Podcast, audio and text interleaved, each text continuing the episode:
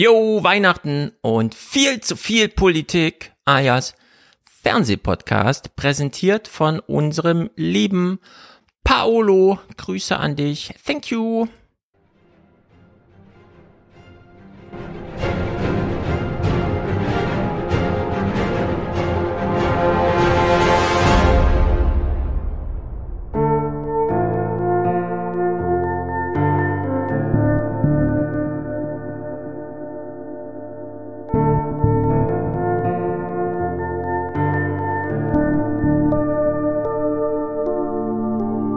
Guten Abend. Wir machen das wirklich ungern, aber wir müssen doch wieder mit dem Corona-Thema in die Sendung gehen. Wer auf die Straße geht, ist sichtbar und bekommt natürlich auch Platz in Nachrichtensendungen wie der unseren. Ich habe im Stillen Wow gesagt, aber nur ganz still. Und es ist Triumph. Äh, ähm, Gesänge sind mir fremd. Wir wissen einfach aus Erfahrung, dass Festtage gute Gelegenheiten sind äh, für das Virus. Man könnte auch sagen, das Virus feiert mit. Das sagen uns alle unsere Erfahrungen. Guten Abend, Herr Merz. Guten Abend, Herr Kleber. Jedes Team äh, äh muss geführt werden. Aber Führung alleine ist noch kein Team. Wir werden eine moderne Volkspartei sein, die modernste Volkspartei Europas.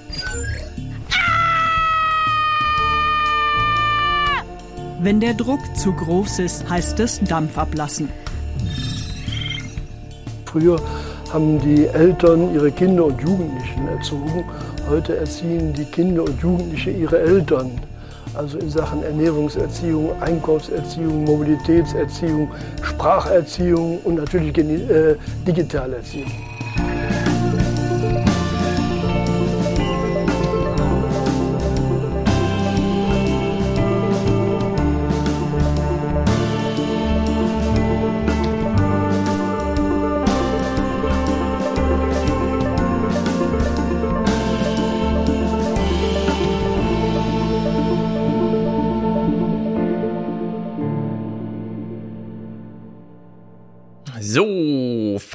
Schon Weihnachten, bald Omikron. Äh, Danny ist heute ganz in grün, weil. Ich bin schon im Matrix-Look. Matrix-Vorfreude. Genau. Ich habe Karten für die Vorabendpremiere am 22. Damit ich die erste bin, damit niemand mich spoilern kann, wie es ausgeht. Sehr gut, sehr gut, sehr gut. Ähm, ich könnte mir vorstellen, selbst diejenigen, die den Film dann gesehen haben, könnten ihn nicht so nacherzählen, dass man sich gespoilert fühlte. Ich glaube, die Lana, die es jetzt macht, gibt sich da viel Mühe. Ja, das hoffe ich auch. Es gab Aber ja im ersten Teil schon, deshalb bin ich also fasziniert, 20 Jahre später, weil die Wachowski-Schwestern da ja schon, die wollten ja eigentlich auch diese eine Person ja schon als Transperson anlegen, die immer in der Matrix ein anderes Geschlecht hat als in der echten Welt und so und haben das ja alles damals noch nicht getraut. Ich guck mal, was so passiert, was sie sich jetzt trauen, was so 20 Jahre noch nicht möglich war. Und technisch vielleicht auch. Ja, sehr gut. Äh, wir haben auf jeden Fall alle noch im Kopf, wie Neo sich nach hinten beugt und die Kugeln über ihn fliegen und so weiter.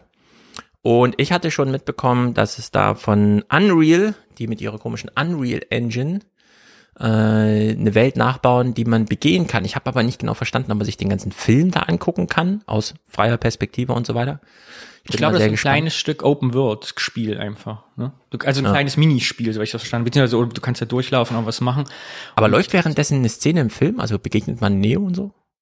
Bestimmt. Oder? Ja, die spielst die Figuren. Das, also habe ich, also, ich habe nur ein YouTube-Video ah. dazu gesehen. Und aber ich glaube, das Spiel ist noch gar nicht richtig fertig. Das ist nur so eine Demo. Ah. Ja, ist jedenfalls alles ziemlich, sieht ziemlich spektakulär aus und ich werde ihn mir auch angucken und ich hoffe, ich muss es nicht zu Hause machen. Mittlerweile gucke ich sehr gerne zu Hause Filme, aber ich will nicht alles. Sollte ich in vier Wochen nicht wieder hier sein, dann habe ich mich zu Hause eingeschlossen, weil Matrix ausgefallen ist und die Kinos wieder geschlossen wurden. Dann komme ich einfach ein Jahr nicht. Dann bleibe ich einfach zu Hause, mache nichts mehr, ist mir dann egal. Ja. So. Ja, es ist. Man weiß es nicht so genau, was als nächstes kommt. Aber den Podcast heute kann man ja noch machen, auch wenn morgen plötzlich Omikron-Lockdown ist oder so. Na, mal gucken. Lauterbach hat gesagt, nicht zu Weihnachten. Sind wir einfach frohen Mutes, dass es noch eine Woche hält. Hm.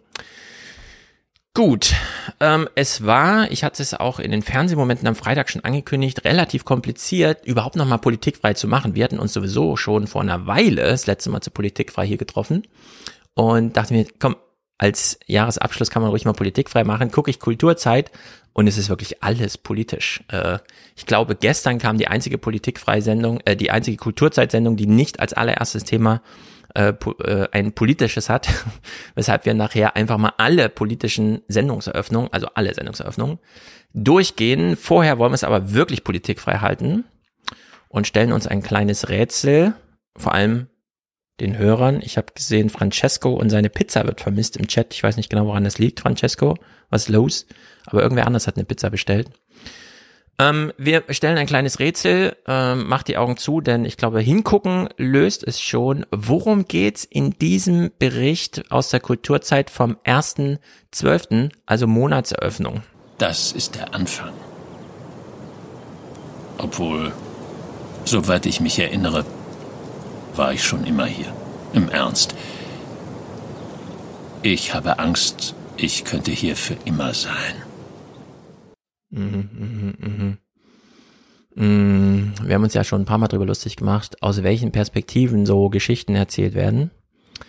Hier ist es ein, des Rätsels Lösung ist Stein. Wenn man jetzt Künstler beschäftigen sich ja immer auch ein bisschen mit ihrer Schöpfungshöhe, ne? Mhm. Von eins bis zehn kann, würdest du dir trauen, hier Noten zu vergeben oder ist das wieder ein zu kurzer Einblick und könnte durchaus mehr dahinter stecken? Ich bin immer für den zu kurzen Einblick. Während das ja gerade im Trend liegt, die, die minimalistischen Zeichnungen, diese Meme-artigen, ja. ne, ist ja gerade, gibt's ja viele, die das so machen. Und ich finde das ja ganz reizvoll, ganz charmant. Ist das was Lustiges oder ist das was Ernstes, das Projekt? Ich habe es noch nicht gesehen, den Clip.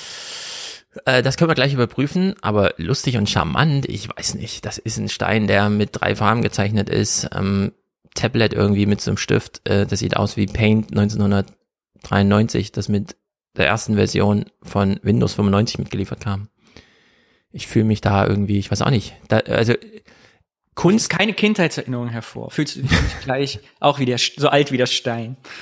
Also ich, ich, ich halte ja gar nichts von dem Vorwurf, das kann ja jeder machen bei Kunst, weil irgendeiner muss es dann halt mal machen oder macht es dann wirklich und dann äh, sieht man halt, was viele andere nicht machen aber ein bisschen was von, ich könnte es versuchen, äh, muss schon übrig bleiben. Also es muss so eine Differenz geben, wo ich sage, ich könnte es versuchen, aber es käme wahrscheinlich nicht raus. Aber hier denke ich mir irgendwie so ein bisschen, hm, das ist wirklich nur ein Zeitproblem, so ein und das ist ein ganzes Buch. Das soll ein Comicbuch sein. Na gut, wir gehen mal weiter. Es ist Nadine Redlich, die das macht. Jetzt können wir deiner Frage ein bisschen nachgehen. Ist es ernst gemeint oder ist das hier wirklich nur, also ich meine, für eine politikfreie äh, Ausgabe hier bietet sich super an, das zu machen, aber irgendwie. Hm. Nur weil Steine sich selten beklagen, heißt das nicht, dass sie keine Probleme hätten. Ewigkeit ist kein kleines Problem. Glücklicherweise hat sich die Cartoonistin Nadine Redlich der Sache angenommen und einen Stein bei der Selbstfindung begleitet. Ein ganzes Buch lang. Wie für jedes Ich, Jacques Lacan lässt grüßen, gilt auch für Steine auf Selbsterkundungstrip, sich erkennen heißt sich verkennen. Hm. Also, wenn wir kurz verraten, was du heute den ganzen Tag gemacht hast, man sieht es an deiner Hand noch. Du hast Eisenspäne was aufgelöst? Nee. Nee, in Acrylbinder einfach. Nee, ich habe halt ganz viel, ich habe lasse jetzt gerade rosten. Ich habe so Leinwände mit Eisenfarbe, dann stehe ich jetzt raus in Regen und dann verrosten die so langsam. Ja. Das, ich habe heute Hand, richtiges Hand, Kunsthandwerk habe ich fertig gemacht. Ja, aber ich finde das mit dem Buch, äh, ich finde, das ist doch immer, ich sieht man auch, so Twitter-Meme auch so. Ich finde es ja immer ganz reizvoll, finde ich eigentlich ganz schön, wenn man so, also ob die Themen jetzt so schwermütig sein müssen, aber so Themen behandelt, und sagt, ich kann aber nicht so gut zeichnen oder will das jetzt auch gar nicht ja. und stellt dann die Inhalte halt, man versucht das dann trotzdem als Cartoon darzustellen. Weil sonst würden ja die ganzen Leute, die nicht gut zeichnen können, dann ihre Inhalte nicht transportieren können. Ich mag aber den Stein. Also die berichterstattende Herangehensweise war hier gerade, das Thema lag so da und sollte auch behandelt werden. Zum Glück hat sich Nadine redlich ihm angenommen. Und das finde ich so ein bisschen. Wieder, man müssen, redet sie selber auch wieder über ihren Stein. Da wird man wieder sehen, wenn Künstler gezwungen werden, über das zu reden, was sie tun. Oh, das kann man. Oh, sie erklärt's gleich, genau. Aber vorher nochmal einen Ausschnitt aus der Geschichte. Ich bin schlau und geistreich. Ich brauche niemanden. Hi. Ameisen laufen am Stein vorbei. Und euch schon mal gar nicht. Energieräuber. Und Stimmungskiller. Halt! Warte, tut mir Eine leid. bleibt stehen. Stopp. Das habe ich nur auf euch projiziert. Die Cartoons der Düsseldorferin minimalistisch zu nennen, wäre eine grobe Übertreibung. Mhm, mhm, mhm. Okay, wir sind alle super neugierig. Was hat es jetzt mit dem Stein auf sich? Lag das Thema rum und musste behandelt werden? Oder, und das wäre der Gegenentwurf, es war halt Lockdown, sie hat sich gelangweilt und wollte mal wieder irgendein Projekt angehen. Auflösung hier. Redlich ist eine Meisterin der Reduktion. Ihr Stein mag über ein bescheidenes Aktionspotenzial verfügen, aber ein paar Linien genügen, um ihm Leben einzuhauchen. Der Stein ist das erste Mal in so einer kleinen Stripform vorgekommen, 2016 in einer Comic- und Cartoonsammlung von mir. Und äh, als dann irgendwie der erste Lockdown drohte und mein Verlag mich daran erinnerte, dass ich äh, noch ein Buch zeichnen sollte, hat sich das irgendwie ganz gut angeboten, weil was verkörpert dann besser äh, Isolation als so ein Stein, der komplett unbeweglich und vermeintlich machtlos in der Gegend rumliegt. Hier äh, finde ich das jetzt wieder total charmant, weil ich mir irgendwie vorstelle, wie das Kulturzeitteam, das da fünf Stunden Lampen aufgebaut hat und jeden O-Ton 30 Mal hören wollte, damit man dann einen Sendungsfähigen hatte, die Wohnung verlässt und sie dann ihre Freundin anruft und sagt, krass, die haben das so ernst genommen, ich bin super gespannt, was das für ein Bericht wird. Ja, aber sie muss ja selber lachen. Das meine ich, wie du wirst als Künstlerin oder Künstler wieder in, ja. in Verlegenheit gebracht zu erzählen. Und dann kommt die Frage mit, warum Einsamkeit und Steine? Und obwohl Steine ja nun das auf der Welt sind, was immer am meisten zusammenhängt, weil Steine auf Steinen liegen, Steine kommen als Kies. Also mhm. Steine sind ja quasi nie einsam, wenn du die ins Augen aufmalen würdest. Ja. Aber dennoch ist dann die Assoziation natürlich, der Stein ist einsam und allein. Aber ich finde das ganz gut, dass sie sagt, die Meisterin der Reduktion, weil das ist es für mich wieder weil sie ist ja nicht Meisterin, weil sie so toll ab abstrahieren kann und so reduziert, dass nichts mehr übrig bleibt, sondern inhaltlich, glaube ich. Also sie traut sich dann, das zu machen. Das meine ich, glaube ich, eine Meisterin, dass sie dann wirklich konsequent sagt, ich zeichne ein Paint 1995 Stein. Das kann auch wieder sein, dass sie es hier übertreibt mit dem, aber ich hab's halt gemacht. Ja. So als Abwehr der Kritik. Also ich finde es trotzdem ein bisschen skurril, äh. Und wieder aus dem Innenleben, wir Künstlerinnen und Künstler werden ja alle Künstler, weil wir wenig arbeiten wollen. Und ich glaube, die Geschichte stimmt, dass der Verlag angerufen hat, gesagt, du wolltest da was machen. Und dann ist natürlich, dann ist Abstraktion und Reduktion zielführend für, die, äh, für das Lebenswerk. Genau, wobei ihr es ja nur um äh, das Resultat am Ende geht. Sie sitzt ja da mal das zuerst, dann überträgt sie es nochmal durch Durchpauschen äh, ins Digitale und hat dann am Ende eine Paint-Zeichnung, würde ich sagen. Also es ist ähm, sehr merkwürdig. Aber lassen wir den Stein hier nochmal Stein sein zum Ende. Äh, die Kulturzeit versucht ja auch immer am Ende nochmal das Hochtrabende, Sinnhafte rauszukratzen. Wie könnte ich mit etwas in Berührung kommen? Ich kann nichts anfassen. Aber vielleicht eines Tages berührt jemand mich? Hm. Wenn der Stein sich schämt, wird er nicht rot, sondern grau. Das ist auch schön. ja. Fragt man sich, wie lange soll man über sowas nachdenken? Na gut, wir haben es hier behandelt, abgeschlossen. Äh, das ist jedenfalls, wenn man anfängt, Kulturzeit durchzuhören äh, des Monats. Und das ist Ausgabe 1 und es sind noch 17 offen. Es ist viel gut. Wir müssen jetzt durch. Auch die Kulturzeit muss jetzt durch. Wir nennen es das Durchhalteparool. Wir brauchen jetzt viel gut Steine, die uns nochmal erinnern, dass man das mal Steine berührt, wenn man einsam ist. Wir dürfen jetzt nicht an, wir müssen da jetzt Schmus durch. Ja. Wir dürfen uns nicht noch in der Kunst auch noch aufregen. Jetzt nein, nein, das stimmt. Immer soft. Das ist ein sehr guter Hinweis. Das ist ziemlich super mit dem Stein und wir können das ja hier auch einbetten in eine Frage, die wir schon ein paar Mal behandelt haben. Aus welcher Perspektive wollen Künstler so alles arbeiten? Leider gab es nur noch ein zweites Beispiel. Wir haben ja schon alles erlebt. Äh, aus der Sicht einer Katze und so weiter. Lockdown aus der Sicht einer Katze. Wir brauchen, äh, vielleicht ist der zweite Band ja wie der Stein in Berlin in ein besetztes Haus geworfen wird oder so. Dann das, das, das Stimmt. Gegenteil kommt zum Feelgood dann. Vielleicht fasst ja mal jemand diesen Stein an und wirft ihn entsprechend, macht also doch wieder Politik draus. Marieke Lukas Rienewelt äh, hat ein Buch geschrieben, aus, auch aus anderer Perspektive, die bei der Kulturzeit waren ein bisschen fasziniert. Identität ist ein großes Thema für sie. Äh, von wem nicht? Sie selbst non-binär. Ihren Zweitnamen Lukas hat sie sich selbst gegeben. Das war eigentlich bedoeld als, als dat ik noch Ursprünglich wollte ich den Namen, damit ich mir aussuchen kann, ob ich ein Junge oder ein Mädchen sein möchte. Jetzt ist es ein Künstlername. Aber deshalb fühlt es sich umso besser an, dass ich mein neues Buch aus der Perspektive eines Jungen schreibe. Das ist sehr befreiend. Das war der Plan. Nun aber erzählt mein kleines Prachttier aus der Perspektive des 49-jährigen Tierarztes Kurt. Die Geschichte einer Obsession. In einem streng kalvinistischen, sexualfeindlichen Milieu, wo sich eine verträumte 14-Jährige nach Liebe und Geborgenheit sehnt. Mhm, mhm, mhm. Naja, gut. Sie hat halt äh, aus der Sicht eines Arztes, eines Tierarztes über was geschrieben. Ich dachte jedenfalls, äh, sie hat sich den zweiten Vornamen selber gegeben im Nachhinein. Warum gibt es noch keine Diskussion darüber, dass Eltern, woke Eltern, das nicht schon auf Vorrat machen? Gibt es dein Kind einen zweiten Vornamen, aber vom anderen Geschlecht? Für den Fall, weißt du? Ich meinte, es wird noch nicht gemacht. Oder zumindest äh, Ich habe noch nie davon gehört, aber es liegt irgendwie nah. Mhm. ich weiß, bin ich auch, kann ich nichts zu sagen. Kim. Ist ja ein Geschlechtseintrag. André, ja. Genau. Danny, Kim. Danny, Rede. ja, Danny sowieso. Stimmt, du bist ja, bei dir klappt ja Danny schon. Ja, also es ist äh, verrückt, was wir hier sehen. Gut, zu den ernsten Sachen. Äh, du hast mir Clips geschickt, die ich sehr gut fand, denn sie kommen von Tracks und nächstes Jahr werden wir bestimmt mehr Tracks-Clips gucken, so wie es das hier dann wirklich ausschaut. Mm, es geht um Holographie und ich habe dir schon zurückgemeldet, ich finde es auch komisch, dass wir in, in der Zeit irgendwie so festhängen. Es scheint hier kaum Entwicklung, also klar, rasenden Fortschritt und so, aber kaum kulturelle Entwicklung zu geben.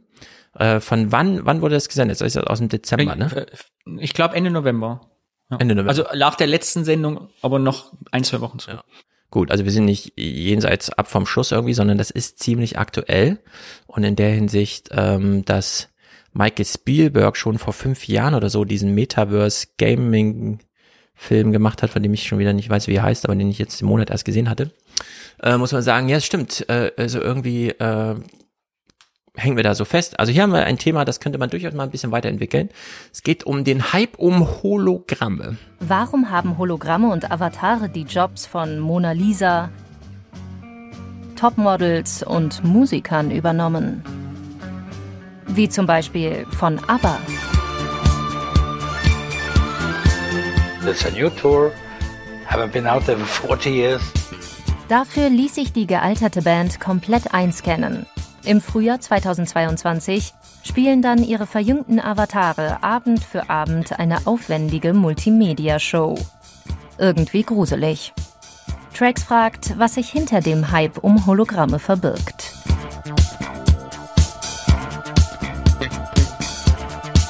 So, also die finden es irgendwie auch grandios, fragen aber auch gleichzeitig, ist es nicht gruselig? Bist du aus deinem Künstlerdasein schon mal nah an diese Technologie rangekommen oder siehst du das auch so rein als Zuschauer? Mhm, ich habe mal Ausstellungen besucht, da mitgemacht, vor allem, also wo man so in so virtuelle Welten oder so Avatar-Sachen da so reingebastelt wurde, so, aber jetzt nicht aktiv. Ja. Wahrscheinlich braucht man. Aber es ist irgendwie, ich finde auch, es ist technisch irgendwie nicht, also da steht jetzt hier aber vor uns in dem Beitrag und dann sieht man, wie diese beleuchtet wurden. Aber die einzige Neuerung ist, dass sie jetzt ein bisschen echter aussehen als vor zwei Jahren, aber irgendwie so richtig. Ja, es, man hat irgendwie keinen richtigen Kontakt zur Technik. Ähm, es scheint hier immer noch Ausstellungsfläche oder sowas zu brauchen. Es ist jedenfalls keine Consumer-Elektronik. Ich habe jetzt erst wieder festgestellt, ähm, also wenn man richtig up-to-date ist, ne, dann sitzt man ja zu Hause und streamt seine Filme statt Fernsehen zu schauen. Das ist ja irgendwie so das Level, auf dem man angekommen ist. Aber so Netflix-Programm ist ja nicht mal interaktiv oder so. Es gibt das irgendwo in Nischen für die Kinder oder so, keine Ahnung. Mir ist das noch nie begegnet. Also es ist immer noch alles ziemlich linear, so wie auch das, der, so eine Tagesschau-Sendung immer noch das ähm, wie soll man sagen, es gibt ja so den Begriff des Echtzeitmediums und den wälzt man dann immer so aufs Internet ab, aber das stimmt ja gar nicht. Beim Internet erlebt ja jeder seine eigene Geschwindigkeit. Also jeder macht halt irgendwann mal Google News auf, aber jeder zu seiner eigenen Zeit, während wir eigentlich in der Tagesschau so einen richtigen Echtzeit, also wer das verfolgt, was da passiert, und das sind dann 10 Millionen am Tag, muss in Echtzeit dran teilnehmen, ansonsten hat sich's versendet. Oder man guckt nochmal in die Mediathek, aber dann sieht man bei YouTube, eine sechsstellige Abrufzahl für eine Tagesschau 20 Uhr Sendung ist schon ziemlich viel. Also 99 Prozent der Leute gucken es immer noch im Fernsehen. Und so kommt mir das hier auch wieder vor. Also wir haben hier so einen Bericht über Holographie und ich habe 2012 in der FAZ über Holographie als, das wäre vielleicht das nächste große Ding für zu Hause, dass man sein Weihnachtsfoto nicht nur fotografiert, sondern holographiert. Also dass jemand kurz drum rumläuft mit dem, und ist ja alles verbaut, leider Sensor oder wie auch immer Oh Gott, äh, da müssen ja die Influencer auch noch von hinten schminken. genau. Google Tango und so, das ist ja alles schon seit Jahren im Einsatz. Aber nee, gibt's weiterhin nicht. Äh, obwohl wir sowohl die Sensorik als auch die Bildschirme, die das darstellen könnten, eigentlich in der Hosentasche haben. Aber es ist wirklich sehr komisch und hier auch wieder Technologie, die wir nicht zu Hause haben können, äh, holographieren uns dann aber, aber eben auch aber. Also es muss dann schon die bekannteste Band aller Zeiten sein oder so, bei der es dann berichterstattungswürdig ist. Also wirklich ich sehr aber ja so, ich, ich möchte jetzt die Aber-Fans äh, ja nicht buskieren, das, man traut sich aber nichts zu sagen. Man darf ja nichts mehr sagen heute, nicht mehr mehr zu Aber. Äh, äh, und Shitstorms kriegen, nein, äh, Spaß. Äh, wo man genau weiß, wie die Geschichte ist, eigentlich zwei von, aber eigentlich keine richtige Lust hatten. Ich glaube, die, die Frauen wollten also. das eigentlich gar nicht so richtig, haben das ja irgendwie dieses, dieses Album dann noch gemacht, wenn ich das richtig verfolgt habe. Und dann stehen sie mhm. zu viert auf der Bühne und man weiß ja, während man guckt, dass zwei eigentlich gar keine Lust haben. Und deshalb, also mhm. man muss sie quasi ja zu Avataren machen, weil live gibt's die gar nicht mehr. Ist ja auch irgendwie dann, also ich stelle es mir merkwürdig vor, wie man dann in London steht und sich das anguckt. Ja, es ist irgendwie. Ob man in den Augen 3D gerendert auch sieht, dass die zwei von denen ein bisschen weniger Lust haben auf das Konzert. an dem Tag nicht so gut drauf sind. Ja, also ich meine, am Ende machen das Künstler, ne? Es wird zwar alles, äh, aber die, der letzte Handgriff ist wie bei Madame Tussauds, dann äh, steht dann doch jemand nochmal da und schnitzt dir nochmal so eine Lachfalte irgendwo hin, damit, damit du auch gut fürs Publikum aussiehst. Gut, hier haben wir einen Künstler, der sich äußert. Ich glaube, es ist der David Bennett, der äh, über, also der an sowas beteiligt ist, und zwar rein aus der künstlerischen Sicht, zu der Technik kann er wenig sagen, der mal über die o Varianten- und Optionsvielfalt spricht. Warum? Es gibt den Künstlern viel Freiheit.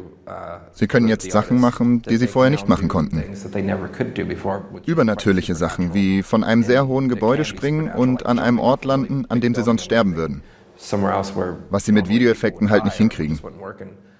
Die Möglichkeiten sind unbegrenzt.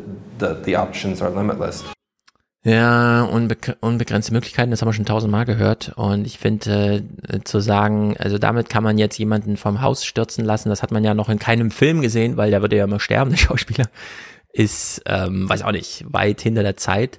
Ich finde zum ich Beispiel, das, ich fand so ein bisschen Bildschere oder wie heißt Pex mhm. Bildschere, ja. weil er ist ja als 3D-Figur vom Haus gefallen, exakt so wie äh, bei Stirb langsam 1985 sah das ja, ja genau, aus.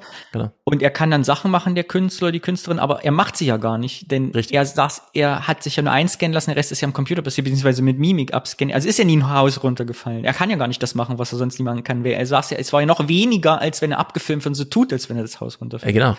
Man ich fand es komisch. Outsourced das jetzt nicht mehr in den Stuntman, sondern einfach in den Computer, in die Maschine. Hast du den Matrix-Trailer vor Augen, den ersten, den es gab, von dem neuen Film? Ja. Da gibt's ja die eine kann Szene. Mitsprechen. Aha. Ich kann ihn mitsprechen. es gibt auch die eine Szene, wo sie, keine Ahnung wer, ähm, runterspringt auf so eine Hauskante und dann gleich weiterspringt mhm. und die Hauskante bricht ab. Mhm. Und Joshua Topolsky zum Beispiel fand das eine super geile Szene, über die er minutenlang in seinem Podcast gesprochen hat und ich habe mir das auch angesehen und fand das total artifiziell. Das sah für mich wie so ein Computerspiel aus, überhaupt nicht überzeugend. Das hätte die Physik da mal wieder total versagt bei, also das Nachempfinden der Physik, wie sie da runterspringt. Deswegen ich bin mal sehr gespannt, auch wie der Film dann einfach wirkt. Also ob man dieses ganze Unreal-Zeug äh, dann wirklich so in Stellung bringen konnte wie man hier eben in diesem Clip schon gesehen hat, nee, da rennt halt ein Dino durch die Stadt, aber der ist jetzt nicht besser animiert als die von Steven Spielberg vor 20 Jahren oder wann das war, 25 ich hab, Jahren. Ich habe das auch gesehen, die Strix, auch da dachte ich, die Grafik sieht merkwürdig aus. Und dann habe ich ja. überlegt, liegt das vielleicht dran, dass ich jetzt alt werde? Weil ich hatte das ja in meiner Jugend, ich dachte, der Planet der Affen, wie sieht denn das aus? Wie ist das geschnitten? Wie, warum ist das so langsam? Also völlig andere Sehgewohnheiten. Und ich habe zum Beispiel mit dem Marvel-Film auch extreme Probleme, oder den neuen Spider-Man konnte ich quasi nicht gucken, weil für mich sieht er die ganze Zeit aus wie computeranimiert. Ja, Aber offensichtlich scheint das ja die jetzige Generation, die für die Filme gemacht ist, diese 10, 15 Jahre jünger ist, nicht zu stören. Also vielleicht gibt's die Sehgewohnheit, gibt jetzt diesen Computer-Look vielleicht nicht mehr im Gehirn, als es sieht komisch aus. aus. Also was mir immer wieder auffällt, es in 4K auf einem großen Bildschirm zu sehen, ist blöd. Auf einem kleinen Handy-Display sieht das super aus. Vielleicht ist das einfach gemacht fürs kleine, ja, für so maximalen iPad oder so. Aber ja, es ist irgendwo hängt's da immer noch. Man kann mit sehr viel Aufwand und sehr viel Geld es viel, viel besser machen, aber in die Richtung treibt man es dann jedoch nicht, weil das soll ja eigentlich in Richtung Consumer-Elektronik gehen. Naja, David Bennett erklärt uns hier nochmal, also den wir eben schon gehört haben, was so sein Anspruch ist und spätestens da habe ich gedacht, hm, das ist vielleicht ein bisschen hochtrabend. Mittlerweile können wir die Dinge nicht mehr so leicht unterscheiden.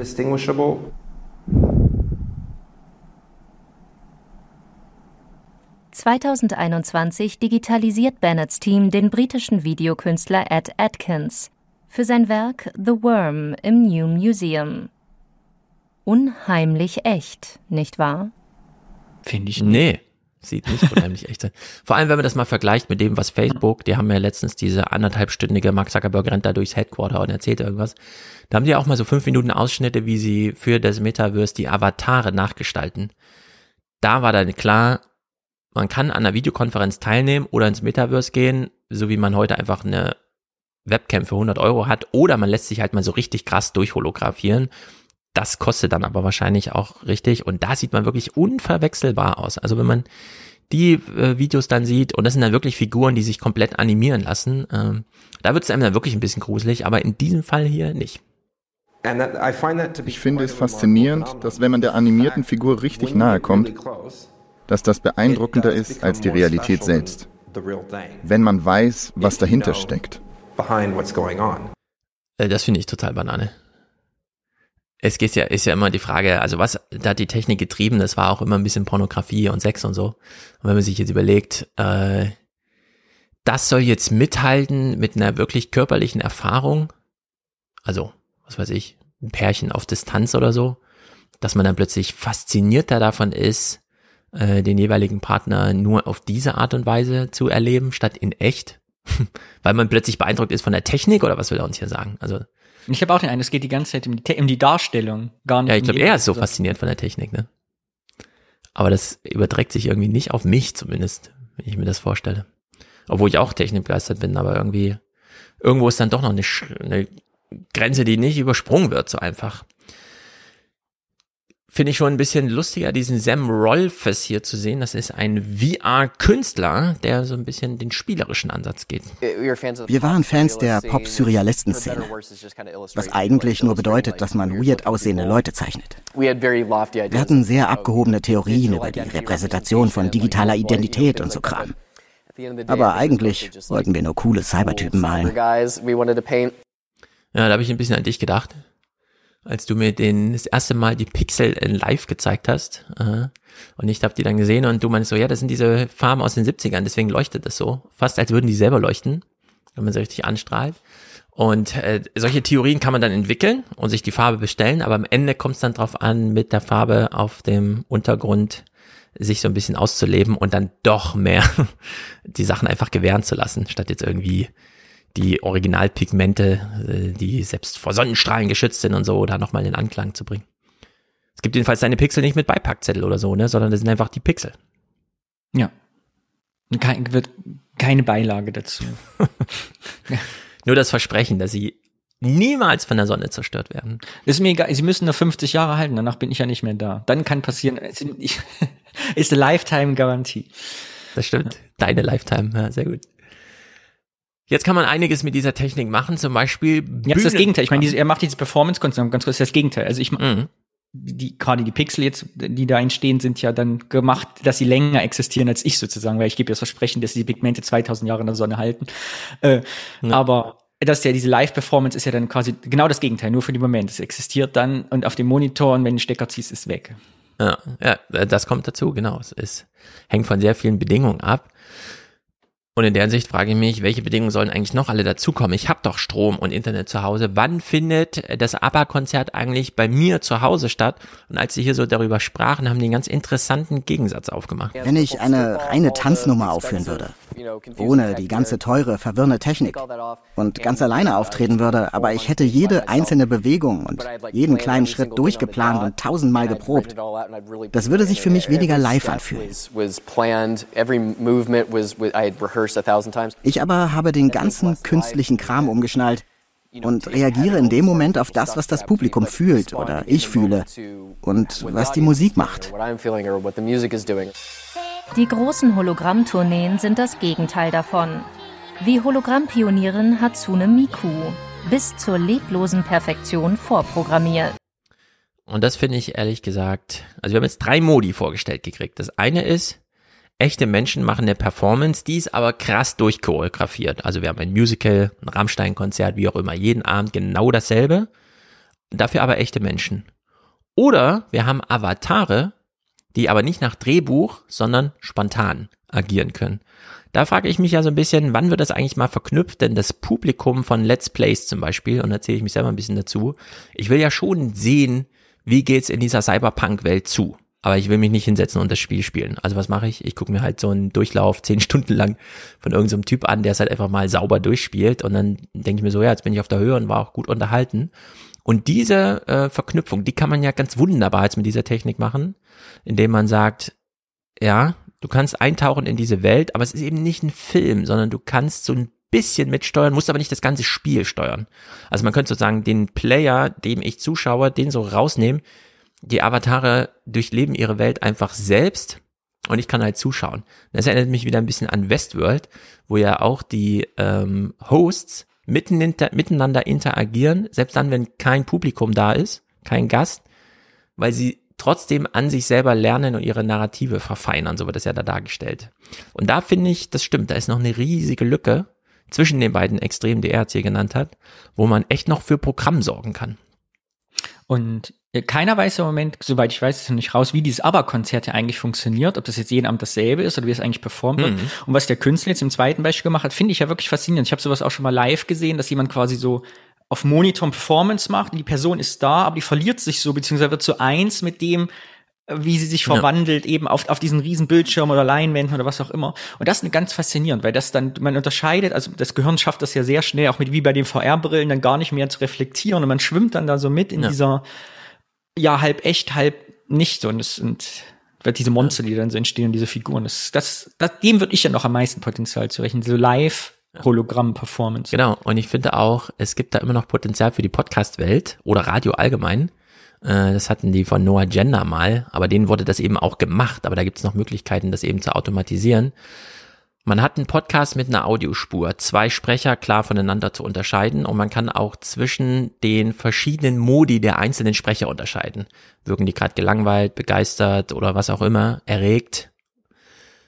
Und dann animiert man oder lässt man dazu Avatare sprechen die aber dann darauf reagieren, was da passiert. Also sie spontan, die keinem Drehbuch folgen und das macht man nicht vorher, sondern man gibt den Range der emotionalen Ausprägungen des Körpers an und dann ähm, wird der Podcast einfach sozusagen mit choreografiert, aber eben spontan zum Podcast passend. Also Wir da könnten die Düsseldorfer Künstlerin fragen, ob sie dich als Stein animieren. Zum Beispiel, da müsste man den Stein nehmen, ihn so ganz äh, gut, sie ist ja Künstlerin äh, hinsichtlich Minimalismus, ihm so drei Modi mitgeben und dann wählt immer, je nachdem, was gerade verstanden wird im Podcast, wird ausgewählt, welcher Modi gerade gezeigt wird.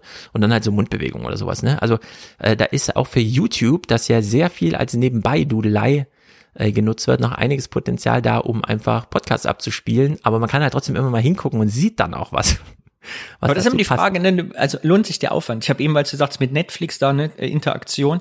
Wenn man zusammen Filme guckt, will man entweder den Film gucken, dabei einschlafen oder irgendwann fummeln. Das heißt, ein Interesse an Interaktion über Bildschirme hinweg existiert ja eigentlich gar nicht. Also wer will denn bei, bei Netflix noch sehen, wie der andere neben mir auf der Couch sitzt, der aber gar nicht da ist, wenn ich einen Film gucke? Also es ist ja dann noch Also ist kein Mehrwert eigentlich, ne? Genau wie eben Avatare von hinten zu sehen und rundum zu animieren. Wer will denn in einem Zoom-Meeting mit seinem Chef äh, gucken, dass der noch extra Geld bezahlt, damit die da die, äh, die Glatze wieder wegmachen, die in Wahrheit halt so ja. Also die Gefahr sehe ich auch ein bisschen, dass man sich wie bei Bitcoin hier völlig in so eine Renderei stürzt, die am Ende gar nicht genutzt wird. Das ist ein bisschen wie beim Fußball. Du guckst 90 Minuten lang Fußballspiel und hast eigentlich eine Lieblingsperspektive, nämlich willst du von oben drauf sehen, damit das ganze Spiel und den einzigen Spielzug siehst. Aber in dem einen Moment, wo du es genau wissen willst, kannst du dann halt ranzoomen könntest du zwar den ganzes Spiel über, aber machst du dann halt nicht, ne? Also da. Ja, wir äh, üben uns ja mit den NFTs da ja gerade ran, finde ich. Ne? Erst so in diese Kunstwelt-Hype, dann diese äh, Videospiele, mir kauft mal ein Schwert, kauft eine Rüstung. Mhm. Und es wird enden in, wir machen eine Zoom-Konferenz mit unserer Firma und äh, du kannst ja nicht zwei Tage dasselbe Kleid anhaben, du musst dir ein neues für NFT kaufen. Stimmt. Original von Gucci, 89,90. Stimmt. Oder ein paar Das grüne kostet 299, weil das gibt's noch tausendmal. Ja, die digitalen Kleider, da gab es einen Bericht im Heute-Journal oder so, gibt's schon äh, gerade für Instagram, dass man sich die einfach drüber mappt. Finde ich auch interessant, aber ich weiß immer nicht, ob es da so eine große, außer nur fürs Publikum, aber irgendwie. Ja, ihr habt doch ja so Podcast erzählt, 29er, ne, dass auch diese in H&M die Leute, die Influencer mal zehn Kostüme und Kleider und Hosen ja. kaufen, die eine Stunde später zurückbringen. Für die wäre das ja optimal. Genau, weil die müssen jetzt alles nach Und für H&M auch. Also H&M hätte ja Interesse, das zu machen, damit Richtig. die nicht ihre Lädenlehrer wieder zurückbringen. Richtig, das ist äh, genau wie bei der Handwerkerei. Äh, wenn du dein, ich will mein Bad neu machen lassen und dann will man natürlich, dass einem der Klempner und der Badmacher oder wie auch immer sie alle heißen, äh, das vorher mal rendern in 3D, dass man das wirklich mal sehen kann. Wie sieht's mit diesen Fliesen aus und wie mit diesen? Wie sieht das morgens aus? Wie sieht das abends aus, wenn die Sonne da steht? So ist das in der Mode auch, äh, finde ich auch. Da fehlt's noch ein bisschen so an digitaler Mode für alle. Ich habe mal, weil ich eine Sonnenbrille brauchte und ungerne in Läden gehe, und das ist ja immer noch bei Optikern so, die dann nur zehn Modelle haben und ich möchte, ich weiß, ich brauche mindestens 90 Modelle, um mir eine Sonnenbrille auszusuchen. Ich habe mir noch nie eine gefallen, deswegen trage ich immer keine. Und dann habe ich bei Mr. Specs, vielleicht kennt das der eine oder andere, da kann man ja so ein Foto von sich machen und dann mappen die das so drauf. Und da habe ich gedacht, das kann ja wohl nicht wahr sein. Dafür, dass die so viel Fernsehwerbung dafür machen, ist das dann irgendwie so ein 300 mal 300 Pixel Bild, was in drei Schritten irgendwie rechts und links drehbar ist und die Brille passt überhaupt nicht. Also ich glaube nicht, dass das sehr viel Prognose und Vorhersage ist, wie man dann mit der Brille aussieht. Also in der Hinsicht ist da noch viel Luft nach oben. Wenn du das nächste Mal beim Deutschlandfunk bist, nehme ich dich mit zu meinem Optiker, der setzt mir mal eine Brille auf, als richtiger Handwerker, der kann hm. das. Und ich habe immer die erste Brille gekauft, der mir aufgesetzt hat, nie eine andere, weil einfach das den perfekten Gefühl für Look hat. Okay, ja, das äh, nehme ich gerne an, denn ich brauche eine Sonnenbrille. Ich will im Sommer auch mal Sonnenbrille tragen, aber ich sehe immer komisch aus. Ja, und das ist eben ja auch bei Mr. Specs. Das ist wieder die, dieser Gap, dieser, ja. äh, alles geht in die Technik, wir schaffen das jetzt dein Gesicht in 3D und die Brille hat die richtige Größe, aber Mr. Specs überlässt dir die Entscheidung, findest du dich jetzt damit gut, steht die dir. Aber das wollen wir eigentlich gar nicht beim Brillenkauf. Beim Brillenkauf will ich ja eigentlich, dass, dass der Optiker sagt, das steht ihnen aber und das ist das neueste Modell. Das ist jetzt auch modern und übrigens, das gibt's auch in ihrer Sehstärke, oder? Ja. Also Vertrauen. Also ich will ja auch wie mal, aber ich traue mich ja, sonst, also, naja. Ja, ich habe da immer noch, keine Ahnung, äh, also hier könnte mir die Technik echt helfen. Da fühle ich mich fast wie in so einer Rentenrepublik. Irgendwann brauche ich Essen auf Rädern, könnten Sie es bis dahin mal alles fertig entwickeln. David Bennett erklärt uns hier nochmal die Grenzen der Technologie, zumindest wie er sie sich auferlegen möchte. Das ist natürlich eine ganz wichtige Diskussion. Es ist sehr bedenklich, wenn es sich um eine tote Person handelt oder man gefragt wird, eine Figur zu bauen, die jemanden ähnlich sieht. Es geht hier um eine Menge ethischer Fragen, bei denen die Gesetzgeber noch nicht hinterhergekommen sind. Sie können nicht mit der neuen Technologie Schritt halten. Das finde ich sehr bedenklich. Ja, was ist eigentlich im Metaverse, wenn man ähm, auf eine Party geht und plötzlich ist man schon da, wie man feststellt. Jemand rennt mit seiner eigenen, mit, mit seinem eigenen ähm, Avatar darum. Oder möchte noch mal einen romantischen Abend mit der längst Verflossenen oder dem längst Verflossenen. Was macht man dann? Äh, die Avatare stehen ja zur Verfügung, nur halt sollen sie nicht für jeden zur Verfügung stehen. Aber ist natürlich eine echte Frage. Oder, andere Frage, die er auch aufgeworfen hat, wem gehört jetzt das Antlitz von Brad Pitt? Kann er das veräußern? So wie Bruce Springsteen für 500 Millionen seine ganze Musik verkauft. Äh, also was ist, wenn die bei ABBA sagen, nee, ich hatte echt keine Lust, ich ziehe das alles zurück. Ich, mein Avatar darf nicht mehr benutzt werden. Also spätestens dann äh, kommt man hier echt, äh, da ist dann für ihn die Frage, ja, wenn du jetzt den Auftrag bekommst, sowas zu gestalten, was machst du dann? Genau, während die Frage, und das habe ich ihm nicht so richtig geglaubt, weil ich ähnlich wie du das gesehen habe, dass es eher rechtliche Fragen sind, aber keine ethischen.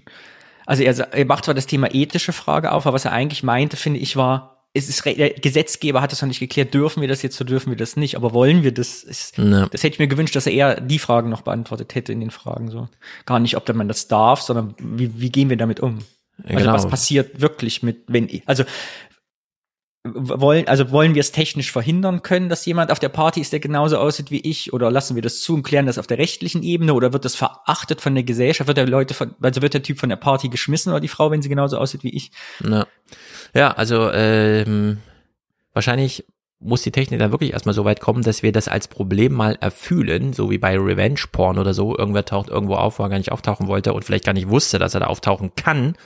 Und dann ähm, wird sehr viel später das dann auch mal rechtlich geklärt.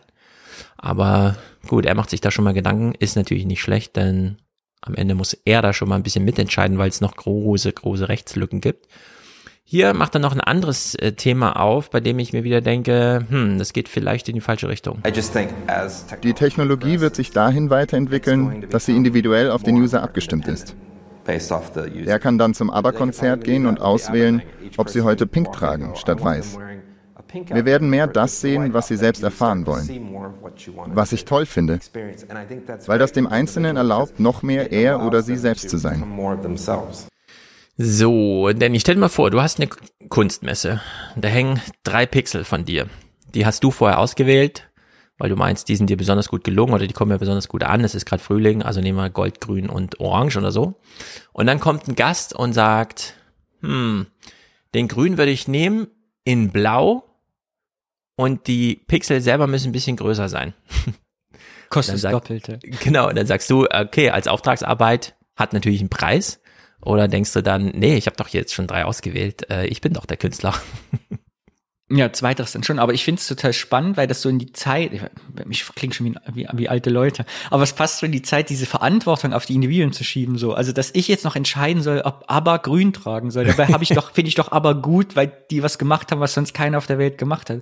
Also, ich verstehe den, also was, was soll mir das für einen Vorteil bringen, als dass ich für ABBA ein 100-Euro-Konzert gehe und entscheide dann, ob Agneta ein grünes Kostüm anzieht. Das ist vielleicht ja. mal als Game irgendwie spaßig, aber soll das ist das die Kultur, die wir uns wünschen? Das ist die Frage.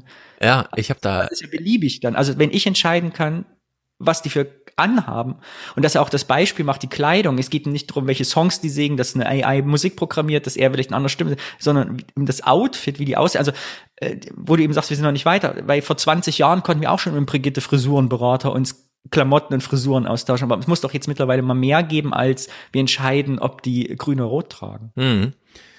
Ich finde auch, er macht hier nochmal das Problem auf, warum gehe ich zu einem ABBA-Konzert und höre nicht einfach nur ABBA-Musik, weil sie mir gefällt? Weil ja eigentlich ich dann unter Leuten bin, die auch ABBA hören in dem Moment.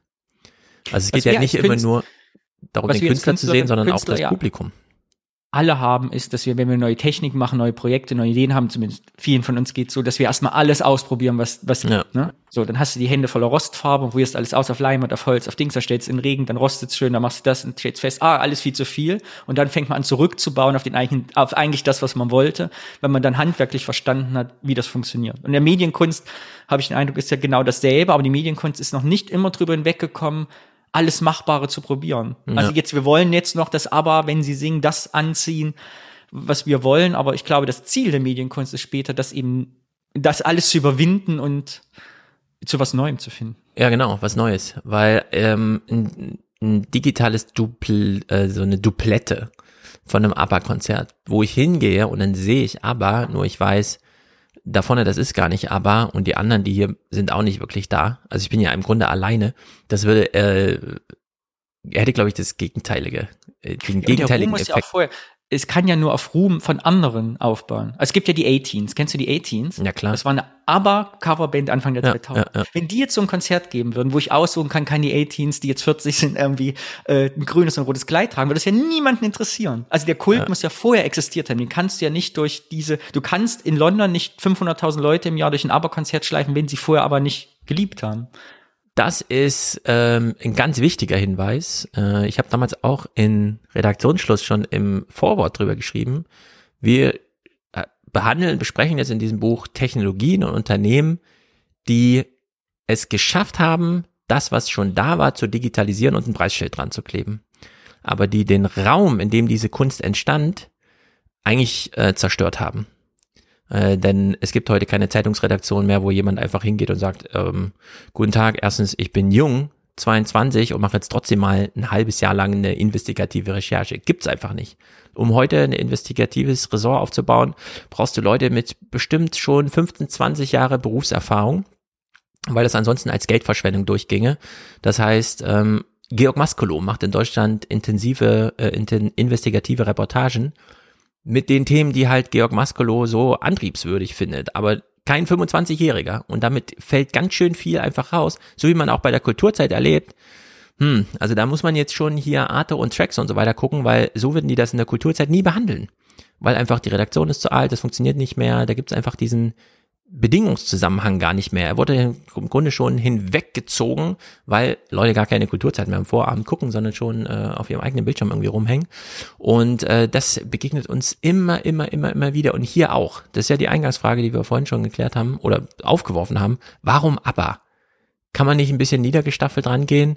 Dann käme man vielleicht zu BTS, die machen ja auch solche Konzerte mit Avataren und so weiter. Nur, es ist halt auch schon wieder größer als Michael Jackson und die Beatles, was Charts und so weiter Geschichten in Amerika angeht. Also in der Hinsicht äh, ist das wirklich ein bisschen verrückt. Vielleicht braucht es hier wirklich noch zehn Jahre, damit jeder das in seiner Consumer Electronics drinne hat und dann wirklich der einzelne Künstler von unten ohne großen Ressourceneinsatz schafft, irgendwas auf die Beine zu stellen, was dann wirklich was Neues ist.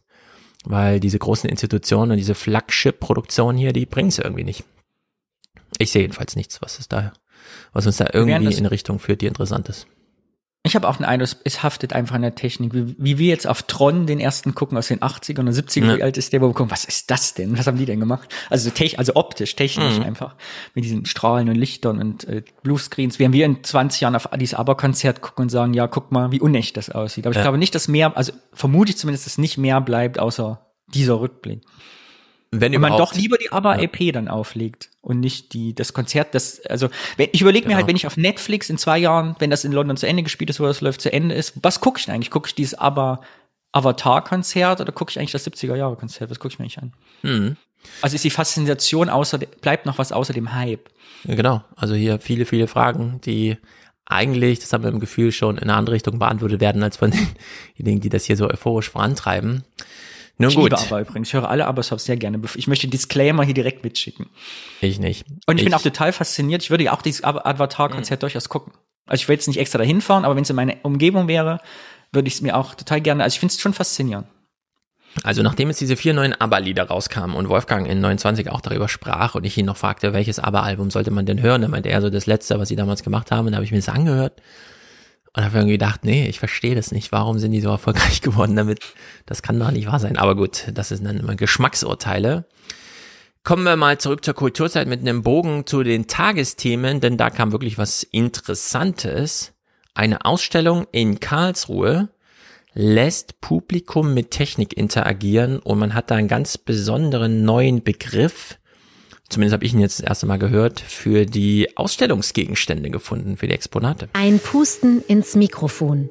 Der Klang wird auf die Leinwand übertragen und lässt digitale Pusteblumen auf dem Bildschirm lebendig werden.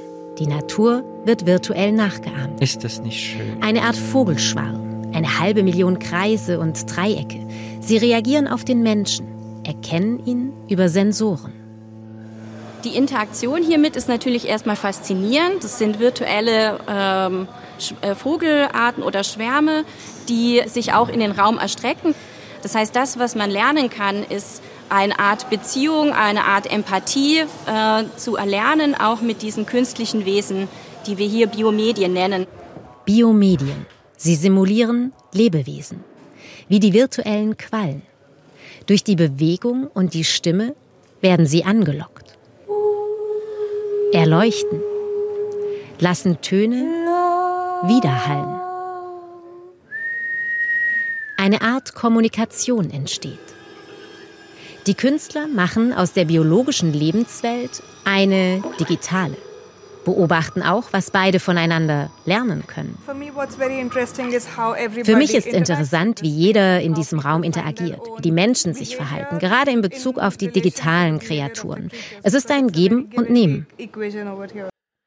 Ja, passt natürlich ganz gut zu diesem Tracks-Ding, denn die stellen ja wirklich mal die Technik in den Mittelpunkt und sagen, ja klar, damit könnten wir jetzt Avatare dem Menschen nachbilden. Oder wir machen halt einfach irgendwas anderes. Wir fangen mal an mit einer Pusteblume und lassen das dann mal mit dem Publikum zusammen entwickeln irgendwie. Wir gucken uns an, wie sie reagieren, woran sie Spaß haben. Dann sprechen die von diesen Biomedien, also Hosts, aber noch nicht ausgedruckt, sondern erstmal nur sozusagen die digitalen Abbilder. Und fand ich ein bisschen krass, wie deutlich sie sagt, es geht uns hier um Empathie. Ob das, ob der Mensch Empathie mit Technik entwickeln kann, denn das ist ja immer so eine Sache. Jürgen schreibt es auch gerade, Empathie lernen, Fragezeichen, Fragezeichen, Fragezeichen äh, wir wollen ja eigentlich den Menschen nicht veralbern. Das ist ja ganz wichtig, gerade bei der Rentenrepublik, wenn man jetzt den Alten so viel digitale Technik zur Verfügung stellt, um ihr Leben zu erleichtern, also vor allem sprachgesteuert, dass sie niemals ihr iPhone mit einem echten Menschen verwechseln, wenn sie fragen, wann habe ich meinen Termin beim Arzt und so weiter, dann sagt das iPhone irgendwie, ja, heute 13 Uhr, dass man immer weiß, das ist eine Maschine und das ist super schwer, diese ethische Grenze da einzuhalten, diese Vorgabe, die man sich selber stellt und sagen, nee, das ist übrigens eine Maschine. Fang jetzt nicht an, hier höher oder so nachzuempfinden zu Hause. Aber es war ein schöner Feel-Good-Beitrag wieder. Die Kunst muss jetzt durchhalten. Wir müssen jetzt im Part Pusteblumen wegpusten von Monitoren und Empathie mit äh, digitalen Quallen, die wir durch U- und A-Laute anlocken, die sich dann aufleuchten, sich mit uns freuen, dass sie äh, noch nicht ausgestorben sind. Ja. Äh, das müssen wir jetzt. Äh. Also ich finde, da habe ich letzte viele Beiträge gesehen, auch bei Kulturzeit. Es ist sehr viel, und es hat mich ein bisschen gestört, auch sehr viel wohl, wohlige Kunst irgendwie mittendrin. So. Hm. Na, wir gehen ja gleich die politische Liste durch. Ich finde, man war ein bisschen zu sehr auf Politik und nicht so das Wohlige getrimmt äh, im Dezember. Aber bleiben wir noch kurz beim Kino, denn mir ist was aufgefallen. Jedenfalls will ich es mal in die Richtung trimmen. Da werde ich auch Wolfgang nochmal nachfragen, denn das ist super interessant, was Netflix da gerade macht. Hinsichtlich dem eben schon angesprochenen. Es kommt ein neuer Player, der die alten erstmal kurz und klein schlägt man will ja eigentlich nur an deren Markt partizipieren, aber nimmt sie sich dann richtig, knöpft sie sich richtig vor. Das hat Kulturzeit hier auch am ersten im Monatseröffnung äh, thematisiert. Und ich würde sagen, das Kino muss sich mal ganz, ganz warm anziehen, nicht nur wegen Corona.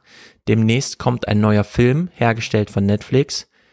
Ganz bewusst darauf abgezielt, hiermit wollen wir Oscars verdienen oder äh, erhalten und dafür müssen sie kurz ins Kino, aber eben unter neuen Bedingungen. Jane Campions erster Kinofilm seit zwölf Jahren wird ausgerechnet von einem Streaming-Giganten produziert, Netflix. Vor dem Start im Netz läuft der Film nicht nur in Deutschland und in der Schweiz, sondern vor allem auch in den USA, kurz in den Kinos. Denn nur so kann er sich überhaupt für die Oscars qualifizieren. So, er muss also ins Kino, um sich für die Oscars qualifizieren zu können.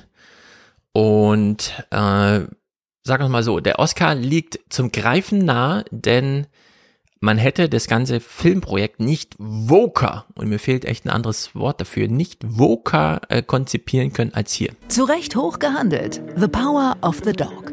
Die Macht des Hundes. Ein bildgewaltiger Neo-Western von Jane Campion. Schauplatz Montana. USA vor 100 Jahren.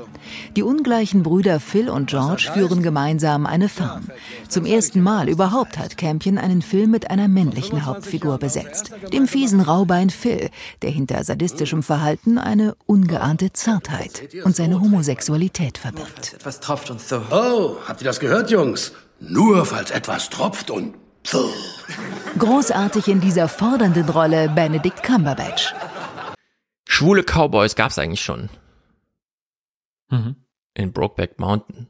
Aber hier hat man Cumberbatch doch mal auf das Thema angesetzt. Gucken. Sieht aus wie der Gegenentwurf zu Brokeback Mountain, wie ich die Ausschnitte sehe. Schauen so ein bisschen, ne?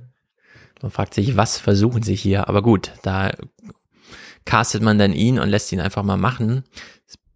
Mal abhängig, äh, unabhängig jetzt oder abhängig oder mal beiseite, was, was der Film macht.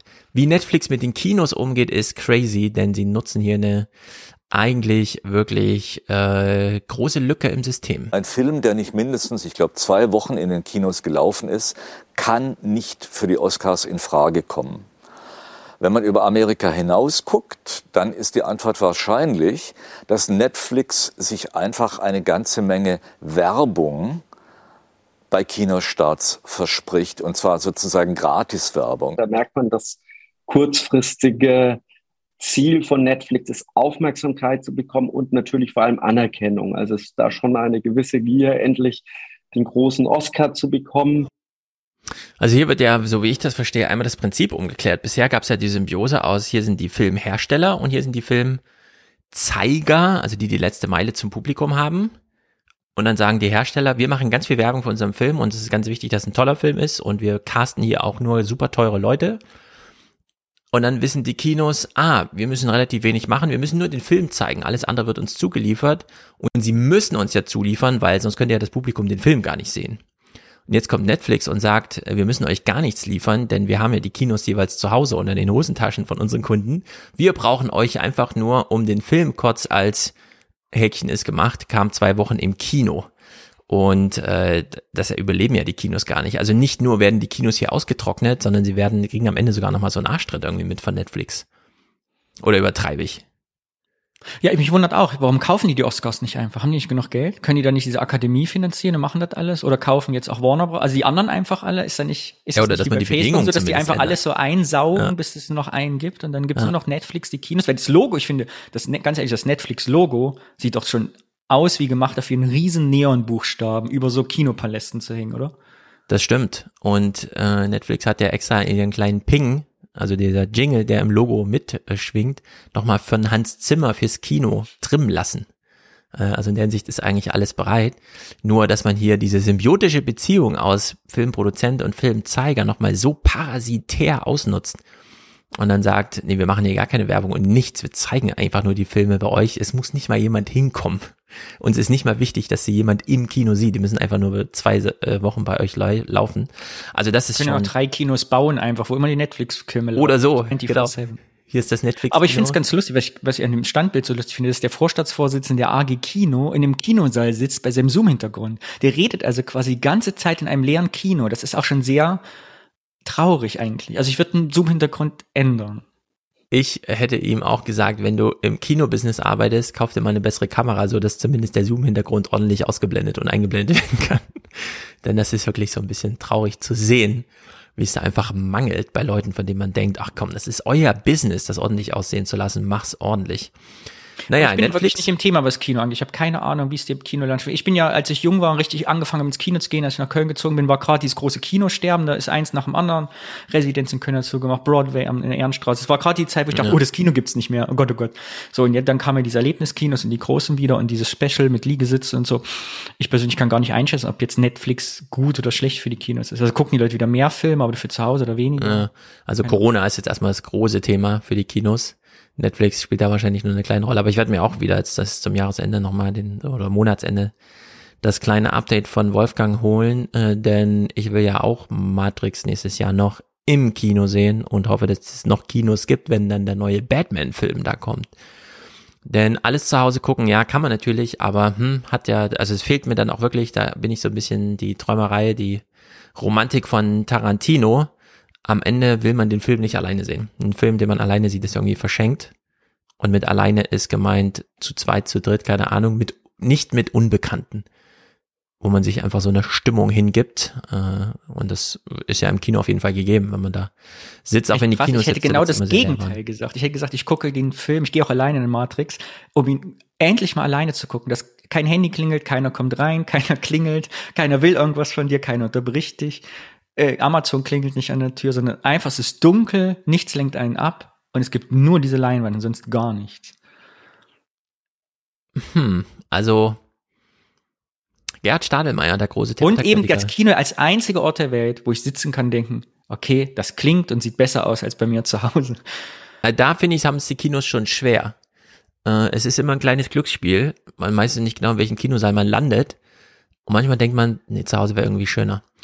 Und Stadelmeier war es immer ganz wichtig, nicht in Reihe 1 zu sitzen bei seinen Theaterkritiken, sondern in Reihe 6 oder Reihe 5, Platz 2 oder so, hat er da so einen Standardsitz.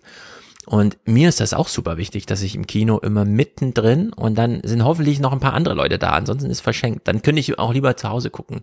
Also so die große Leinwand ist es gar nicht, sondern es ist tatsächlich äh, dieses äh, andere fremde Publikum, mit dem man nichts zu tun hat, aber das halt einfach anwesend ist. Ach, interessant. Ich sehe das, ich habe immer, wenn ich im Kino sitze, denke ich, ah Gott sei Dank musst du dir nicht die Frage stellen, ist das jetzt hier zu laut? Kommt gleich die Nachbarn klopfen und sagen, machen Sie mal Ihre Bassbox leiser. Und ich denke mir, ach, alles egal. So. Ja, das spielt auch eine Rolle, klar, Lautstärke, aber das hat nicht immer nur mit Qualität zu tun, sondern dann auch einfach nur, dass halt laut ist einfach. Netflix sind die Kinos so egal, die stecken das ganze Geld in die Kunst und sagen sogar ganz bewusst, die anderen Studios haben strenge Vermarktungsrichtlinien, die wollen das Geld nicht verschwenden. Bei uns dürft ihr es verschwenden. Hier hast du 30 Millionen, mach mal, weil der Return on Investment wird schon irgendwie da sein.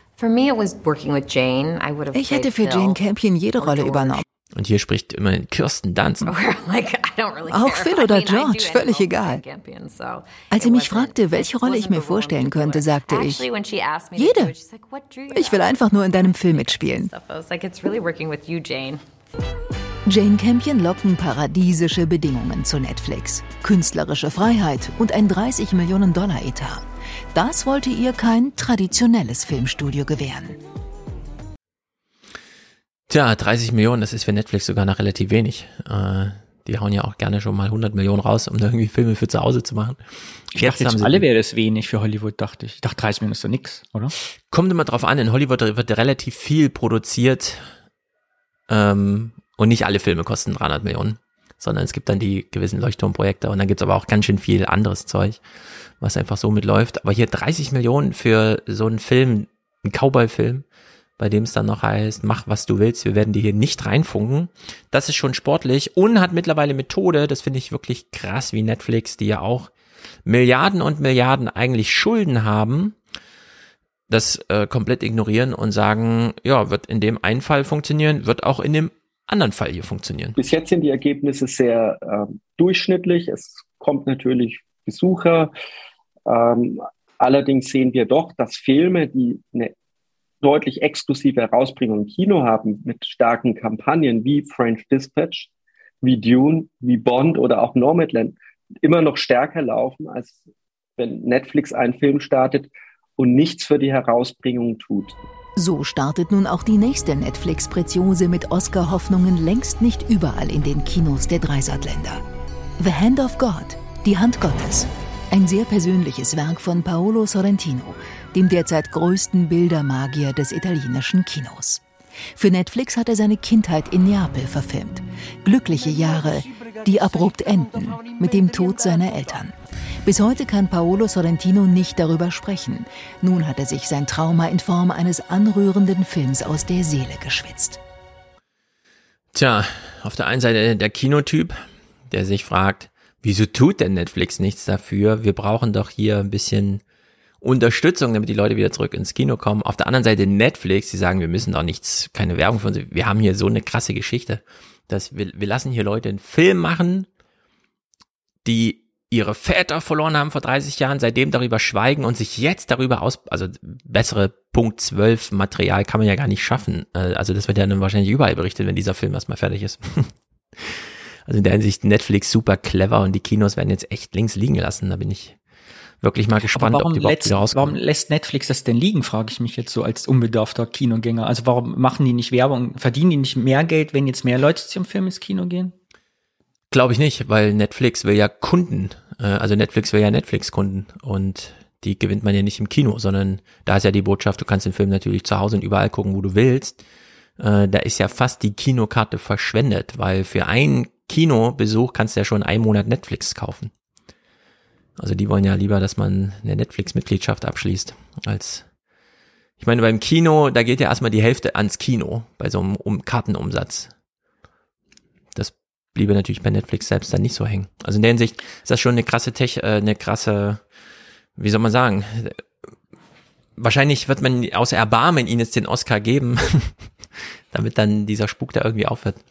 Wir hatten ja letztens äh, beim letzten Podcast schon das Podcast UFO erwähnt, den ich ja auch immer gerne höre. Und die hatten ja die Geschäftsidee improvisativ entwickelt, dass ja Netflix eigentlich so ein Popcorn-Abo noch anbieten müsste, um das Kino-Feeling vollkommen zu machen. Also wo die wissen, du guckst gerade die dritte Staffel, fängt jetzt an, du guckst die ersten zwei, dann kannst du sagen, für 4,99 mehr im Monat hätte ich gern jeden Montag, weil ich gucke ja mal Montagabend, das rechnet der Algorithmus ja eh aus, schön warmes, halb süß, salziges Popcorn nach Hause, 20 Uhr. Von Gorillas oder so, oder wer das immer dann bringen. Ja. Ich meine, so hat's ja im Grunde angefangen. Netflix war ein Lieferdienst am Anfang. Die haben die DVDs nach Hause geliefert, haben dann eine mitgenommen und eine gebracht. Jetzt würden sie einfach das Popcorn bringen. Und dann, ganz vogue, keine Papiertüte, kein Plastik, sondern schön Keramik. Und das nehmen sie dann wieder mit beim nächsten Mal und geben den volles. also in der Hinsicht ist ja noch viel noch Spielraum für Netflix. Ja. Noch genau, noch nachlachen wir. Aber das ist, wenn dann erstmal der siebte Lockdown ansteht und so, dann äh, wird es genau so gemacht. Gut, werden wir mal politisch. Olaf war ein großes Thema in der Kulturzeit, mhm. bevor wir uns die Sendungseröffnung anschauen, wo es dann äh, wirklich nur noch politisch ist. Mhm. Olaf ist jetzt auch dein neuer Bundeskanzler. Bist du zufrieden? Äh, bisher, ich versuche jetzt eine Antwort zu geben, die wie, wie sie alle geben. Bisher äh, muss man sich beobachten, die ersten 100 Tage eh beobachten. Er hat ein schwieriges Erbe übernommen. Jetzt gerade jetzt in Zeiten der zunehmenden mhm. Pandemie vierten Welle muss man schauen, wie sich das entwickelt. Aber wir freuen uns mit dem neuen politischen Wind. Ja. Und wünschen der Koalition viel Glück. Ich finde, äh, Olaf beginnt so langsam es zu übertreiben. Er macht immer so Verarschungssprüche irgendwie. Und muss man dann immer wieder einfangen. Also in der Hinsicht äh, werden die nächsten Podcasts hier, wo es wieder explizit politisch wird, auch interessant. Bleiben wir mal bei dem, was Kulturzeit hier an Olaf sieht. Ähm, eine Abmoderation am 7.12. Das war die Kulturzeit für heute. Morgen hat Deutschland einen neuen Bundeskanzler und wir sprechen über Olaf Scholz und was der eigentlich für ein Typ ist. Ich hoffe, Sie sind dabei. Das ist natürlich ähm, die Frage. Was ist das eigentlich für ein Typ? Das ist bestimmt voll der krasse Typ. Ja. Das ist, also eigentlich machen ja heute schon alle so schon äh, nicht die Schönen und Reichen, sondern die Mächtigen. Fragen sich dann, was ist denn das eigentlich für ein Typ? Versuchen ihm in den Kopf zu fragen, fragen, was nun, Herr Bundeskanzler? Gut, er ist also zum Kanzler gewählt am Tag drauf nach dieser Moderation und die Sendungseröffnung gestaltet sich wie folgt. Deutschlands neuer Bundeskanzler ist gewählt. Olaf Scholz mit 395 von 707 Stimmen.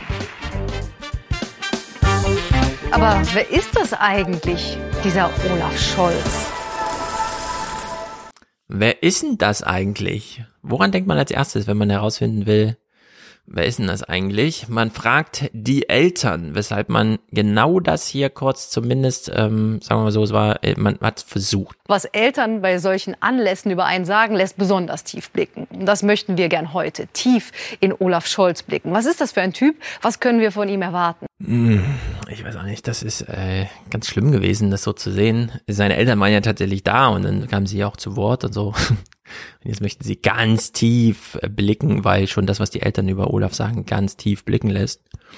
Nun gut, der Bericht dazu ist also, wie man sich's vorstellt. Olaf Scholz, Rechtsanwalt, geboren in Osnabrück, hatte mal ein paar Kilo zu viel, doch die trainierte er sich weg. Als Juso hatte er Locken. Als Bürgermeister von Hamburg brauchte er die nicht mehr. Olaf Scholz begeistert nicht. Er ist diszipliniert. Was so. Body-Shaming, wie man heute sagt, das ist ja krass. ich meine, das ist ja, ja. Kultur, ist das jetzt Satire gewesen? Ich meine, der früher mal fett und jetzt hat er eine Glatze. Ich meine, was ist das für ein Scheiß? Er, er hatte früher mal Locken und ein bisschen zu viel Fett. Ich weiß auch nicht genau, das ist, ähm, ja, Body-Shaming. Also das würde ich auch darunter subsumieren. Sowas macht man eigentlich nicht. Ja, vor allem, das sind die einzigen Sachen. Also die fragen ja, was ist Olaf Scholz für ein Typ? Der war jetzt vier Jahre äh, Finanzminister, ne? So. Und die einzigen beiden Sachen, die man von Olaf Scholz ja kennt, ist, dass er früher Locken hat auf seinen alten Fotos und jetzt eine Glatze hat. Und jetzt ja. wollen sie sagen, was ist das für ein Typ? Und sagen, der war früher mal fett, hat Locken und jetzt eine Glatze. Ja, ich glaube auch, man ich nimmt verstehe. sich das so raus, als Recht, sowas machen zu dürfen, weil jetzt ist er ja nicht mehr dünn, also wird er einen das nicht übel nehmen. Nur wenn man so an die Sachen rangeht, dann würde ich mir sehr wünschen, dass man die letzten vier Jahre Peter Altmaier, Helge Braun mal so beobachtet hätte. Haben eine Glatze und sind fett. Ja, würde man so einen Bericht machen? Nein, natürlich nicht. Nicht mal auch, auch in der Kulturzeit nicht. So, aber über Olaf kann man das ja so machen. Und äh, er war auch nicht richtig dick, nur ein bisschen. Ja, so ich glaube, das genau. ja, er war noch so, dass er sich hat filmen lassen, als er joggen war. Wer weiß. Man hat den Bericht gemacht, weil man das im Archiv gefunden hat, wie auch immer. Lars Haider. Das, weil sich früher schon keine für Olaf Scholz interessiert. Ich glaube, und deshalb sieht man immer dieses Lockenbild wieder rein in den Jog. Es gibt von Olaf Scholz wahrscheinlich in den NDR, WDR Archiven nur diese fünf Ausschnitte, die man gespeichert hat, weil der so, also ist nie was passiert in den letzten 40 Jahren. Das überprüfen wir jetzt mal. Das ist nämlich äh, hier auch äh, eine starke These. Letzte Woche im Podcast hier konnten wir auch schon über Lars Haider sprechen. Der war nämlich im Studio zu Gast und hat dann so äh, er ist Chefredakteur vom Hamburger Abendblatt und hat eine Biografie über äh, ähm, Scholz geschrieben und hat damals schon äh, letzte Woche schon erklärt, ja, an Olaf Scholz hat man sich äh, nicht gut abgearbeitet. Man ähm, hat zum Beispiel das Cum-Ex aufklären wollen für das Publikum. Das ist ja eine völlig blöde, das versteht doch keiner und so. In diese Richtung geht das da. Lars Heider hat jetzt hier einen anderen Talking Point mitgebracht, den fand ich auch äh, ganz interessant. Wir lassen uns ihn mal hier im Gespräch begrüßen. Über Olaf Scholz spreche ich jetzt live mit Lars Heider. Er ist Chefredakteur des Hamburger Abendblattes und begleitet Olaf Scholz journalistisch schon seit mehr als 20 Jahren. Und er hat die erste Olaf Scholz Biografie geschrieben. Die ist vorgestern erschienen. Schönen guten Abend nach Hamburg. Guten Abend. Ist das jetzt früh oder spät, dass jetzt erst die erste Biografie über Olaf Scholz erscheint? Naja, es ist, glaube ich, rechtzeitig, weil bisher hat sich ja niemand für Olaf Scholz so richtig interessiert. Deshalb gab es kein Buch über Olaf Scholz. Und spätestens jetzt muss eines auf den Markt kommen, weil die Leute ja wissen wollen, wer ist denn dieser Bundeskanzler eigentlich? Das habe ich noch nie so richtig verstanden. Hast du den Drang jetzt zu verstehen, wer dieser Olaf Scholz so richtig ist? Ey, Danny, ich höre dich nicht. Dein Mikro ist ausgegangen. Nein. Doch. Aber von Justin Bieber gab es mit 18 schon eine Biografie. Und der Olaf Scholz, fast 60, gibt es immer noch keine. Bei Künstlern verstehe ich das auch so ein bisschen. Bei in der Politik finde ich schwierig. Was will man denn über Olaf Scholz jetzt wissen?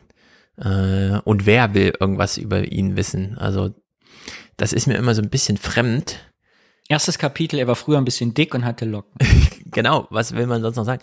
Dieser Haider hier hat jedenfalls eine ganz tolle Erklärung. Er hat ja eben schon gesagt, es gibt jetzt erst ein Buch über Olaf Scholz. Er wollte sozusagen so einen Markt bedienen. Oma Erna will irgendwie wissen, was ist denn das für einer? Und er erklärt jetzt mal Folgendes. Warum war Scholz für Biografen anscheinend so uninteressant?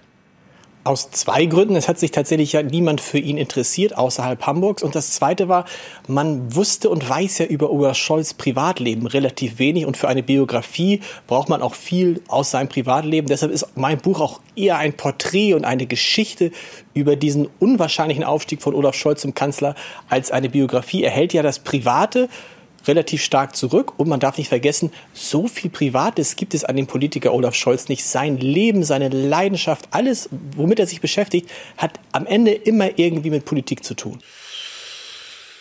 Ich finde, damit ist alles gesagt. Und es stimmt wahrscheinlich auch. Was gibt's über Olaf Scholz privat zu sagen? Gar nichts. Der Typ arbeitet 18 Stunden am Tag. Und war früher mal dick und hatte Locken. War früher mal dick und hatte Locken. Dann hat er mehr Sport gemacht, das haben wir jetzt alle gesehen hat er auch selber darüber gesprochen, wie er zuerst, also zu spät zum Sport kam. Ich könnte mir aber auch vorstellen, dass Sport für ihn eine hochindividuelle Sache ist, die er halt, also er macht dann Sport, wenn er Zeit für Sport hat und nicht, was weiß ich, Mittwochabends 20 Uhr, dann macht die Turnhalle auf und alle Kollegen sind da und dann spielt man irgendwas. Äh, also in der Hinsicht ist das eine rundum traurige Angelegenheit. Und zwar durch die Bank. Feldenkirchen hat ja als Habeck porträtiert in so einem Filmchen, wo Habeck auch auf der Straße steht und sagt, ja, ich habe heute Morgen mein Müsli mit Milch getrunken, äh, gegessen, weil ich hatte gar keine mit Milch Wasser. mehr. Mit Wasser. Und mit Wasser, genau, weil ich hatte gar keine Milch mehr. Und äh, ja, könnte Ihnen Ihre Frau keine, meine Frau, die habe ich auch schon lange nicht mehr gesehen. fand ich so traurig. Das ist wirklich, also ich bin so froh, dass wir eine Außenministerin haben, die Kinder hat, die sie wahrscheinlich nicht vernachlässigt, auch wenn der Mann jetzt sehr viel mehr sich um die Kinder kümmert und so. Aber wo irgendwie dann doch klar ist, nee, die hat auch noch Zeit für ihre Familie und da ist auch eine Familie. Sie kann so nach Hause kommen und sowas. Und das finde ich so bei diesen anderen Politikern mittlerweile wirklich eine Trau, also jetzt, wo ich selber in das Alter komme, wo ich mir denke, mit wem will man tauschen? Na, nicht mit denen. So attraktiv ja, das ist mir auch immer, das dann auch nicht. Ein großer Teil meiner Politikverdrossenheit ist eigentlich auch daraus resultiert immer, aus diesem Arbeitstierfaktor. Mhm. Ich habe immer gedacht, ich will eigentlich nicht von Leuten regiert werden, die nur vier Stunden am Tag schlafen. Ich würde viel lieber mal von jemandem regiert werden, der nach acht Stunden einmal sagt, Leute, ich muss jetzt auch mal heim, meine Kinder warten zu Hause. Ich bin morgen früh um sechs wieder da, aber jetzt ist acht abends um zehn. Also ja. die Stunde will ich schon mal noch haben. Und dieses permanente Vorleben von Überforderung gehört dazu, äh, äh, gute Leistung zu mhm. bringen. Mhm. Ich anstrengend. Mir gefällt das auch sehr gut, dass wir mal Leute mit Kindern jetzt haben, die Politik machen. Genau. Als, also die Familienministerin Anne Spiegel, glaube ich, vier Kinder. Als damals Edmund Stoiber antrat und Gerhard Schröder herausforderte, oder sind die beiden primär gegeneinander angetreten? Nee, Stoiber, naja, irgendwie. Ja, genau. Stoiber und Schröder, ja. 2002. Er hat gegen Kohl gewonnen, war schon Kanzler und dann kam Stoiber. Und dann hat man so versucht, die Geschichte aufzuziehen, der Stoiber arbeitet ja rund um die Uhr, während der Gerhard Schröder versucht, nur vier Stunden am Tag Kanzler zu spielen. Damals fand ich das irgendwie lustig, aber heute denke ich mir irgendwie, ja, vier Stunden als Ziel, dann wissen wir alle, es sind dann acht Stunden oder neun Stunden, die man wirklich Kanzler ist, plus Reisen, also zehn Stunden. Aber das muss es dann auch gewesen sein.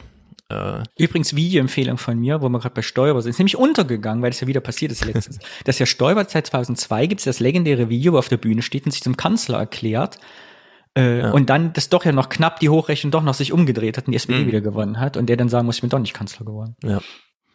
Das ist jetzt nochmal aufgetaucht irgendwo? Nee, aber ich gucke immer alte Sachen bei YouTube, also. das ist mein Hobby. Ja, ich gucke auch sehr gerne alte Politiker reden, irgendwie nochmal Kohl, drei Stunden und so, was es alles gibt. Aber ich ja, würde jetzt allen jungen Politikerinnen und Politikern empfehlen, eine kurze Biografie schreiben zu lassen. Dann kann ihnen das nicht mehr passieren in 20 Jahren. Einfach mal so ein Heft. Genau, haltet mal fest, was ihr was macht, damit man später sieht, dass ihr was gemacht habt neben der Politik, weil das wäre sonst super traurig. Äh, Aber das ist auch mit, ne, weil das ja irgendwie, ich finde, die ganze Koalition zeichnet sich auch in den Vorgesprächen immer jetzt dadurch aus, dass nicht so viel nach außen dringt.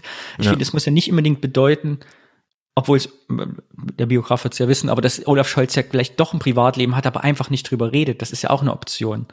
Dass er jetzt einfach nicht in jede Kamera erzählt, was er den ganzen Tag macht. Und dass er naja. gern Saumagen isst, dass das sein ja. Lieblingsgericht ist. Wer weiß. Also spätestens als Kanzler hast du, glaube ich, dann wirklich keins mehr. Das ist so ein bisschen, ist wirklich dramatisch. Aber der wird auch mal wie Angela Merkel aus dem Schlauchboot besoffen gefallen sein als Jugendlicher. Aber der erzählt halt, glaube ich. Also ich kann mir nicht vorstellen, dass er nicht mal was erlebt hat. Oder ist er wirklich Scholzomat? Mal sehen, ob er sich noch ein bisschen öffnet. Vielleicht findet man ja irgendwann raus in seinem Stab, dass zur Öffentlichkeitsarbeit, dass die Öffentlichkeit danach verlangt. Ich würde dem Biografen sagen, dem Herrn äh, Haider, Haider, wir werden erst wissen, wie was Olaf Scholz für ein Mensch ist, wenn er sich die drei Lieder für den Zapfenstreich wünscht. Dann werden wir Richtig, spätestens dann kriegen wir es nochmal raus. Was gibt's jetzt also über Olaf zu sagen? Sie haben da eben ein schönes Zitat gehabt von Gertrude Stein. Eine Rose ist eine Rose ist eine Rose. Olaf Scholz ist Olaf Scholz ist Olaf Scholz. Also ich kann Ihnen da gar nicht viel Neues erzählen. Er ist so, wie er ist. Und er versucht auch gar nicht erst sich zu verstecken. Hm. Ich weiß nicht. Ist das nicht für einen Journalisten, du weißt, du bist doch Journalist, ist das nicht eigentlich eine Horrorschalte? Also du fragst permanent Leute und was die sagen nur, nee, ist langweilig, ist nichts passiert, der man erlebt nichts und ich kann ihnen jetzt auch nichts Neues erzählen. Und in der Biografie, ja. also der, der verkauft ja gerade seine Biografie mit, da steht ja gar nichts drin. Das ist es nämlich. Dieser Haider hat ja sich gedacht, es gibt ja noch gar kein Buch von Olaf Scholz, aber jetzt könnte er Kanzler werden. Also schreibe ich mal eins. Und ich glaube, der hat extreme Motivationsprobleme gehabt, weil erstens, wann stand fest, dass Olaf Scholz äh, Kanzler wird? Da war das Manuskript schon abgegeben.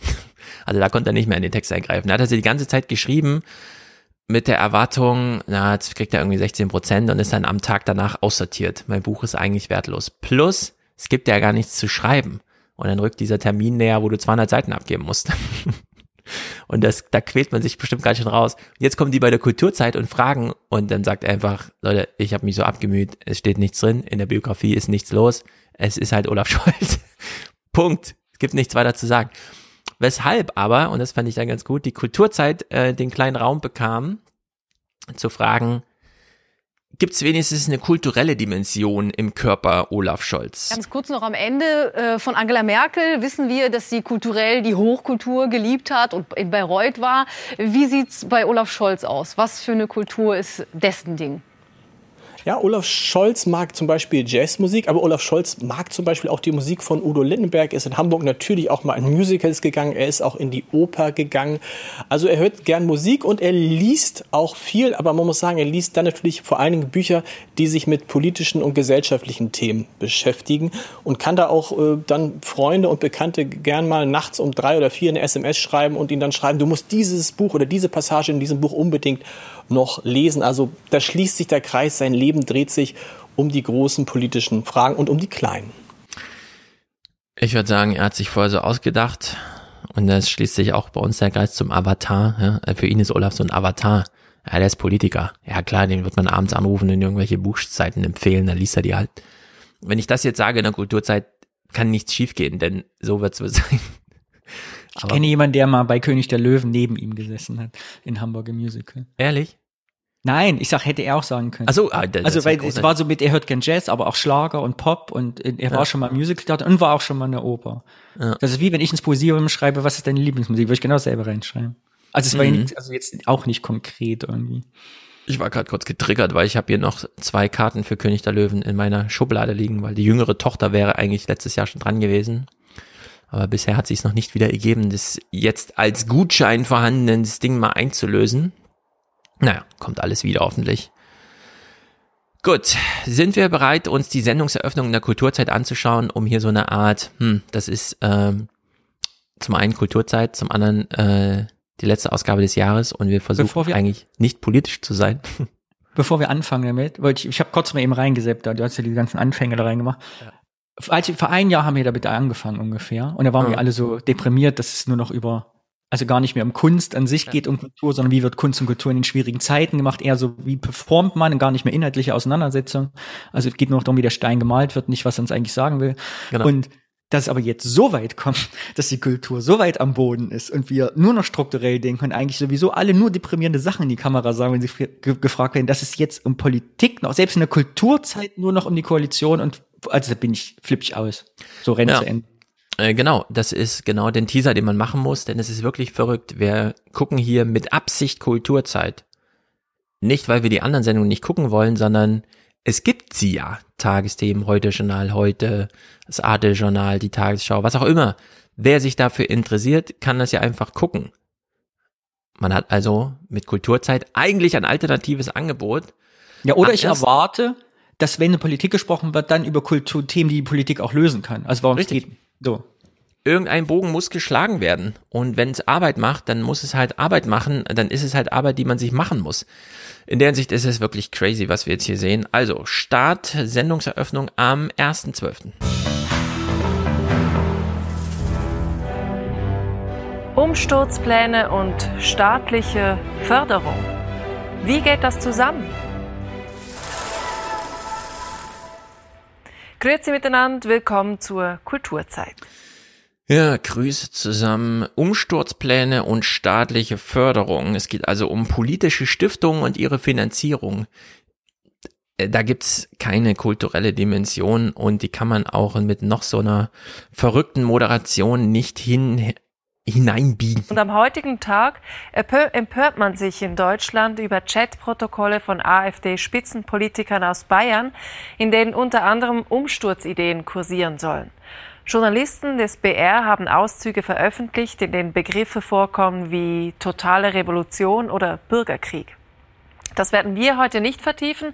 Allerdings starten wir in diese Sendung mit einem Beitrag, in dem es um die Verteilung von Steuergeldern in der deutschen Politlandschaft geht. So, Sie haben also seit ewig lang so einen Beitrag rumliegen, wo es um die Finanzierung von politischer Stiftungen geht. Und weil heute an diesem nachrichtenreichen Tag Chatgruppen in Bayern mit AfD-Mitgliedern irgendwelchen Blödsinn äh, und auch strafbewerten, äh, also Kram da irgendwie getwittert und wie auch immer oder miteinander äh, kommuniziert haben und das an die Öffentlichkeit kam. Aber das wollen wir heute eigentlich gar nicht besprechen. Ich sage Ihnen jetzt mal, was wir jetzt eigentlich im Bericht zeigen. Also das ist wirklich. Das war auch die äh, Tagesschau dann. Und sie haben vermeldet, es gab halt eine Chatgruppe und die, äh, habe ich nicht verstanden. Ja. Nur die Tagesschau kann halt einfach sagen, wir machen das Wichtigste des Tages, das ist passiert, dann folgt eine halbsekündige Pause, dann kommt halt das nächste Thema und jeder weiß sehgewohnheitenmäßig, so funktioniert die Tagesschau. Und sie machen das halt hier auch, noch mit dem Brückenschlag. Haben wir ihnen jetzt gesagt, wollen wir aber gar nicht drüber reden. Und sie erklären nicht mal, warum eigentlich nicht, weil das könnte man durchaus dazu sagen, es ist eigentlich gar kein Kulturzeitthema, aber jetzt haben wir es trotzdem mal kurz genannt. Sie sagt ja auch, das wollen wir hier nicht vertiefen. Sie sagt nicht, das können wir nicht vertiefen Ja, oder das. äh, ne, ne. Also es ist wirklich ganz komisch, so, so wie, als hätte man die Moderation schon geschrieben und es wäre jetzt sie schade, sie jetzt wegzuwerfen, also liest man sie halt noch kurz vor. In diesem Bericht kommt Meron Mendel zu Gast von der Anne Frank Bildungsstätte, der dann folgenden Spruch zumindest noch macht. Über die eigentliche Stiftungsarbeit könne man bisher nur wenig sagen. Und da geht es hier um die AfD-Stiftung, der Erika Steinbach ja vorsteht. Aber es gebe reichlich Zitate des Führungspersonals. Aus dem Zusammenhang gerissen, sagt Erika Steinbach. Meron Mendel warnt vor Geschichtsrevisionismus und Holocaust-Relativierung. Das muss klar sein, dass mit Steuergeldern darf die Demokratie nicht ab abgebaut werden. Es darf noch nicht sein, dass die Demokratie ihre eigene Zerstörung auch finanziert. Ja, das ist natürlich immer das Problem, was man hat, seit Böckenförder oder wie es heißt, äh, schon seinen klugen Spruch machte zu den Bedingungen der Demokratie und so weiter. Darf man das jetzt noch forcieren? Der AfD als gewählte Institution steht natürlich eine Stiftung zu. Alle Stiftungen kriegen Steuergeld, kriegt die AfD jetzt auch Steuergeld und ja, welches Ziel verfolgen sie dann eigentlich damit, das System abzuschaffen, das ihnen die Steuergelder verschafft? Also interessantes Paradox kann man ja durchaus mal in einer Panoramasendung dann abends zeigen, aber in Kulturzeit ein bisschen komisch. Ähm, interessant ist aber doch, dass sie dann in die Geschichte schauten und zwar nicht zur Linkspartei, sondern zu den Grünen. Die etablierten parteinahen Stiftungen von dem Bundesverfassungsgericht Anfang der 80er. Geklagt hatten seinerzeit die Grünen, kritisierten das jahrzehntealte System der Zuwendungen. Die Grünen, die auf Bundesebene keine ihr nahestehende Stiftung haben, sehen in diesen Globalzahlungen eine indirekte Parteienfinanzierung und einen Verstoß gegen die Chancengleichheit. Das ist lange her. Ja, was war los mit den Grünen damals? Otto Schily sitzt man hier vom Bundesverfassungsgericht als Antragsteller. Waren die zu faul, eine eigene Stiftung zu gründen und wollten deswegen den anderen auch nicht gönnen? Oder es ist irgendwie, keine Ahnung, mir ist diese Zeit so lang her, ich kenne mich da nicht aus. Sendungseröffnung am 2.12.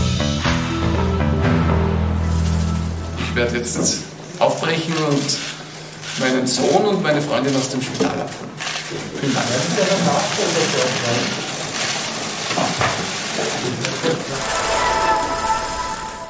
Und so trat Kurz zur Seite. Grüezi miteinander. Ja, Ich verstehe nicht, was aus der Kultur geworden ist. Wir haben ja eine Kulturlandschaft, die am Boden liegt, die jetzt in den vierten Lockdown geht. Wir haben Situationen, dass Künstler und Künstlerinnen Performance-Leute, also die darstellende Kunst, Termine für 2022 komplett absagen, alle ein Jahr nach verschoben gehen. Deshalb, selbst wenn die Pandemie zu Ende ist, werden wir vor einem Vakuum sitzen, weil keine Konzerte stattfinden, weil alle ihre ins nächste Jahr geschoben haben und sitzen im Sommer da und freuen sich, die Pandemie ist zu Ende und nichts passiert, wenn sie zu Ende. Äh, die Leute wissen nicht, wie sie ihre Miete zahlen, die Ateliers machen zu, die Leute, die Kunst gemacht haben, sitzen jetzt in, in, in, in Testzentren, stecken Leute Stäbchen, in, in, um, um zu überleben, also äh, ihren, ihren Alltag ja. zu bestreiten. Und da kommt Sebastian Kurz in, in, in, ich verstehe das nicht. Ja, vor allem hat man da nichts mal gemacht aus, hat er jetzt die Wahrheit gesagt, was hat es mit dem Kind auf sich, welche Rolle spielt das Kind in der Politik oder wie auch immer, ja, so, also nicht sein Kind, sondern das Kind allgemein. Das ist ähm, total Banane gewesen. Vor allem, man arbeitet sich dann an Sebastian Kurz ab, kommt zum nächsten Thema. Dies just an dem Tag, an dem sich die Deutschen formell von ihrer Kanzlerin verabschieden. Angela Merkel tritt ab.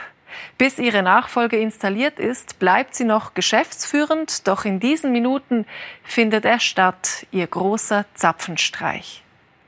Feierliche traditionelle Zeremonie der Bundeswehr beim Verteidigungsministerium in Berlin.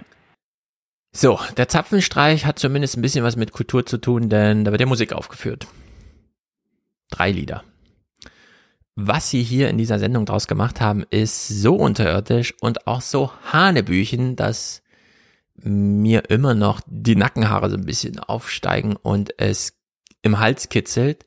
Vor allem, wenn man weiß, also ich hatte echt Probleme, weil 16 Jahre her, ich wusste mhm. nicht mehr, also ich musste echt darauf hingestoßen werden, dass ja äh, die Kanzlerin auch einen Zapfenstreich kriegt. Das wusste ich gar nicht mehr, weil es so lange her war, dass mal einer einen gekriegt hat. Ja. Aber das, also wenn jemand weiß, was ein Zapfenstreich ist, dann das Kulturzeitspublikum, finde ich. Da muss man das sich ja nochmal das stimmt. Da, vor allem, ja, da können wir es zackig schnell wegmachen. Nur es gibt ja immer, das haben wir in Abendnachrichten auch, manche Themen werden einfach so überdimensioniert behandelt, nämlich mit einer Moderation, einem Bericht, einer Schalte zu einem Gesprächspartner und dann noch mit einem Kommentar, also wo einfach alles äh, drin vorkommt. Wo man sagt, warum?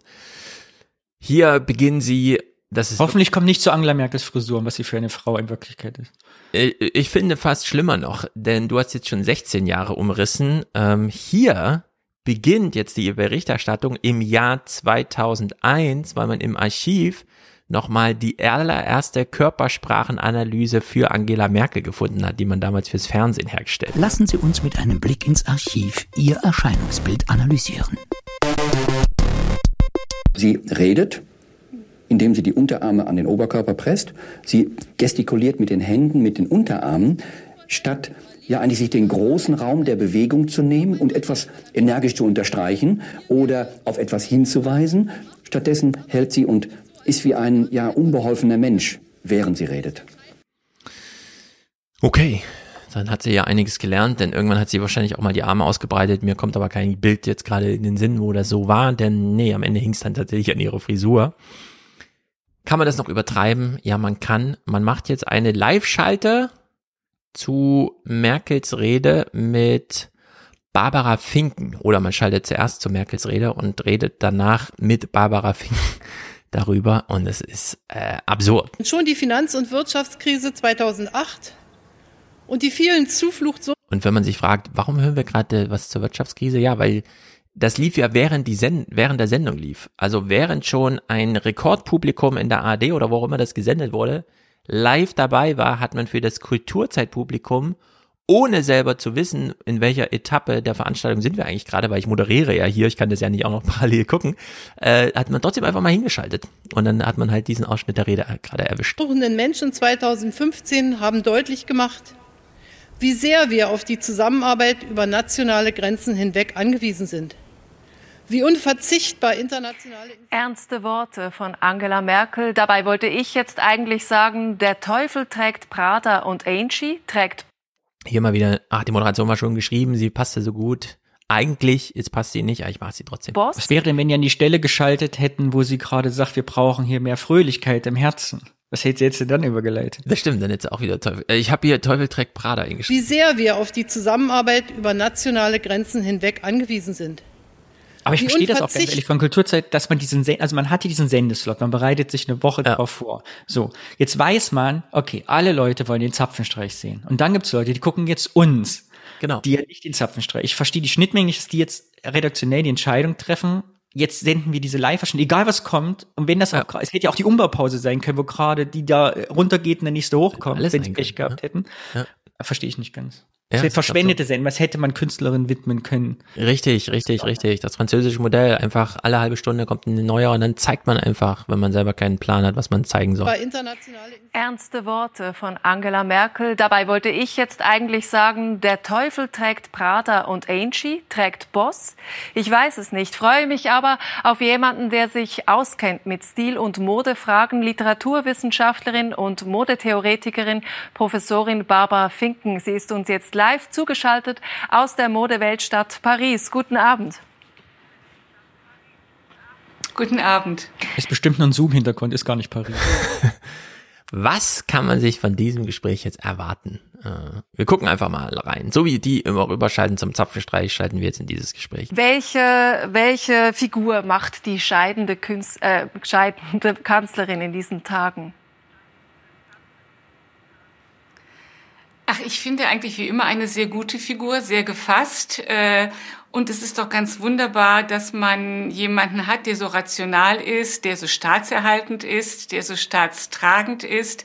In diesen Zeiten, wo wir auf immer mehr äh, wild gewordene, narzisstische, männliche Tyrannen überall blicken, da finde ich, hat das was sehr Beruhigendes, so eine rationale Stimme äh, zu hören. Mhm. Gut, das waren alles ausgedachtes Blabla. Das hat mit nichts was in der Realität stattfindet, irgendwie zu tun. Das war einfach nur, ah, wir müssen jetzt ein Gespräch gestalten. Na gut, dann gestalten wir mal ein Gespräch. Und kann ich jetzt bitte den Zapfenstreich zu Ende weiter gucken? Das ist mir wichtig, hätte ich noch sagen müssen. Ja, nur das Problem ist, und das wird ja auch thematisiert, es guckt gerade keiner von denen Zapfenstreich und alle wissen das auch und wissen aber auch, wir schalten gleich wieder zum Zapfenstreich. Der große Zapfenstreich, eine traditionelle Militärzeremonie. Ich weiß, dass Sie das jetzt nicht sehen können, aber generell gefragt, ja, du, Nina Brunner, kannst das auch gerade nicht sehen. Es macht gar keinen Sinn, darüber zu sprechen, nur weil es jetzt gerade live stattfindet. Die, wahrscheinlich, die wollen, weil die, ja wahrscheinlich, weil die Nina Hagen gespielt haben, konnte man es in Frankreich nicht gucken, weil da stand, diese Bilder dürfen aus urheberrechtlichen Gründen nicht gezeigt das werden. Das kann natürlich sein, dass das deutsche Kunst ist, die man in Frankreich nicht zeigt. Absurd ist ja, dass wir als Kulturzeitkenner wissen, die Gesprächspartnerin ähm, Finken kann selber gerade nicht Nina Brunner sehen. Das ist nur eine einseitige, wir haben ihnen eine Kamera hingestellt, aber für die Rückleitung des Bildes hat es leider nicht gereicht, obwohl sie ja auch einfach hätte auf einem iPhone halt live Kulturzeit schauen können, fand aber nicht statt. Und in der Hinsicht finde ich es besonders krass und wir machen jetzt einen Sprung in die letzte Sendung, die von gestern Abend, die in diesem Jahr lief, wo die, sich die Kulturzeit nochmal für Folgendes gelobt hat. Thank you so much muss sagen, diese Zoom-Interviews, die haben nochmal irgendwie eine andere Nähe äh, oder Intimität. Und irgendwie hatte es auch was Intimes, dann zum Beispiel im Schlafzimmer von Celeste zugeschaltet zu sein. Ja, und das kenne ich nämlich aus eigener Erfahrung und das hat auch Daniel Stuckrad-Barre und so, nee, nicht Daniel äh, Dingsterbums Stuckrad-Barre, den wir, über den wir uns ja auch schon lustig gemacht haben, weil er nämlich auch dieser Situation ausgeliefert war. Die Kulturzeit macht Live-Schalten zu irgendwelchen Leuten, denen sie einfach einen Knopf ins Ohr steckt und die dann einfach ins Leere einer Lobby hineinsprechen müssen, sich selber nicht sehen, den Gesprächspartner nicht sehen, die Sendung nicht sehen, gar nichts sehen, aber im Fernsehen sind in diesem Moment. Und das ist richtig bescheuert und wie wir hier auch sagen können, das hat nichts mit einer intimen Gesprächsatmosphäre noch sonst irgendwas zu tun. Das ist ein ganz schlimmes Telefonat, was da so stattfindet. Und unter diesen allen Bedingungen soll die Finken jetzt zu etwas sagen einfach, ja, während gleichzeitig eine Veranstaltung läuft, die sie nicht sieht und die den Brunner nicht sieht, die den Brunner aber super wichtig findet und es ist einfach völlig banal. Also ich glaube, dass wir eigentlich wirklich unendlich dankbar sein können, dass es Merkel gab. Es war für Deutschland sicherlich sehr gut, dass wir doch als militärisches und autoritäres Land Warte mal, was hat sie gerade gesagt? Dass es Merkel gab. Es war für Deutschland sicherlich sehr gut, dass wir doch als militärisches und autoritäres Land. Also Deutschland ist ein autoritäres und militärisches Land. Gesehen wird, vor 16 Jahren von einer Frau geführt zu werden. Das finde ich so jenseits von allem. Die Legende, die man aus Deutschland immer hört, ist doch, man kommt irgendwo hin und dann sagen alle, oh, Deutschland ist irgendwie gut regiert, solide, da werden keine Großmachtansprüche mehr gemacht und es ist wirklich ein bisschen crazy, wie die jetzt an Corona scheitern. Aber wer beobachtet Deutschland denn noch als militärisches und autoritäres Land? Das ist doch völlig aus der Luft gegriffen und hat mit nichts zu tun, was irgendwie als Realität beschrieben werden kann. Also das finde ich ganz merkwürdig. Und na klar, Merkels Musikauswahl muss natürlich hier auch thematisiert werden. Und auch da finde ich dieser, diesen Wunsch zur Vermittlung und dieser Mut zum Schrägsein, äh, dieser Mut anders zu sein, drückt sich eigentlich auch in dieser Musikwahl aus. Es spielt das Stabsmusikchor. Ich würde vorschlagen, wir schalten nochmal nach Berlin. Es könnte sein, dass da jetzt gerade was geht mit Musik. Ratet mal alle, ob jetzt was geht mit Musik, wenn man da gerade spontan live hinschaltet. Musik, bin ich sicher. Zu den Zeiten der Landsknechte, in denen ein Verwaltungsbeamter zusammen mit einer Fackel durch die Straßen gezogen ist, zu den Kneipen und Wirten gegangen ist, auf den Zapfen geschlagen hat und parallel dann auch die Laternen angezündet hat. Daher auch die Fackel.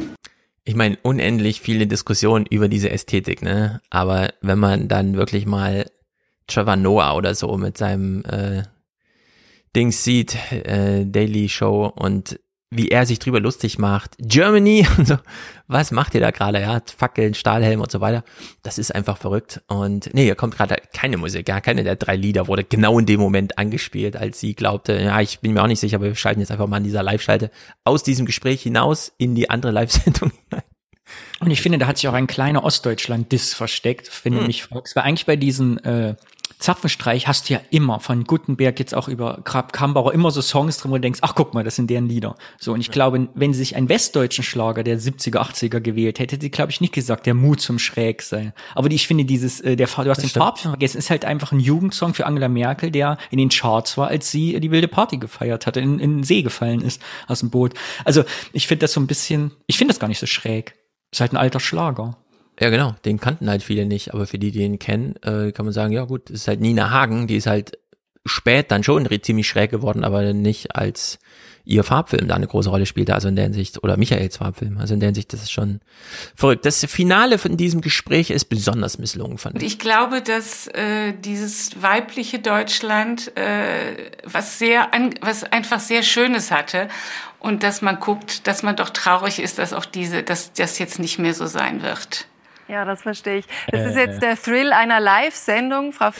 Oh, sie versucht nochmal. Bundestag haben wir jetzt. Wir haben irgendwie 50-50 ja. Ministerinnen und Minister und sie sagt die Weiblichkeit in deutscher Szene. Na gut. Es ist dieses Gelaber, was man halt so macht, wenn man keine Ahnung hat. Ich finde. So, und jetzt, ähm, geht sie die, das Wagnis ein, nochmal eine Live-Schalte in die, in den Zapfenstreich zu machen. Rein wird. Ja, das verstehe ich. Das ist jetzt der Thrill einer Live-Sendung. Frau Finken, ich finde, wir sollten es nochmal versuchen mit der Schalte nach Berlin. Vielleicht kommt ja gleich Nina Hagen, wer weiß. Wie hoch ist die Wahrscheinlichkeit, dass sie genau diesen Moment trifft, in dem diese drei Minuten Nina Hagen läuft? Die Wahrscheinlichkeit ist ungefähr 0,2 oder so. Und weil es so schön daneben ging, gucken wir das auch in voller Länge. Vielleicht. Gewehr ab! Gewehr ab. Mhm. Fackelträger. Rechts und links. Um. Gewehr, Fackel, rechts und links. Das ist schon ziemlich, das hat, darauf hat man sich gefreut, als man dachte, jetzt kommt Nina Hagen. Fackelträger. Marsch!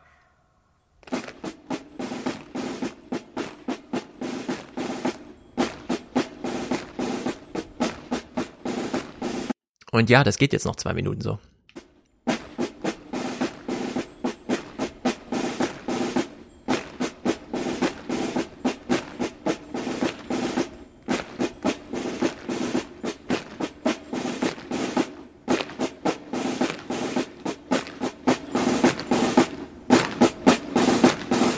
Wahrscheinlich hat man sich bei Kulturzeit gedacht, es sind jetzt nur noch wenige Sekunden, bis sie Nina Hagen spielen. Wenn wir jetzt rausgehen, wäre blöd.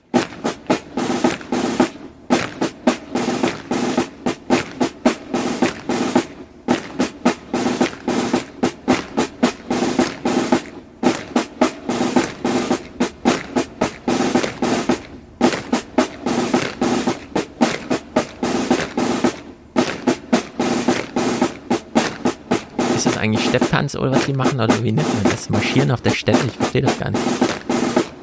Hast du nicht gedient? Nee. Was du denn? Gehört das dazu? Muss man das machen? Ne? Keine Ahnung. Aber das zum Thema.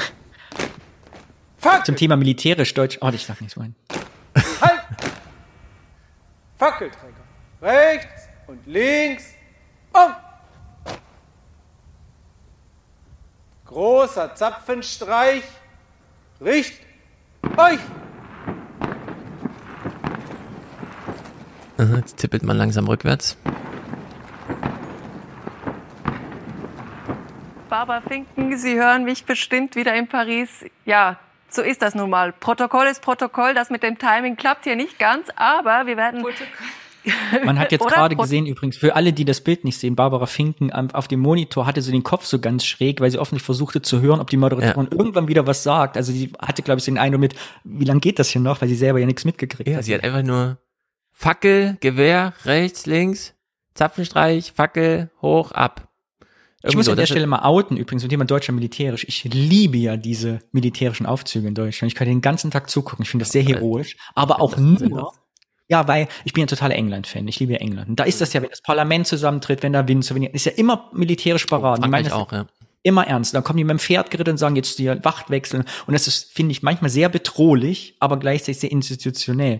Während in Deutschland, finde ich, wir sowas nur zu diesen überbesonderen Anlässen haben, dass es immer wie Show wirkt, finde ich. Es wirkt für mich, wenn das die Bundeswehr macht, finde ich nie so militärisch, sondern eher wie so, also so gar nicht zeremoniell, sondern wie so eine, ja, ich weiß auch nicht, weil man es nicht gewohnt ist. Ich habe das nicht so militärisch. Ja, eben, es hat so was Satirisches. Ich kann das überhaupt nicht ernst nehmen.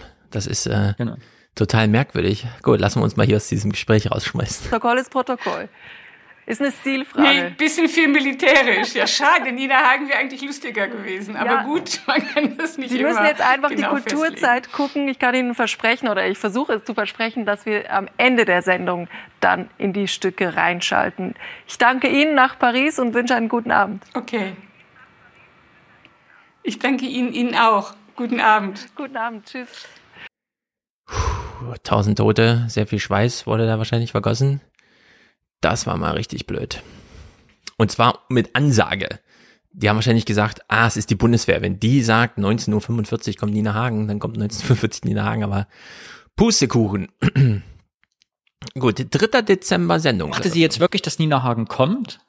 Nein, weil sie immer sagte, Nina Hagen kommt. Sie dachte, wahrscheinlich haben sie ihr vorher gesagt, während wir miteinander sprechen, wird das Lied gespielt und dann schalten wir rüber.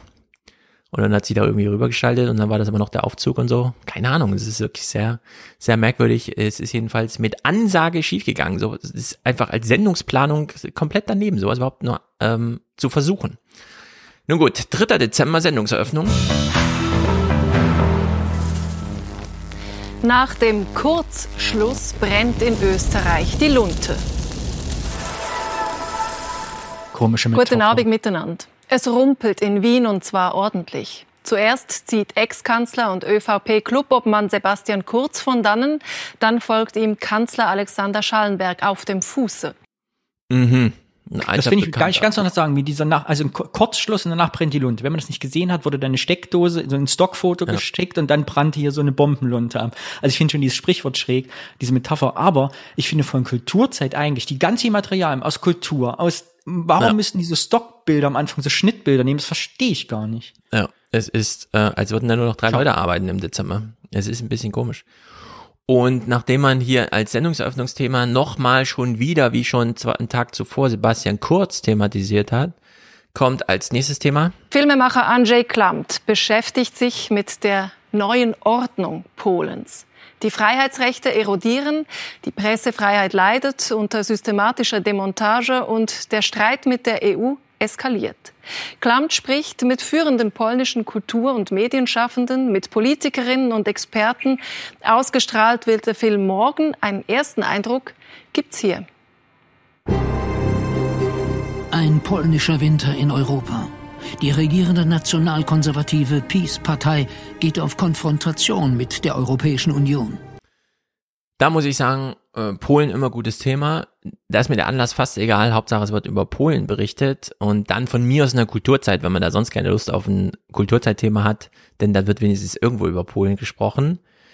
Sie haben es aber hier noch sehr über diesen deliberativen, wenn wir nur alle miteinander quatschen, dann wird es auch wieder besser. Komm, guckt uns mal alle diesen Film an, dann wird's schon wieder. Haben dann aber ein Gespräch äh, mit Katharina Barley geführt, aus dem, äh, zeigen sie so aus der Konserve, die folgenden Spruch macht, der super, super, super wichtig ist. Ich bin immer für Dialog. Schon alleine im Interesse der Bevölkerung. Man darf nie den Gesprächsfaden abreißen lassen. Nur sehen wir im Falle von Polen und ja noch länger im Falle von Ungarn, dass dieser Dialog wirklich nichts bringt. Gar nichts. Es geht nicht ohne Druckmittel. So schlimm ich das finde, gerade gegenüber Polen finde ich das schlimm, denn Polen hat so viel beigetragen zu dieser europäischen Einigung, zur deutschen Wiedervereinigung auch. Was tun Kunstschaffende in dieser hoch angespannten Situation?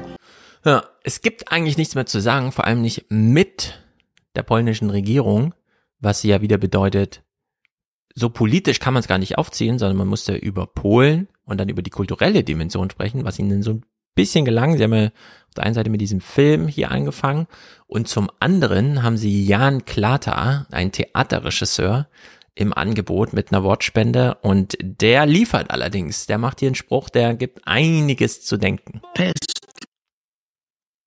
Chaos und Schrecken bestimmen das Leben in dem Stück von Peter Barnes. Wróciliśmy do normalności. Piszcie, to nie jest zabawne. Kiedy rządzi siła, a jedyną domeną czynu jest dla ludzi przemoc i ucisk. Es werden Kräfte freigesetzt, die niemand kontrollieren kann. Dies ist wirklich ein gefährlicher Moment. Und das ist für mich als Künstler sehr interessant. Wir haben etwas, über das wir Stücke machen können. Das Publikum hat etwas, worüber es nachdenken kann. Die Temperatur im Publikum ist während der Aufführungen sehr hoch. Die Frage ist nur, welchen Preis Polen dafür zahlen wird, dass wir gute Themen fürs Theater haben. So, er freut sich also über Themen und Anlässe, auch wenn das bedeutet, dass dafür gerade Polen vor die Hunde geht, denn nur deswegen hat man ja diese Themen und Anlässe und erstaunlich viel Freiheit für die Bühne. Und ich finde, da ist so ein gewisses Einfallstor jetzt auch für Resteuropa.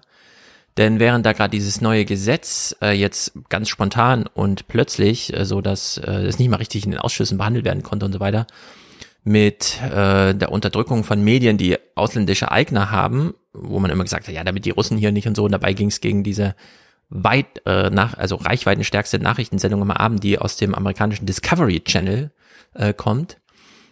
Und da könnte man ja sagen, dann konzentrieren wir uns doch hier jetzt auf diesen Kulturbereich. Wenn ihr in der Bühne einfach machen könnt, was sie wollen, dann gehen wir jetzt speziell in diese Bühne und zeigen Rest Europa, was die Polen gerade auf der Bühne veranstalten, um nicht in dieselbe Falle zu tappen wie in Russland, dass wir nämlich die ganze Zeit, und das hat ja die Tochter von Nawalny, als sie den äh, Preis da vom EU-Parlament angenommen hat, ganz richtig gesagt, man darf nicht in die Falle tappen, die Putin und so weiter dann immer aufstellen und Russland und das russische Volk mit der russischen Regierung verwechseln.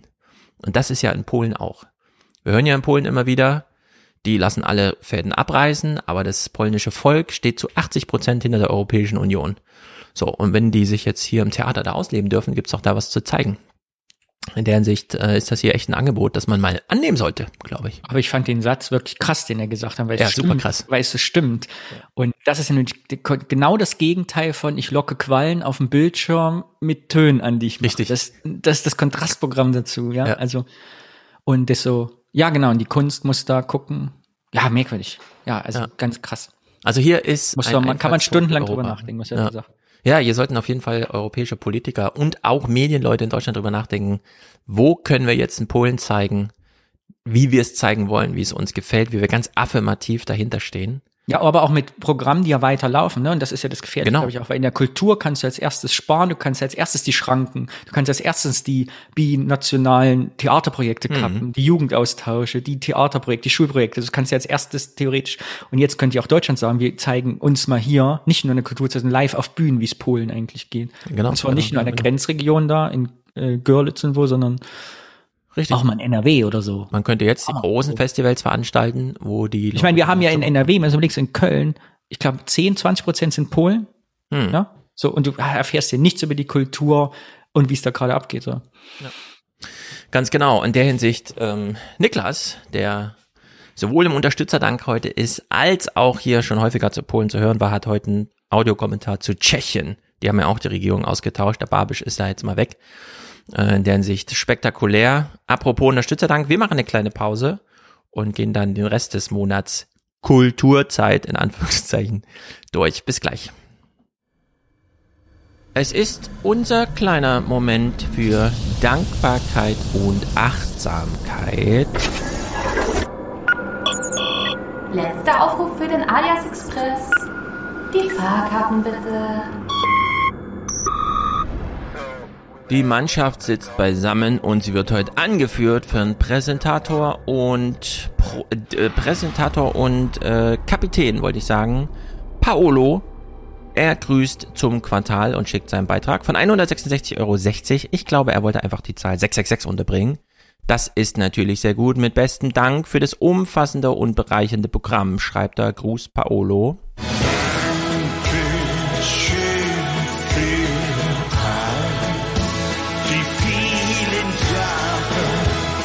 Sehr gut, dann sehen wir dich ja nächstes Quartal, beziehungsweise du siehst mich immer oder hörst mich immer. Ich dich dann, wobei, ich folge dir auch bei Instagram, das ist ja auch eine super Chose dort. Marius schickt 50, ist damit hier Produzent. Weihnachtsgeld aus Magdeburg. Liebe Grüße an den anderen Marius. Also Marius, wenn du Marius kennst, ihr seid voneinander gegrüßt und von mir auch. Ey, das kam eben schon. Einfach Dankeschön, ganz einfach Dankeschön. Georg ist ja auch Produzent. Er weist einfach auf den Alias hin, ist damit zugeordnet, aber das Konto ist nur für diesen Podcast da. Ihr könnt es also in dem Verwendungszweck euch austoben, wie ihr wollt. P.M. macht es aber auch nicht, sondern schreibt einfach Alias Podcast zu seiner, seiner Produzentenschaft von 50 Euro. Dankeschön. Ich sag Dankeschön. Sehr gut. Also, Paolo führt hier die Liste mit Vorsprung an und wird komplementiert von Marius, komplettiert, so muss es heißen, Marius, Georg und PM im Cockpit. Roland schickt 40, also kurz vor Produzentenschaft. Ich grüße dich, Roland, du bleibst kommentarlos. Ich danke Ihnen, vielen Dank für die Möglichkeit. Inzwischen sind sie alle weg vom Fenster, selbst Sebastian Kurz ist nicht mehr da. Heiko grüßt. Danke für die gute Unterhaltung, scharfe Analysen und Hilfe bei meiner Mediendiät. Keep on Podcasting. Sehr gut. Eine Mediendiät ist immer gut. Ich empfehle das auch. Gerade Smartphones können einem so viel helfen dabei. Man äh, findet ein paar Einstellungen, die sind wirklich nicht schlecht. Robert schickt die Familienunterstützung für seine Crew, Lydia und Linda und sich selbst.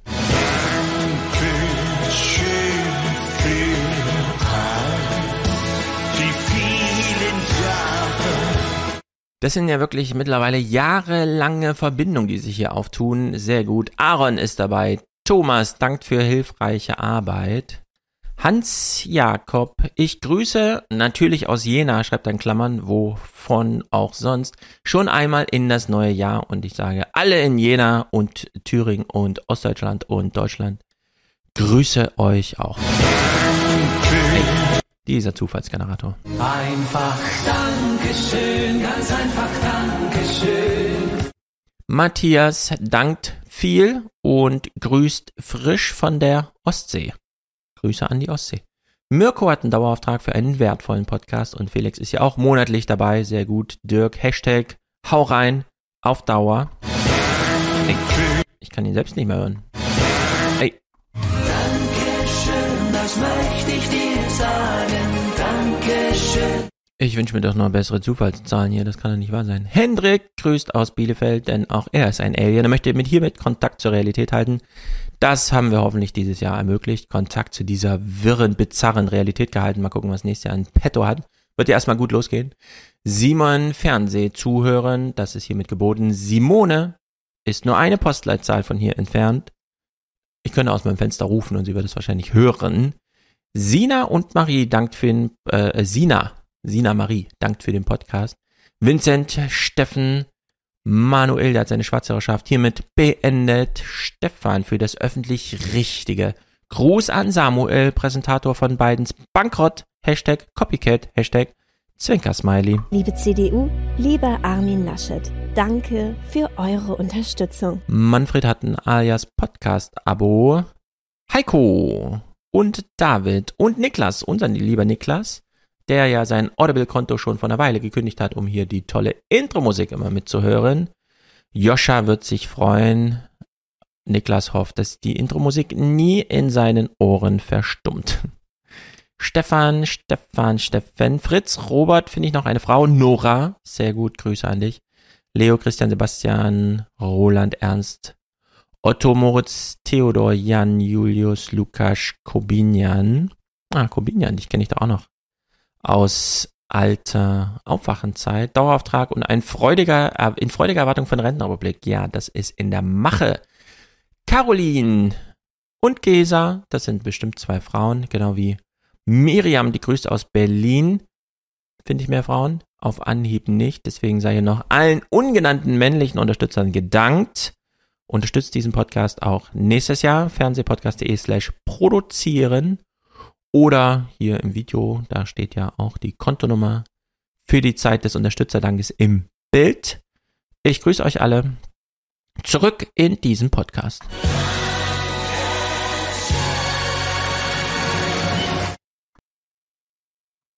So, der zweite, die zweite Hälfte Dezember begann am 6. Dezember, um mal ganz grob zu rechnen, Sendungseröffnung am Nikolaustag. Schiffbruch der Zivilisation, so beschreibt Papst Franziskus unseren Umgang mit Geflüchteten. Zu schnell geräten sie in Vergessenheit. Guten Abend zur Kulturzeit. Guten Abend. Der Papst hat Flüchtlinge besucht, was man halt so macht in der Weihnachtszeit. Das ist auch viel christliche Show. Ähm, ich finde, so wie man die AfD immer darauf festnageln muss, bei allem, was sie macht, dann zu fragen, ja gut, sie wollen mehr Kindergeld, aber warum müssen sie deswegen schwarze Menschen hassen? Warum? Muss man deswegen Nazi sein? Ist das hier auch bei diesen katholischen äh, Themen immer zu fragen, ja, aber warum mussten sie jetzt hunderttausende Kinder da sexuell misshandeln? Also das ergibt, äh, verstehe ich irgendwie nicht. Können Sie es mir nochmal erklären? Man kann, finde ich, nicht mehr einfach so, ah, er hat sich aber um die Flüchtlinge gekümmert, indem er sie besucht hat. Was für eine gönnerhafte Geste. Also in der Hinsicht einen sehr kritischen Umgang meinerseits mit der katholischen Kirche. Aber gut, Kulturzeit hat sich so entschieden. Es wurde auch nicht kritischer im Bericht. Zweites Thema am Nikolaustag. Vor einigen Tagen hat Human Rights Watch berichtet, dass frühere Sicherheitskräfte in Afghanistan verfolgt und mutmaßlich auch hingerichtet werden. Frauenhäuser haben die Taliban geschlossen und sie haben Frauen verboten, vor der Kamera oder auf der Bühne zu stehen. Auch Filme, in denen Frauen zu sehen sind, gibt es jetzt nicht mehr. Ja, da würde ich sagen, Tagesthemen und Heute-Journal haben nicht mehr bis zuletzt, aber äh, dann doch durchgehende Berichterstattungen die ich gut finde zum Thema Afghanistan. The Daily kümmert sich weiter. Also in der Hinsicht ist noch sehr viel mehr journalistische Beobachtung von Afghanistan, als ich bisher dachte, weshalb ich auch nicht ganz verstehe, warum die Kulturzeit das hier nochmal aufgreift. Auch wenn hier das wieder so ein Thema ist, wo so eine Kritik, wie ich sie vorbringe, warum macht die Kulturzeit das, immer abgewehrt werden kann, weil es wichtig ist. Na klar, es ist wichtig. Aber es ist halt trotzdem noch Kulturzeit.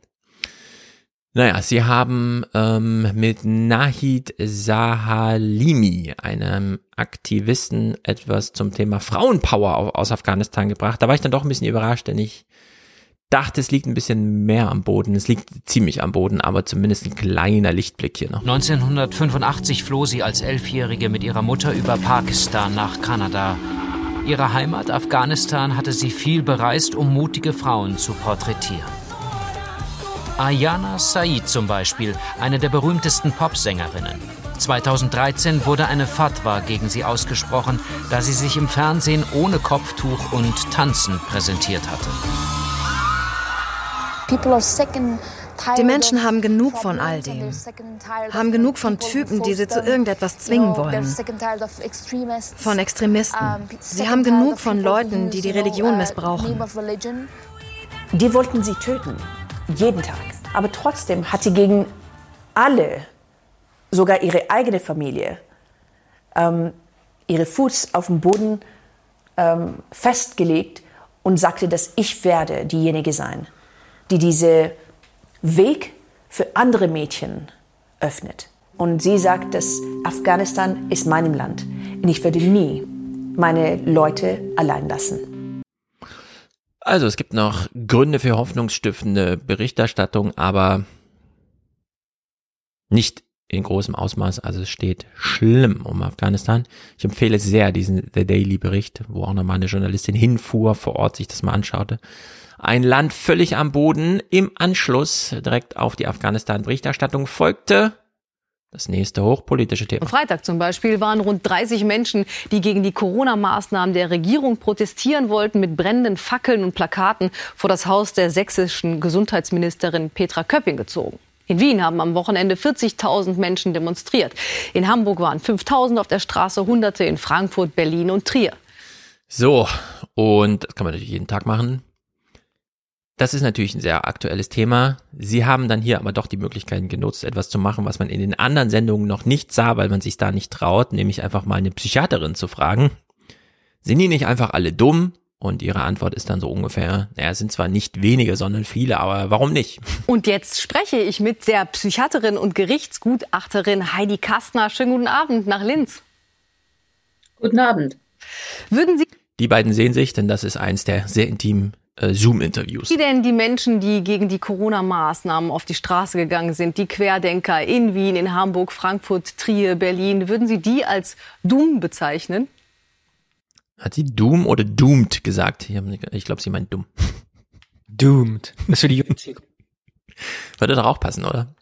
Wer doch mal, ist, sind die alle doomed? Frankfurt, Trier, Berlin. Würden Sie die als dumm bezeichnen?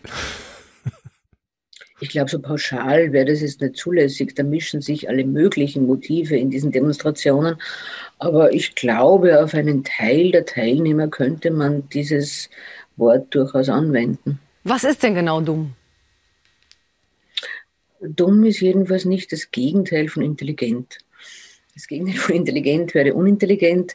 Dumm, so wie ich es verstehe, ist ein Verhalten, das das Potenzial hat, sich und andere und oder andere zu schädigen, das äh, eher auf Gefühltem beruht als auf der Erkenntnisnahme von Fakten und Realitäten. Na, entweder hat man sie nicht darauf vorbereitet, auf das Thema Dummheit, oder sie weiß nichts. Forrest Gump hat schon mhm. gesagt, dumm ist der, der Dummes tut. Und Richtig. dumm ist nicht, nicht alles zu wissen, sondern dumm ist, sich jetzt nicht impfen zu lassen, Richtig. weil man es nicht tut. Ja, ich, äh, wir hatten das auch im Aufwärm-Podcast damals, ich erinnere mich noch immer wieder. Ist man ein Nazi, wenn man die AfD wählt? Da könnte man natürlich jetzt unendlich lange in die Köpfe hinein die echten Motive und in Intuitionen und was auch immer. Äh, nur man kann ja einfach sich das Verhalten anschauen und das von außen bewerten und sich nicht impfen zu lassen, ist einfach bekloppt. Das ist einfach dumm. Und zwar erstmal in erster Linie, egal aus welchen Gründen. Dass es äh, die sogenannten kann sich nicht impfen lassen, weil medizinische Gründe sprechen dagegen, gibt es auch. Nur damit klammert man vielleicht zwei, drei Prozent aus, aber nicht die anderen 97 Prozent, die bleiben weiterhin eingeklammert. Also bleibt also bei einem allgemeinen ähm, Werturteil, Argument, wie auch immer, was man machen kann. Und es ist einfach dumm, sich nicht impfen zu lassen. Wie kann man denn, ich verstehe das gar nicht, heute Omikron Nachrichten sehen und denken, na, zum Glück bin ich nicht geimpft. Das, das ist keine Rechnung, bei der 1 plus 1 2 ergibt. Das ist einfach nur bescheuert. Aber gut, sie hat sich zumindest in Ansätzen hier getraut zu sagen, ja, das ist nun wirklich irgendwie dumm. Wie kommt man aus der Sachlage raus? Können wir jetzt nicht entscheiden, weil irgendwelche Leute dagegen sind? Was machen wir denn jetzt mitten in der Pandemie mit den Menschen, die sich ihre eigenen Nicht-Fakten zusammen emotionalisieren und den wissenschaftlichen Belegen nicht glauben? Ich denke mal zur Kenntnis nehmen, dass es sie gibt und entscheiden, wie entschieden werden muss auf Basis der bekannten Fakten. Also ich glaube, man kann es nicht immer allen alles recht machen. Das ist halt einfach äh, im Wesen der Entscheidung begründet, dass nicht immer jeder einverstanden sein muss. Ja, vor allem, wofür haben wir Demokratie? Das heißt Mehrheitsentscheidungen. Mehrheiten sind 50 plus. Naja. 7. Dezember, die Sendung wird eröffnet. Rechtsextremismus ist die größte Bedrohung unserer Demokratie, steht im Koalitionsvertrag, den die neue deutsche Ampelregierung heute unterzeichnet hat. Und hier hat man wieder den Anlass genommen für Gesprächspartner, die ganz Interessantes sagen, zum Beispiel die Politikwissenschaftlerin Jute de Götz, die Folgendes zum Thema Frauen in der Nazi-Szene sagt. Frauen kommt hier, so wie im realen Leben, auch eine besondere Rolle zu, weil nämlich äh, nach wie vor in der Wahrnehmung von Rechtsextremismus das Bild dominiert, dass Frauen viel ungefährlicher sind, viel harmloser, weniger militant. Ihnen geht es darum, in diesen vorpolitischen Raum reinzugehen und äh, zentrale Fragen der Gesellschaft in ihrem Sinne umzudeuten, also auch umzuframen. Da bietet gerade Bildmaterial auch äh, eine sehr gute Möglichkeit dafür, weil dieses Bildmaterial eben nicht so ganz klar auf den ersten Blick erkennbar ist als etwas, was äh, zentrale politische Botschaften letztlich auch beinhaltet. Äh, meine Vermutung ist, hier haben wir es mit so einer gespaltenen Gesellschaft zu tun. Die einen gucken den Zapfen streichen, fragen sich, was für ein Lied spielen die da gerade, Nina Hagen? Das kenne ich ja gar nicht. Und so ist das hier auch. Äh, man fragt sich, was, was ist mit Frauen? Ich habe das nicht ganz verstanden, während man mit einem ostdeutschen Hintergrund sich das anhört und denkt, ja genau, so ist es. Ja, wollte ich auch gerade sagen, ich habe äh, dieses Du bleibst Tierhase. Das wäre ganz spannend jetzt deshalb ja, auch genau. so der Anti-Emanzipation, dass man auch, ich denke mir jetzt so als Ossi der Anfang der 90er Jahre, ey, dass man jetzt immer noch denkt, dass Frauen nicht mit die treibende Kraft der Rechtspropaganda ja. am Osten oder ja überhaupt sind, das wundert mich total, dass man jetzt immer noch sagt, übrigens Frauen sind da also ja. auch Nazis, so richtig kannst du, auch. Genau, kannst du noch zehnmal Zschäpe verurteilen? Äh, ach komm, Frauen. Also in der Hinsicht äh, interessante, wichtige Hinweise von ihr. Äh, sie schließt noch ein bisschen an. Ich würde sagen, dass die extreme Rechte äh, dieses Narrativ zwar schon sehr lange benutzt, aber jetzt so wirklich erfolgreich ist damit, weil dieser Diskurs auch stärker in den Massenmedien und auch in den Qualitätsmedien aufgenommen wurde und die extreme Rechte auch entdeckt hat, dass sie über die Thematisierung von Frauenrechten, von Frauenschutz auch ganz gut in der äh, gesellschaftlichen Mitte punkten kann, weil das Themen sind, die tatsächlich alle betreffen. Ja, und das stimmt natürlich. Kinder- und Frauenthemen werden gerade bei Telegram und so weiter da traut man sich da nichts gegen die, ich will meine Kinder beschützen, Argumente zu machen und zack ist man drin in der Falle. Siehst du, ich, ich habe auf Facebook immer noch die Thüringen Allgemeine abonniert. Mhm. Und da kannst du auch sobald irgendwo, es kann um Corona gehen und was auch immer, der dritte Kommentar ist spätestens, man kann ja hier im Ort nicht mehr, mehr auf die Straße nachts gehen als Frau. Egal ja, welches Thema es geht, genau. kommt immer wieder als Argument. Das ist natürlich ein Totschlagargument, weil niemand etwas, was willst du dazu sagen? Genau, ja, es ist einfach, äh, also in der Hinsicht gute Thematisierung hier in der Kulturzeit. Es bleibt politisch. Am 9. Dezember, äh, ich hab's ich kann es mir nicht ganz erklären. Tiere, die Biofutter bekommen und nur kurze Wege zum Schlachten fahren. Landwirtschaft, bei der Felder nur mit Kuhmist gedüngt werden. Biodynamisch eben. Wer kann denn da schon was gegen haben? Schönen guten Abend zur Kulturzeit. Aber wussten Sie, wofür das dynamisch in biodynamisch steht? Dafür, dass bei der Aussaat die Stellung des Mondes berücksichtigt wird, dass Sternkonstellationen eine Rolle spielen. Das hat sich der Anthroposoph Rudolf Steiner vor über 100 Jahren ausgedacht. Ist okay? Das bisschen Hokuspokus, wenn es dafür Tieren und Pflanzen besser geht und die Produkte ja neben dem Demeter auch das deutsche staatliche Biosiegel tragen? Andererseits das Esoterische ist in der Pandemie politisch geworden. Ich meine, wenn diese komische vollen Mond-Erntepartys an ihren Äpfelplantagen oder so, ja, aber doch nicht am 9. Dezember, ich verstehe das gar nicht. Lag dieser Bericht jetzt ein halbes Jahr im Stehsatz, kann man das nicht irgendwie um die Erntedankfestzeit machen oder sonst irgendwie? Also das, äh, drei Tage nach Nikolaus ist das so besonders komisch, dann plötzlich so eine Thematisierung zu sehen. Ich glaube, das ist jetzt zusammen, wie Holgi ja immer sagt, äh, wer einen Scheiß glaubt, glaubt jeden Scheiß. Irgendwann, ja, das kann sein, aber das ist dieses Demeter ist gerade ja so präsent, weil es eines der Haupt, also Esoterik auch in diesen Büchern hier von, äh, dass die, der, der Vergleich passt so gut, weil das dieses, dieses es gibt ja eigentlich nur zwei Gebiete, wo die Esoterik so offensichtlich in Gesellschaft durchsetzt ist. Das ist diese Landwirtschaft ja. und diese Homöopathie und diese, ja. diese äh, alternative Medizin, Anführungsstrichen. Genau, das, ich glaube, das hat man sich dann ausgesucht. Es ist also ich finde es immer gut, sowas zu thematisieren. Die Frage ist halt nur. Und wir wissen ja von der Homöopathie-Lobby, wenn man die Podcasts hier hören, wissen wir ja, sobald man über die was sagt, wird man ja direkt verklagt und die Anwälte kommen. Vielleicht ist das bei Demeter nicht ganz so schlimm. Vielleicht kann man da gut noch einen Bericht machen, dass man weiß, man kann die noch senden, bevor die Briefe kommen. Meinst Im Gegensatz so zur Homöopathie-Lobby. So eine kleine Safe Space-Ecke. Gut, also sie versuchen hier diesen Bogen zu schlagen von Demeter zu Querdenken.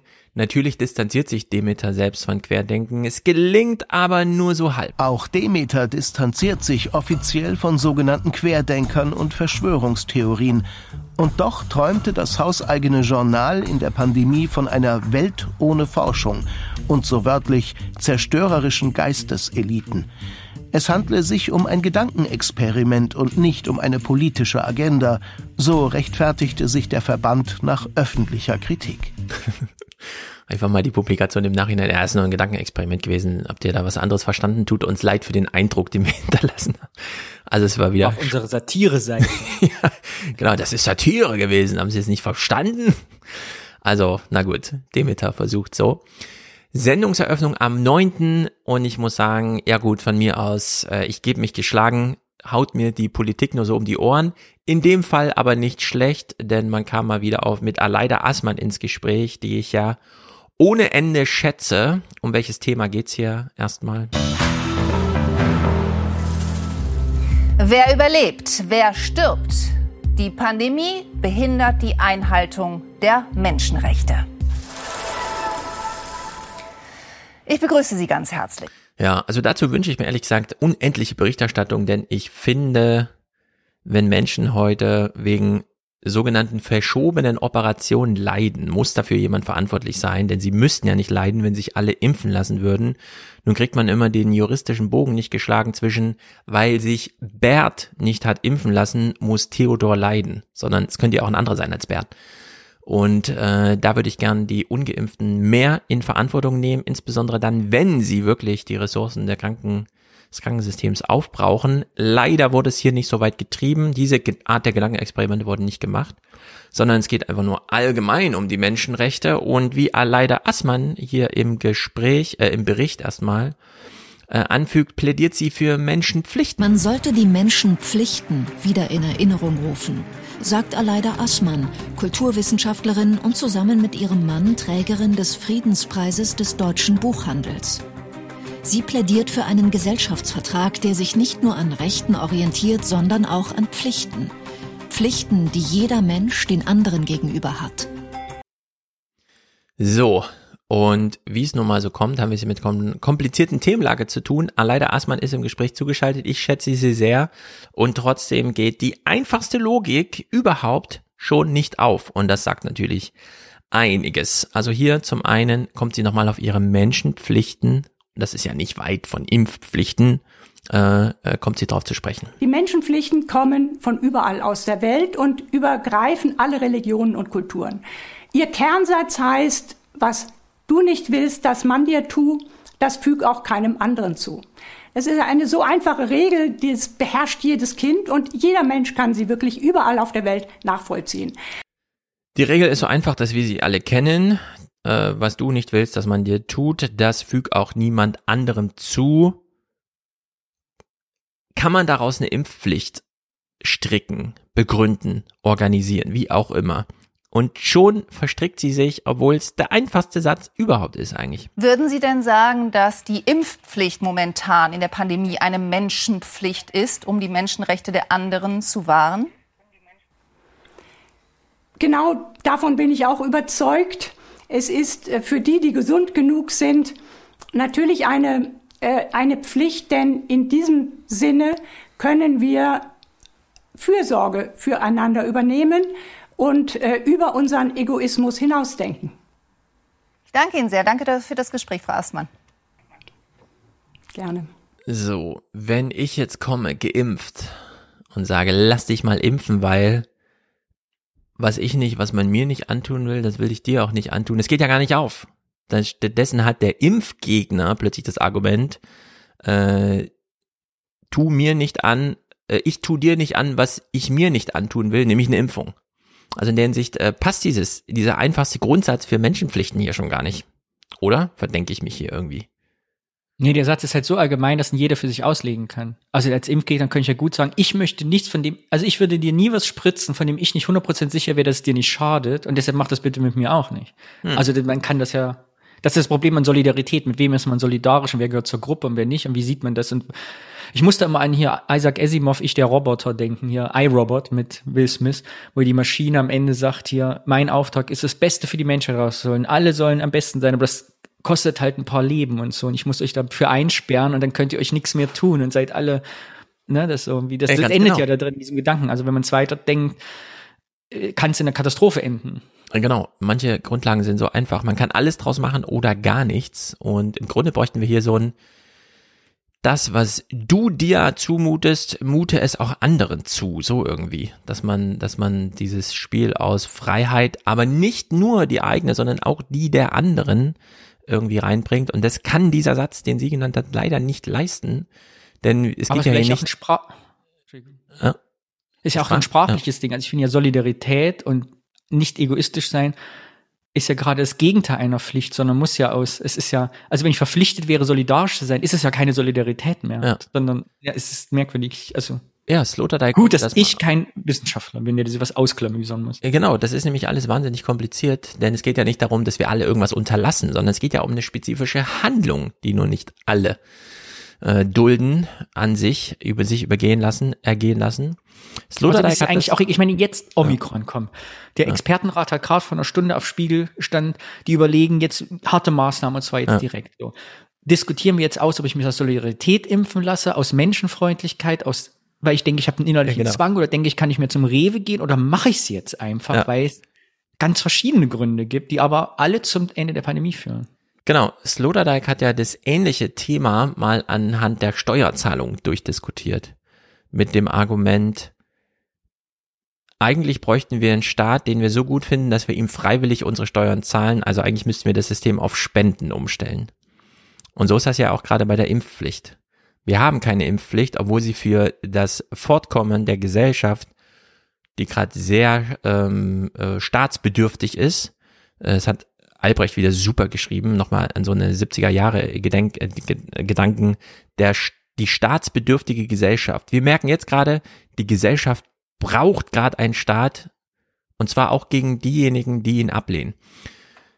Davon haben wir nie abgelassen, als es um Thema Steuern ging. Und zwar immer klar, nee, Steuern sind nicht freiwillig. Also Steuern ist Pflicht. Wenn du hier in Deutschland äh, wohnst, ist Steuern leider Pflicht du kriegst dann zwar auch einiges, ein kostenloses Bildungssystem und so weiter und eine Infrastruktur, aber Steuern zahlen ist Pflicht. Das kann leider nicht auf freiwilliger Basis. Da musst du auch nicht überzeugt sein. Das kommt nicht auf deine Kognition an, deine Institutionen, äh, also alles, was in deinem Kopf vor sich geht, deine Kognitionen sind uns egal. Steuern zahlen ist Pflicht. Und jetzt sind wir eigentlich dabei zu verstehen, gerade, nee, dieses Impfen muss jetzt auch sein. Das, wir kommen da nicht drum rum. Wir haben die Wissenschaft gesehen, 90 Prozent äh, der Verhinderung schlimmer Erkrankungen, Leiden, das von anderen gemanagt werden muss und so weiter und so fort. Es ist, Impfen ist jetzt so wichtig wie Steuern zahlen. Und äh, nur weil wir es bisher noch nicht so gemacht haben, haben wir da eine Sperre und entscheiden es nicht, aber eigentlich müssten wir es entscheiden. Aber ich finde es das gut, dass du das ansprichst, weil dieses Steuerthema ist mir nämlich heute auch eingefallen. Mir ist heute ein Flyer in die Hand gefallen, weil hier unsere Kirche impft hier in Zollstock. Mhm. Und da steht bla bla bla bla bla. Bringen Sie bitte mit Ihren Personalausweis, ihr Impfausweis und die ausgefüllte Einverständniserklärung ausgedruckt. Wo ich so denke, ja. das ist genau wie bei der Steuer. Haben wir es denn in zwei Jahren Pandemie nicht geschafft, als Gesellschaft eine Impfkampagne zu fahren, wo ich nicht überlegen muss, scheiße, ich habe gar keinen Impfausweis. Scheiße, ja. mein Ausweis ist seit einem Jahr abgelaufen. Ja. Weißt du, alle Studenten so irgendwie, scheiße, kann ich da jetzt hingehen? Meine Mutter könnte nie im Leben die siebenstellige Impf, siebenseitige Impferklärung ausdrucken. Ja.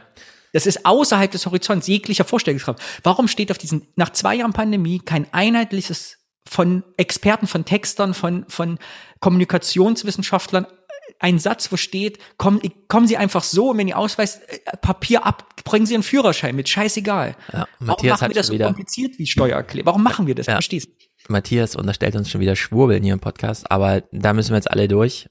Die Tradition ist, wie sie ist und das Thema muss trotzdem anders thematisiert werden. Ich will, die, ich will die Impfung auf einem Bierdeckel. Genau, das, was du willst, ist ja im Grunde so. Ich war ja im Impfzentrum damals und habe ja meine erste Impfung verschwiegen. Ich kam also hin mit, ich habe gar keinen Impfausweis. War überhaupt gar kein Problem. Die haben ja da zehn Tonnen rumliegen, geben dir einfach einen neuen.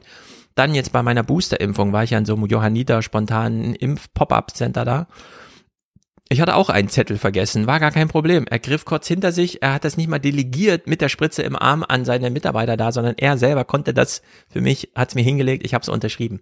Also in deren Sicht, man kann in Deutschland einfach ohne jede formale Vorbereitung, man braucht nicht mal einen Termin, einfach ins nächste Impfzentrum reingehen, fragen, wie lange dauert's und dann setzt man sich hin und wartet. Die sind auf alles vorbereitet dort. Richtig, nur, aber wir halt kommunizieren so nicht. Genau. Das ist schrecklich. Genau, und die müssen es nur noch so kommunizieren. Äh, ich nehme das auch Jens Spahn sehr übel, dieses ähm, Don't call us, we call you, weil das eine absolute Lüge war, aber das beste Versprechen überhaupt, das man hätte machen können, wurde leider gebrochen. Ja, dass man einfach anruft und sagt, da ist Ihr Termin, was muss ich mitbringen? Ja, gar nichts, kommen Sie einfach, wir brauchen nur Ihren Arm. Und dann wird man einfach geimpft, also in der Hinsicht. Wobei ich immer noch sagen muss, und das habe ich mit Matthias auch schon tausendmal so besprochen, ich finde, ich weiß gar nicht genau, was eine Impfpflicht sein soll, über was der Bundestag dann befindet. Denn wenn überall 2G ist, ist das doch die Impfpflicht. Äh, Impfpflicht heißt ja nicht Impfzwang, ich komme zu dir nach Hause und impf dich privat, ja, solange du in deinen privaten oder auf der Straße bleibst, ja, bleib halt ungeimpft, aber sobald du irgendwo reingehen willst, inkludiert werden willst in die Gesellschaft, ist diese Schwelle, die zu überschreiten ist, eben der Vorweis eines einer Impfung und äh, da muss man einfach nur 2G einführen und ich ist ja auch flächendeckend aus jetzt in, Nord äh, in Niedersachsen, da hat das Gericht zumindest beim Einkaufen ist wieder gekippt, aber ansonsten 2G-Regeln ist doch in allen Vereinen und so deutschlandweit jetzt geregelt. Du kannst beim Vereinssport nur teilnehmen, wenn du 2G bist. Schule, ja, das kommt dann irgendwann oder so, wie bei den Masern. Also in der Hinsicht verstehe ich nicht genau, wie weit, was man da gerade diskutiert, ob nicht einfach nur die Ausweitung von 2G-Regeln dann auch Impfpflicht bedeutet, aber gut. Sendungseröffnen am 15. Dezember. Ich begrüße Sie. Eigentlich ist längst bekannt, dass auf Telegram radikale Inhalte verbreitet, die aber kaum kontrolliert werden, auch das zu Straftaten aufgerufen wird. Telegram, warum auch nicht, war ja überall Thema, also auch in der Kulturzeit. Und 17. Dezember, also die letzte Sendung äh, des Jahres, man eröffnet zum Thema und ich sage ausdrücklich, toll, das war toll. Trost. In Zeiten der Pandemie haben wir sie, ihn, so besonders nötig. Ja, Trost, den brauchen wir jetzt. Guten Abend. Eine Thematisierung des Trosts. Das ist so ein typisches Thema, wo man morgens in der Redaktion zusammensitzt. Der Chef sagt, macht mal was zum Thema Trost. Alle ducken sich so weg, weil keiner weiß, oh Mann, zu Trost. Und wir haben acht Stunden bis zur Sendung heute Abend. Was wollen wir da machen? die beste Voraussetzung, um was zu finden und dann auch den Zuschauer zu überraschen, indem man sich selbst überrascht.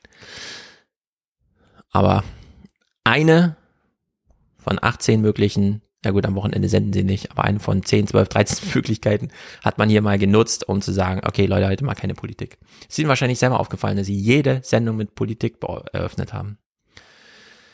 Naja, haben wir das hier abgehandelt und wissen, dass wir nächstes Jahr mehr Twist, da hat mich Joscha gerade nochmal darauf hingewiesen, oder wie das heißt, und das, was du heute geguckt hast, gucken können müssen. Tracks. Denn wir brauchen unpolitisches Fernsehen. Das ist, wird immer wichtiger, gerade in diesen Zeiten. Tracks, genau. Müssen Kulturzeit ist auch schon verloren in die Politik. müssen wir ja. streichen. Die nächste, ja. wir gehen jetzt in die Richtung Arte wieder, damit wir irgendwas Politikfreies finden. Ja, genau. Oder wir gucken Kulturzeit und sagen dann jedes Mal, ah, das hat der Klaus Kleber aber besser moderiert. Der ist ja auch der erste Sprecher des Heute-Journals. Naja. Ich freue mich vor allem, weißt du, ich habe ja, weil wir jetzt ja ein Jahr irgendwie ungefähr, ich glaube, ist ein Jahr jetzt her, ne? Das, was erst mm. wir das gemacht haben.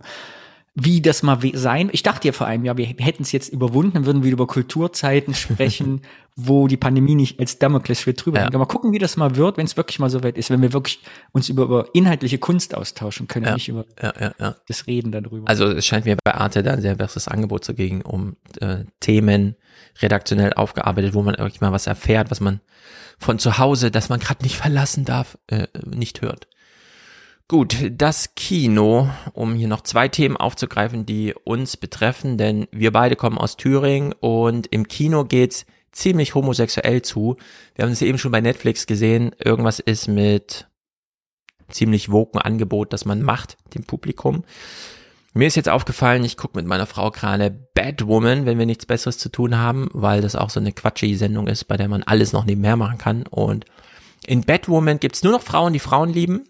Äh, die Bösewichten sind alle weiblich, äh, die Guten sind auch alle weiblich und ähm, ich fühle mich so ein bisschen verloren als zuschauender Mann. Aber ich habe natürlich auch tausend Batman-Filme gesehen. Genau, ich sehe jetzt mal richtig, wie das ist, wenn äh, die ganzen Protagonisten und so in, äh, nicht ich sind. um es mal ganz krass auszudrücken. Aber es ist, äh, ich finde es trotzdem gut, um es mal so zu sagen. Also es ist keine super krasse Sendung, aber es ist, äh, hält so ein bisschen mit. Nicht ganz so gut wie Gotham. Wenn ihr mal was Cooles aus Gotham sehen wollt, schaut euch die Sendung Gotham an. Gut, es geht jedenfalls sehr wog zu. Zum einen, weil ganz viel über Liebe gesprochen wird und als dritte Komponente noch Millennials. Warum nicht? Hier mal so ein ganz kurzer Einblick. Es ist der typische zu kurze Einblick. Vielleicht können wir trotzdem was rauslesen. Kurzvorstellung eines Films. Julie weiß nicht, was sie will. Die Osloerin wechselt Studienfächer und Männer wie andere ihre Socken. Joachim Triers Film The Worst Person in the World. Let's go party. Okay eröffnet das Berliner Weltkinofestival Around the World in 14 Films. da, hvis du er glad i meg, hvis du elsker meg, så da fikser vi alt det andre. Ja, jeg elsker deg. Men jeg elsker deg ikke. Ein präziser Blick auf die Beziehungen der Millennial-Generation. Ähm, sie sagt, ein präziser Blick auf die Millennial-Generation. Mein Eindruck ist, nee. Und ich weiß auch nicht, wer sich das anschauen soll und warum. Lernt man da was, was man vorher nicht wusste?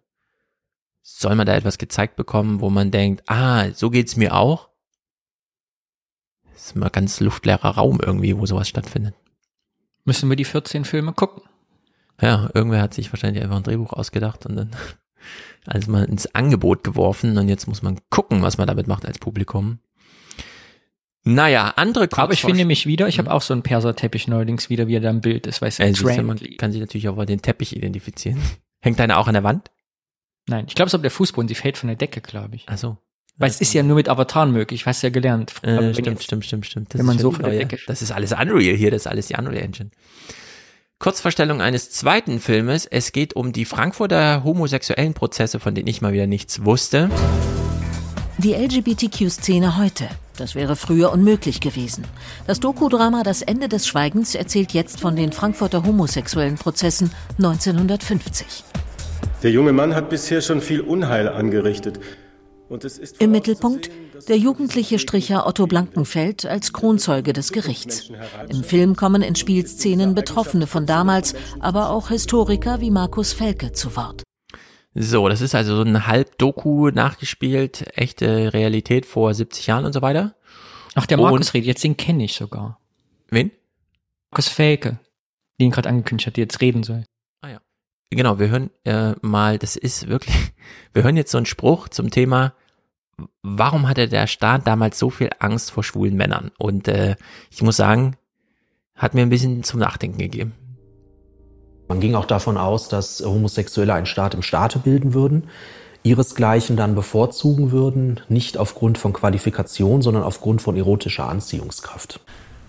Herr Heinz Müller, Sie werden beschuldigt. Wenn du ganz kurz, unter, ganz, ganz kurz unterbrechen, weil, und das ist nicht weg, das ist ja bis heute da.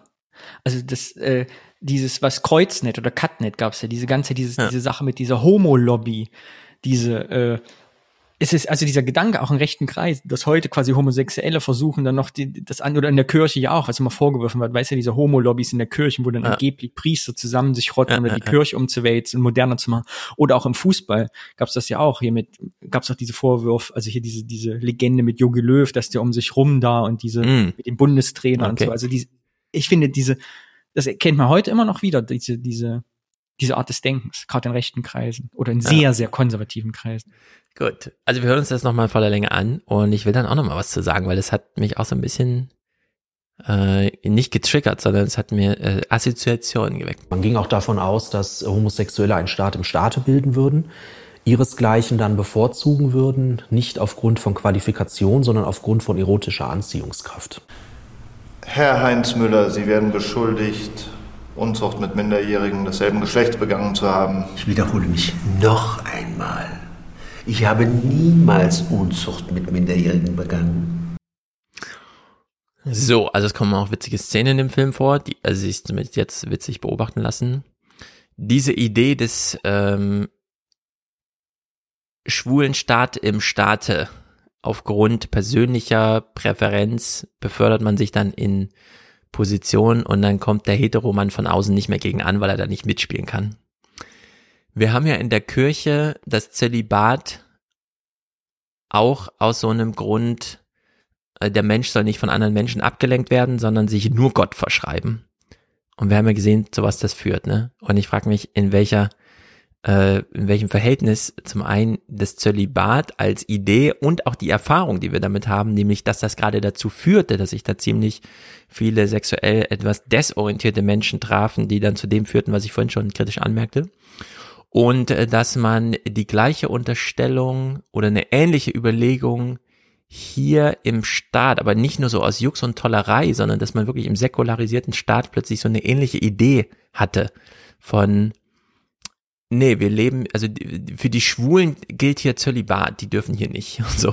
Die werden jetzt erstmal alle verfolgt, ja. Also das ist ja wirklich äh, total verrückt. Vor allem, wenn man sich noch überlegt, was in der Arbeitswelt bis heute Stichwort Julian Reichelt und so weiter, wo sich selbst die Amerikaner schon fragen, was ist ein Double los? Äh, in der Arbeitswelt haben wir es ja eigentlich mit so einer entsprechenden Tradition zu tun, dass Männer sich Frauen dort immer untergeordnet haben. Und zwar gerade nach persönlicher Präferenz. Bis hin zu, dass Frauen sich selber unter der Maßgabe beobachten, na, die ist ja nur erfolgreich äh, äh, persönlich, weil sie sich hier beruflich hochgeschlafen hat. Ja, also es begegnet uns ja eigentlich überall. Nur während wir niemals die Diskussion darum hatten, dass Frauen ausgeschlossen werden, sondern sie sollten immer eingeschlossen werden, aber sie haben dann das Problem, dass sie die gläserne Decke nicht durchbrechen, hat man äh, schwulen Männern gegenüber plötzlich so krass hier reagiert, weil man wahrscheinlich wusste, wenn die schwulen Männer mit ihresgleichen, nämlich Männern genauso umgehen, wie wir mit Frauen umgehen, aber ohne dass wir Heteromänner die Frauen unterdrücken können, weil wir sie immer als Frauen identifizieren, entsprechend raushalten können aus Beförderungsnetzwerken, auch gegenseitig, dann werden wir hier übernommen.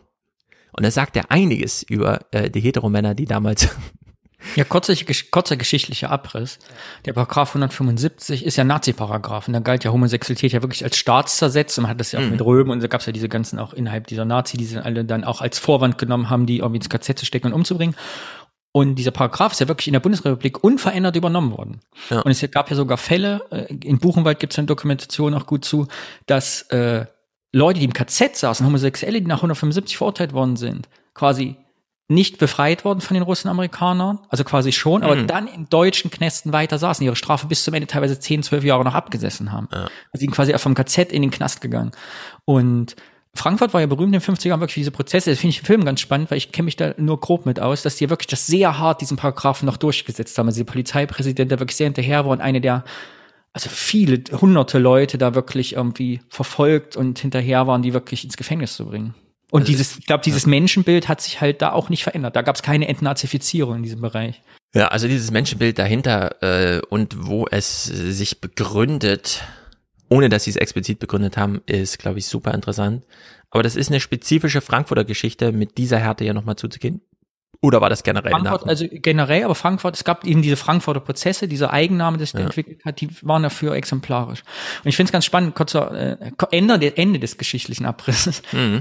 kenne ich den Markus Welke, der da äh, interviewt worden ist, weil ich habe der der war engagiert und ist engagiert bei BIS e.V., die, die habe ich grafisch betreut, als sie sich gegründet haben in mhm. Köln. Und es war ein Verein für ältere schwule Männer, die eben explizit bis vom Bundesverfassungsgericht diese Reha Rehabilitierung durchgekämpft haben. Also diese Leute, die unter den 75 Paragraph in der Bundesregierung verurteilt worden ja. sind, sind hier rehabilitiert worden, entstehen Geld zu. Ja, tragisch, wie auch die Filme jetzt, die kommen, leider halt zu spät. Also von tausenden Fällen, von denen man ausging, hat sich nur eine Handvoll überhaupt gemeldet, die das noch in Anspruch nimmt. Ne. Und zwar war den Leuten immer wichtig, eben ja, dass die Leute am Ende auch, auch egal wie lange das her ist, äh, sagen können, ich habe halt ein gutes Leben gefühlt, also rehabilitiert zu werden, also ja, wirklich zu wissen, man stand auf der richtigen Seite der Geschichte, nicht auf der falschen als schwuler Mann. Und für viele kam das eben jetzt einfach auch zu spät. 2017 war das, glaube ich, erst, ja.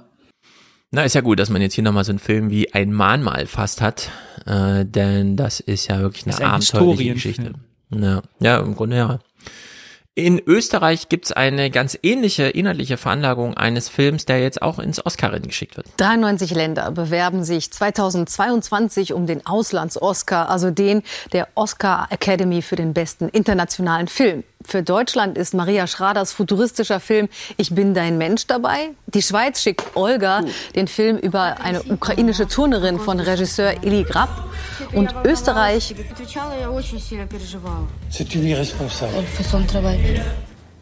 und Österreich schickt den Film Große Freiheit von Sebastian Meise, der das harte Leben unter dem berüchtigten schwulen Paragraphen 175 zeigt. Hm. Also jetzt wird er nochmal groß aufgearbeitet. Auf der anderen ja. Seite kriegt man dann die ganze Ästhetik der 70er Jahre. Da war es ja nicht so schön damals. Sowohl was die Klamotten als auch die Gebäude angeht, vor allem Gefängnisfilme aus den 70ern. Aber es passt ja gut zur Zeit. Auch mit ABBA fand ich jetzt auch die Historienfilme ja, ich habe das Gefühl, dass wir in dieser pandemischen Zeit, gerade jetzt, wo sie sich auch etabliert hat, sehr viel in die Vergangenheit schauen, weil aktuell oh, ja nicht ja. viel passiert, so, ne? Also sehr viel. Ja, nicht nur mit der auch jetzt, ich habe letztens gesehen, auf Karte 1 läuft wieder Geh aufs Ganze mit Jörg Dräger. Also selbst im Fernsehen haben wir wieder die Vergangenheit da und wollüstieren uns. Das. Genau, aber nicht erst jetzt seit der Pandemie, sondern wir haben ähm, Stranger, Stranger Things äh, von Netflix, das ja nun nur 80er, also diejenigen, die sie jetzt äh, wohlgesättigt in ihren Fernsehsessel setzen, können nochmal in ihre Kindheit vor 40 Jahren zurückschauen. Und äh, dann dieser ganze Kram hier, äh, Dingswoman, Wonder Woman 84 und so, wo alles nochmal das Vordigitale so richtig durch kondensiert und konserviert, so in reingepresst. Nur die Highlights werden nochmal aufgetischt, um zu zeigen, das war echt alles damals besser, angeblich. Also in der Hinsicht ist auch eine. Ja, aber so das zum Thema Avatar, es ist ja nicht mal, du kannst ja nicht mal nur suhlen, sondern bei Geh aufs Ganze sitzt du ja im Fernsehstudio und fühlst dich wieder, als wären die 90er und kannst eine ja. Küchenmaschine gewinnen, wenn du laut genug schreist. Also ja. bist du quasi virtuell wieder mittendrin. Und auf der anderen Seite geht so vielen Fernsehen komplett vom, also ich, ich hätte jetzt eine Möglichkeit, Fernsehen zu schauen. Das ist auf dem Handy, da habe ich so eine App, die mir für drei Euro im Monat oder so nochmal das Fernsehprogramm zeigt, nur für, damit ich in dem Fall, dass auf Twitter irgendwas auftaucht, ich direkt reinschalten kann. Ansonsten gibt's dann nichts für mich zu sehen. Also es ist wirklich ganz, ganz erstaunlich. Und auch wenn ich dann sowas sehe wie Olaf Scholz bei Joko und Klaas oder so, dann denke ich mir, sollte ich jetzt in die Sendung nochmal reingucken, dann mache ich's und stelle fest, nee, das Highlight, das auf Twitter rausgeschnitten wurde, ist genau das Ding. Alles andere verdirbt nur den Effekt, also braucht man sich dann gar nicht angucken. Gut, zum Abschluss für heute Thüringen. Wir kommen beide aus Thüringen. Ich ja aus dem urbanen Mega-Metropolenzentrum Jena und du? Aus dem Harz. Aus dem Harz. Also nicht dasselbe Thüringen. Das ist ein bisschen das unterschiedliche Thüringen. Wir gucken jetzt vier Clips zum Thema Thüringen. Du bist, es du wohnst, du bist aus der Region, wo es noch Kneipen gibt und ich komme aus der Region, wo die Kneipen alle zugemacht haben. Ich komme aus der Region, wo jeder vierte Einwohner der Megametropole ein Student ist. Zuweilen. Ich komme aus der Region, wo jeder vierte Einwohner die AfD wählt. genau, also da ist große Unterschiede selbst in Thüringen. Ein gespaltenes Land und nun gut, wir beginnen mit dieser Moderation. Und damit nun von der deutschen Hauptstadt raus in die deutsche Provinz, von den Möglichkeiten und Chancen der pulsierenden Großstadt hinein in die Lebenswelt junger Erwachsener auf dem thüringischen Land. Das thüringische Land. Es ist eine dreijährige Doku als Filmprojekt und sie hat einen ganz interessanten Namen, der nämlich fast für alles steht, um was es da geht. Eine Clique in der thüringischen Provinz. Auf dem Weg ins echte Leben. Drifting Paradise ist ein Regiedebüt. Filmemacher Cedric Retzmann hat drei Jahre lang die Clique um Kurt und Lukas mit der Kamera begleitet. Ein eigenes Auto ist für die Jungs identitätsstiftend und Driften ein Lebensgefühl.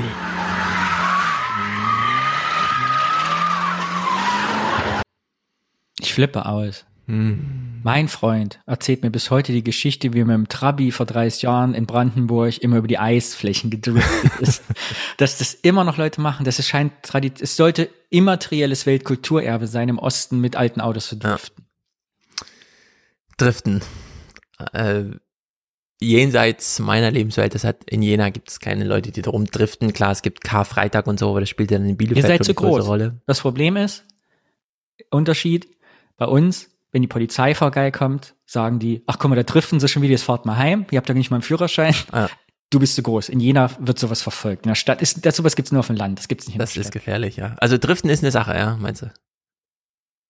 Aber immer noch. Ich kenne die Geschichten vom Driften auch nur. Ich habe selber nie gedriftet, aber alle Welt erzählt vom Driften. Ich wette, wenn ihr eine Umfrage macht auf Twitter, die Hälfte der ostdeutschen Jugendlichen der 80er Jahre wird sagen, ich bin mal gedriftet. Ja, immer noch Kulturerbe. Okay, na dann können wir ja sagen, ähm, der Film trifft ins Schwarze. Driften ist tatsächlich ein mega Ding. Drifting Paradise oder wie auch immer. Bedeutet aber, diese anderthalb Minuten, die wir jetzt in diese Thüringer Tristesse hineinschauen, ist tatsächlich die Realität. Bei Lukas läuft es. Feste Freundin, die Ausbildung in der Forstwirtschaft fast abgeschlossen. Die beachtest du jetzt einfach gar nicht, die Prüfer. Ich habe die immer nur mal kurz angeguckt. Bei der Säge habe ich die Säge die ganze Zeit angeguckt, da erklärt, beim Waldrand meine Fläche und da waren welche, die haben den die ganze Zeit in die Augen geguckt und sind dann so nervös geworden, dass sie nur Scheiße erzählt haben. Ja, aber da siehst du doch, dass es doch genau der richtige Beruf ist. Gutes Pferd springt nur so hoch, wie es muss, gell. Das fuckt mich so ab, ey. Oh Gott, ist das wirklich, das ist ja original Thüringen. Ich flippe. Mhm. Dieses Pferd springt, es ist, also wenn du Thüringen Sachsen-Anhalt ist das Land der Frühaufsteher. Ich finde, Thüringen sollte den Slogan haben, wenn du ins Bundesland reinfährst, das Pferd springt nur so hoch, wie es muss. Da hast du das Bundesland beschrieben. Krass, wie du oh das oh äh, hier alles wiederentdeckst. Also für mich ist das alles eine ganz fremde Welt, was ich hier sehe, aber äh, du hast es jetzt authentifiziert. Wir gucken mal den Rest. Ja, weil du denkst dir halt einfach nur mal so früh aufgestanden, oh hier, ja, kannst das noch für heute gebrauchen, musst noch mal schnell Geld holen. Ach scheiße, du hast ja keinen Führerschein. Oh, musst wieder jemanden fragen, der dich dahin fährt.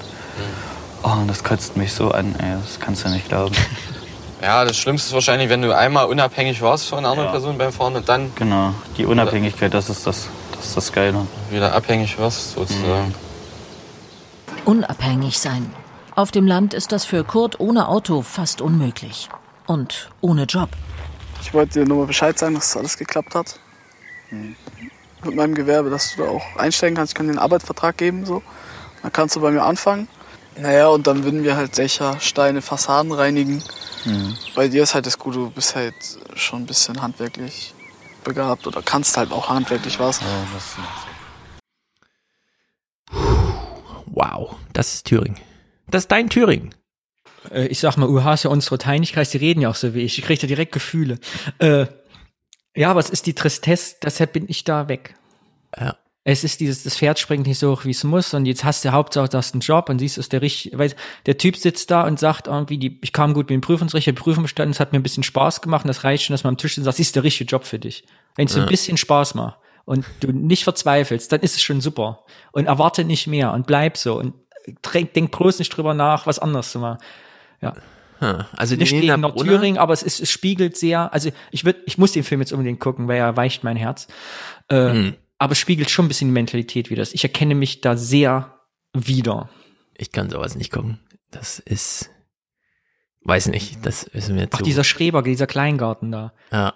Also sowas kenne ich auch. Ich erinnere mich an Silvester 99, war ich genau in so einem Kleingarten, habe den ersten Böller meines Lebens gezündet. Hab drei Schnaps getrunken und waren zwei betrunken, sind alle heimgegangen, weil was willst du denn jetzt hier noch machen, ist ja vorbei. Eben, eben, eben. Oh, krass. Also, äh, die Nina Brunner, die aus der Schweiz kommt, moderiert hier ab und sagt, ich kann, ich kann das alles verstehen, so ging's mir auch. Ich habe gedacht, nee, das kann ja nicht, du kommst aus der Schweiz, der hohe Berge, da ist was los und so. Aber anscheinend scheint der Film tatsächlich einige getroffen zu haben. Drifting Paradise. Ein Dokumentarfilm, der sensibel das Lebensgefühl von Jugendlichen einfängt, in den Randgebieten jenseits der großen Städte. Toller Film, sagt eine, die einst selbst in der Provinz mit exakt diesem Volvo-Modell in Weiß das Fahren gelernt hat. Okay, bei ihr läuft's über das Auto. Hm. Wei äh, jetzt weißt du auch, warum für mich in meiner Jugend mit 15 Erfurt schon eine Großstadt war. Und als ich mit Ja. 16 das erste Mal in Jena war und eine Schwulenbar gesehen habe, die es damals in Jena noch gab, das war für mich wie New York. ist lustig, aber es war, es ist so. Du bist abgeschnitten. Ich meine, die Regionalbahn ist damals alle zwei Stunden, mittlerweile fährt die wieder die ist damals alle zwei Stunden gefahren, die letzte um 23 Uhr. Du wusstest, wenn ihr nach Nordhausen gefahren bist, die Nachbarstadt, da gab es irgendwie so ein, so ein Konzert-Jugendhaus, du kommst halt nicht zurück, bevor, der, bevor es losgeht. Du musst es halt schon abfahren, wieder zurück mit der letzten Bahn, bevor überhaupt da alles passiert ist. So ist es.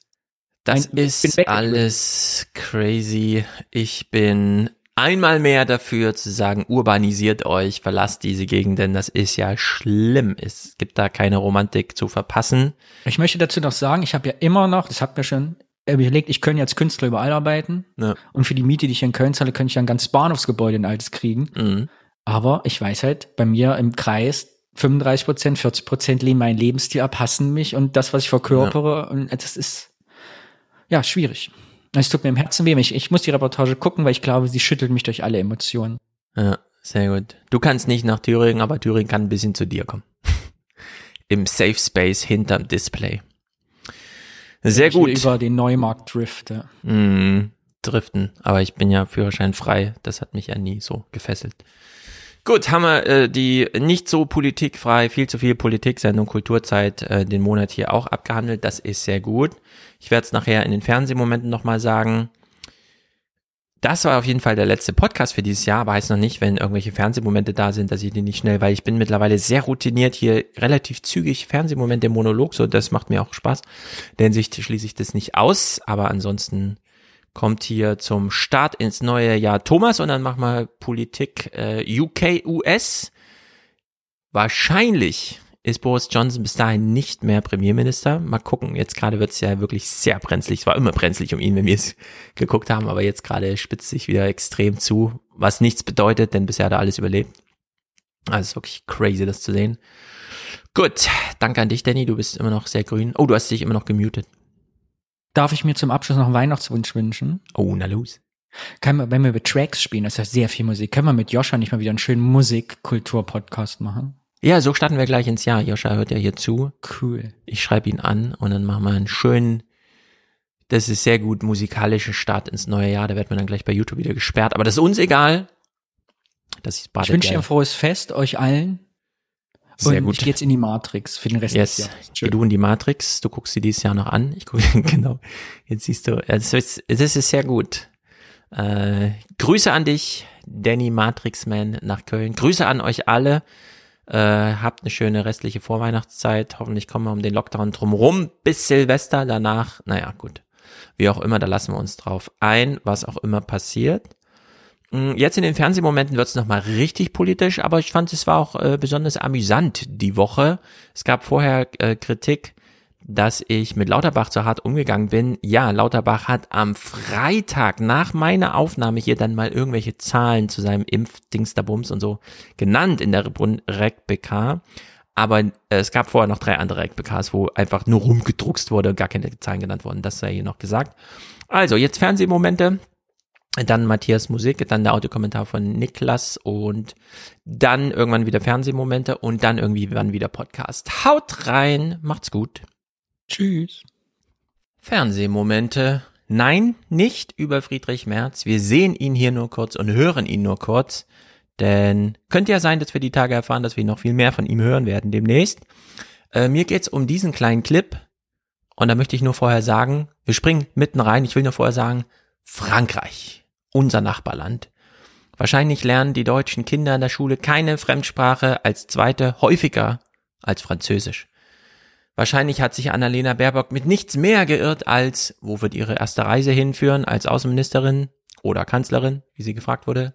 Naja, nach Brüssel. Nein, sie fuhr natürlich zuerst nach Frankreich, genau wie der neue Kanzler auch zuerst nach Frankreich fuhr.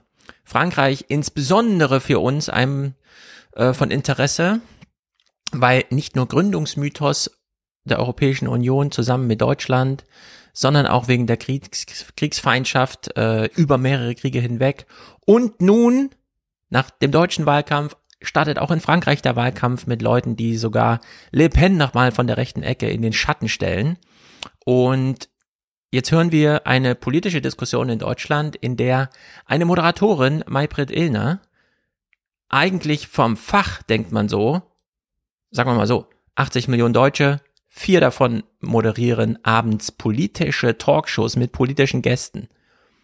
Sollten wenigstens die Ahnung haben, wie ahnungslos Maybrit Illner von Frankreich ist, fand ich schockierend, deswegen ohne weitere Clipgeschichte, roten Faden oder sonstiges, hier einfach nur ein kleiner Snippet Maybrit Illner zum Thema Frankreich. Gleich und ob kommen wir wir sie dazu. dann für alle haben, das richtig, wollen wir dann mal sehen. Richtiger Einwand, aber Mhm. ich wollte jetzt erstmal die Brücke mit Ihnen beschreiten und fragen, ähm, wie, Herr Cohn-Bendit, wird, das war in Frankreich wieder überhaupt kein Problem, interessanterweise. Äh, die Franzosen gehen gern auf die Straße, sie gehen viel auf die Straße, das haben Sie gesagt. Für die, den medizinischen Bereich ist die Impfpflicht eingeführt. Äh, warum war es so wenig ein Ja, Problem? also, also es war ein Riesenproblem. Am es waren Anfang? 350.000 Leute auf der Straße. Jetzt sind Es schon war- 350.000. Ja, ja, das waren also wochenlang, sieben Wochen lang. Ja, und ja, also Macron sagen Sie dem, das ist, da sind diese paar Idioten hier in Sachsen gar nichts dagegen. Ja, also machen wir mal nichts vor. Nein, Ups. Also in Frankreich ist das ja gar kein Problem gewesen mit der Impfpflicht für die Einrichtung. Ups. Ach so, da gab es sieben Wochen lang Demonstrationen mit hunderttausenden Menschen auf der Straße. Habe ich irgendwie nicht mitbekommen hier in Deutschland, obwohl ich ja eigentlich verpflichtet bin, mich politisch auf dem Laufenden zu halten. Immerhin mache ich hier eine Fernsehsendung, die politisch ist für Millionen von Menschen. Aber nein, ging an den deutschen Journalisten vorbei und damit startet das Drama. Kapitel Nummer eins dieser Fernsehmomente, Karl Lauterbach. Wie sich die deutschen Journalisten für ihn interessieren, ist auch ein bisschen herzzerreißend, das muss man wirklich sagen. Den Wandel schaffen vom Talkshow-König zum Krisenmanager. Hanni Hüsch und Nadine Bader haben Karl Lauterbach an seinen ersten Tagen im Amt begleitet. Es reicht der kleine Finger für die große Sicherheit. Die braucht Karl Lauterbach jetzt noch mehr. Wer sich den Ruf der ewigen Unke der Pandemie erworben hat, der hat Feinde. Ja, der hat Feinde. Das sind die Konflikte, die wir uns in Deutschland äh, hochspielen, damit wir in den Medien was zu berichten haben. Also Frankreich völlig außen vor. Was? Macron schlägt sich da gerade mit Hunderttausenden über Wochen auf der Straße rum und entscheidet sich trotzdem für eine Impfpflicht und setzt sie am Ende auch durch. Hm. In Deutschland interessieren wir uns für die kleinen Fingerspiele des Sicherheitspersonals des neuen Gesundheitsministers in den ersten Tagen seiner Amtszeit. Das ist natürlich bekloppt und ja, man badet so richtig drin. Auch er und seine Sicherheit müssen sich ausweisen, geimpft, getestet. Erst dann darf der neue Haus herein. Höflichkeiten im Vorbeirauschen. Schön, dass Sie da sind. Bis gleich. Muss aber sein, Zeit hat er eigentlich keine. Hallo, schön, dass du so früh gekommen bist. Danke Ja. sehr. Atemlos. Aufstieg rauf in den sechsten Richtung Ministerbüro. 527 Corona-Tote meldet das RKI am Tag seines Dienstantrittes. Corona ist sein Schicksal. Äh, habt ihr es gemerkt? Habt ihr es gehört? Wie Hanni Hisch 527 Tote hier zu so einer Kulisse, zu so einem medialen Ambiente für den Arbeitsbeginn, den ersten Arbeitstag, den wir ihn mit Kamera begleiten macht. Unglaublich, zu was diese Pandemie hier führt in Deutschland, was hier so alles offenbart an Problembewusstsein und überhaupt. Naja, ich gucke hier Karl Lauterbach, weil er einen interessanten Spruch gemacht hat, den wir ganz ernst nehmen wollen, gleich im Kapitel Nummer zwei. Und der Spruch kommt hier. Das Virus wird den ganzen Mann fordern. Am liebsten würde er gleich loslegen mit den Wissenschaftlern vom Robert Koch und Paul Ehrlich Institut Seine Welt. Unsere Handynummern haben Sie sicher jederzeit gehabt. Hat er natürlich und wenig Berührungsangst. Also ich werde das Haus sehr eng am Pfad der Wissenschaft entlang leiten. Das ist für mich das Wichtigste, weil wir es sonst nicht schaffen werden. Ich bin fest davon überzeugt, dass nur der Weg der Wissenschaft uns aus diesem Tal herausführt. Eng am Pfad der Wissenschaft. Das merken wir uns. Eng am Pfad der Wissenschaft. Fragen wir uns schon mal, welche Wissenschaft? Ist es nur die Virologie? Ist es nur die laborgetriebene? Ist es die Epidemiologie, die auch immer ein bisschen mehr Sozialwissenschaft ist, als jetzt irgendwie Biologie, Medizin, wie auch immer? Ist Medizin eigentlich eine Hardcore-Naturwissenschaft oder wie viel äh, spielt da auch anderes eine Rolle? Naja, wir baden hier noch so ein bisschen mit Hanni Hisch. Sie hat einfach ihren großen Spaß. Die Wandlung muss gelingen. Er muss vom Mahner zum Macher werden. Nicht mehr nur Interviews geben. Jetzt muss er den Impfstoff beschaffen. Jetzt muss er den Impfstoff beschaffen, vom Mahner zum Macher. Auch Spaß mit dieser Nominierung und Amtseinführung hatten Wolfgang Merkel und Anne Will äh, in der entsprechenden Sendung. Das war wirklich auch lustig zu verfolgen. Die Nominierung war gewissermaßen ein, na man kann sagen, ein Plebiszit äh, der Talkshows. Es ist richtig gedrängt Nichts gegen die worden, der Talkshows in der Talkshow, Herr Merkel. Äh, Ich will ja gern wieder hier eingeladen werden. Zieh das sofort zurück, aber ernsthaft. Aber ernsthaft, während Lauterbach mit in dieser Sendung saß. Also es ist wirklich erstaunlich, wie viel Spaß man hier hat. Gut, die, das Plebiszit der Talkshows hat sich durchgesetzt. Karl Lauterbach ist nun Gesundheitsminister. Er wird vom Mahner zum Macher, bleibt aber Mahner und auch Talkshow-Gast. Finde ich ganz erstaunlich. Ich dachte, er geht jetzt mal medial, fährt ein bisschen runter. Aber nein. Und das ließ sich diese Woche auch gut erklären. Warum eigentlich nicht? Warum doch dieses große mediale Theater? Du hast es doch jetzt geschafft, Minister zu werden. Hast du nicht eigentlich was am Schreibtisch zu erledigen? Äh, nein, er geht gerne in die Sendung und da muss man wieder sagen, ähm, das macht er dann nicht schlecht. Diese Kommunikation war jetzt die Leitkommunikation für Deutschland, weil es die neue Parlamentsmehrheit Macht Ihnen das Ihre Arbeit jetzt schwer, Herr Lauterbach? Äh, wenn wir so diskutieren, auf jeden Fall. Ist ganz klar. Das, das, das ist, weil es bringt überhaupt nichts, den Versuch in einer so wichtigen Lage, die Menschen sterben, An, äh, Ansteckungen und so weiter, wo die Leute, die uns zuhören, gerne erfahren würden, also wie viel bringt zum Beispiel die Boosterimpfung? Wie stark wirkt die gegen Omikron? Das interessiert die Leute. Dazu können wir jetzt etwas sagen. Stattdessen, was hören die Menschen? Dass wir versuchen, uns hier, ich mache das nicht, aber dass wir uns gegenseitig versuchen, den schwarzen Peter in die Schuhe zu schieben. So, damit hat er dann Norbert Röttgen Schachmatt gesetzt. Er möchte CDU-Chef werden. Vielleicht gelingt es ihm nicht, erfahren wir jetzt die Tage. Dann sehen wir ihn wahrscheinlich auch weniger in den Fernseh-Talkshows und dann muss auch Karl Lauterbach nicht so sehr gegen ihn argumentieren, sondern kann für die Sache argumentieren, was ihn ja freut. Und so wie er hier gegen Norbert Röttgen schießt, macht das auch gegen Dagmar Rosenfeld, die, ich weiß nicht genau warum, da immer eingeladen wird, weil sie Chefredakteurin Welt am Sonntag ist oder was. Oder wo sie auch immer Chefredakteurin gerade ist, ich weiß es nicht. Ähm, Lauterbach zum Zweiten. Und was ich nicht verstehe, ist, dass dieses Land so unvorbereitet wieder in diese vierte Welle reingerutscht ist. Na gut, erneut, also äh, äh, wieder ein Versuch, wer ist schuld? Nee, es geht nicht, wer übernimmt lassen Sie mich einfach, Verantwortung? nein, Verantwort, Schuld und Verantwortung sind ja sehr nah beieinander. Aber lassen Sie mich nur ausführen. Also was wir auf jeden Fall jetzt beobachten, in keinem anderen Land Europas wird mit dem Tempo die Boosterimpfung derzeit gemacht wie in Deutschland. Und das soll bitte seine Geschichte sein. Die beste Boosterimpfung auf der ganzen Welt. Und es stimmt, mehr als eine Million äh, Impfungen pro Tag und davon zu 90 Prozent Boosterei. Ich habe gerade im Impfdashboard nochmal nachgeguckt. Wirklich beeindruckend, wie viele Menschen sich boostern lassen, nämlich alle, die sich vorher schon haben impfen lassen. Und es ist auch beeindruckend, wie man die bisher nicht geimpften weiterhin nicht abholt. Äh, also die Impfquote stagniert. Ähm, das wusste er wahrscheinlich. Also Fokus auf Booster, denn da gibt's Erfolge einzufahren und das ist ja nicht schlecht, wenn man als Minister ein paar Erfolge einführt. Im Gespräch mit Karim Mioska am 14.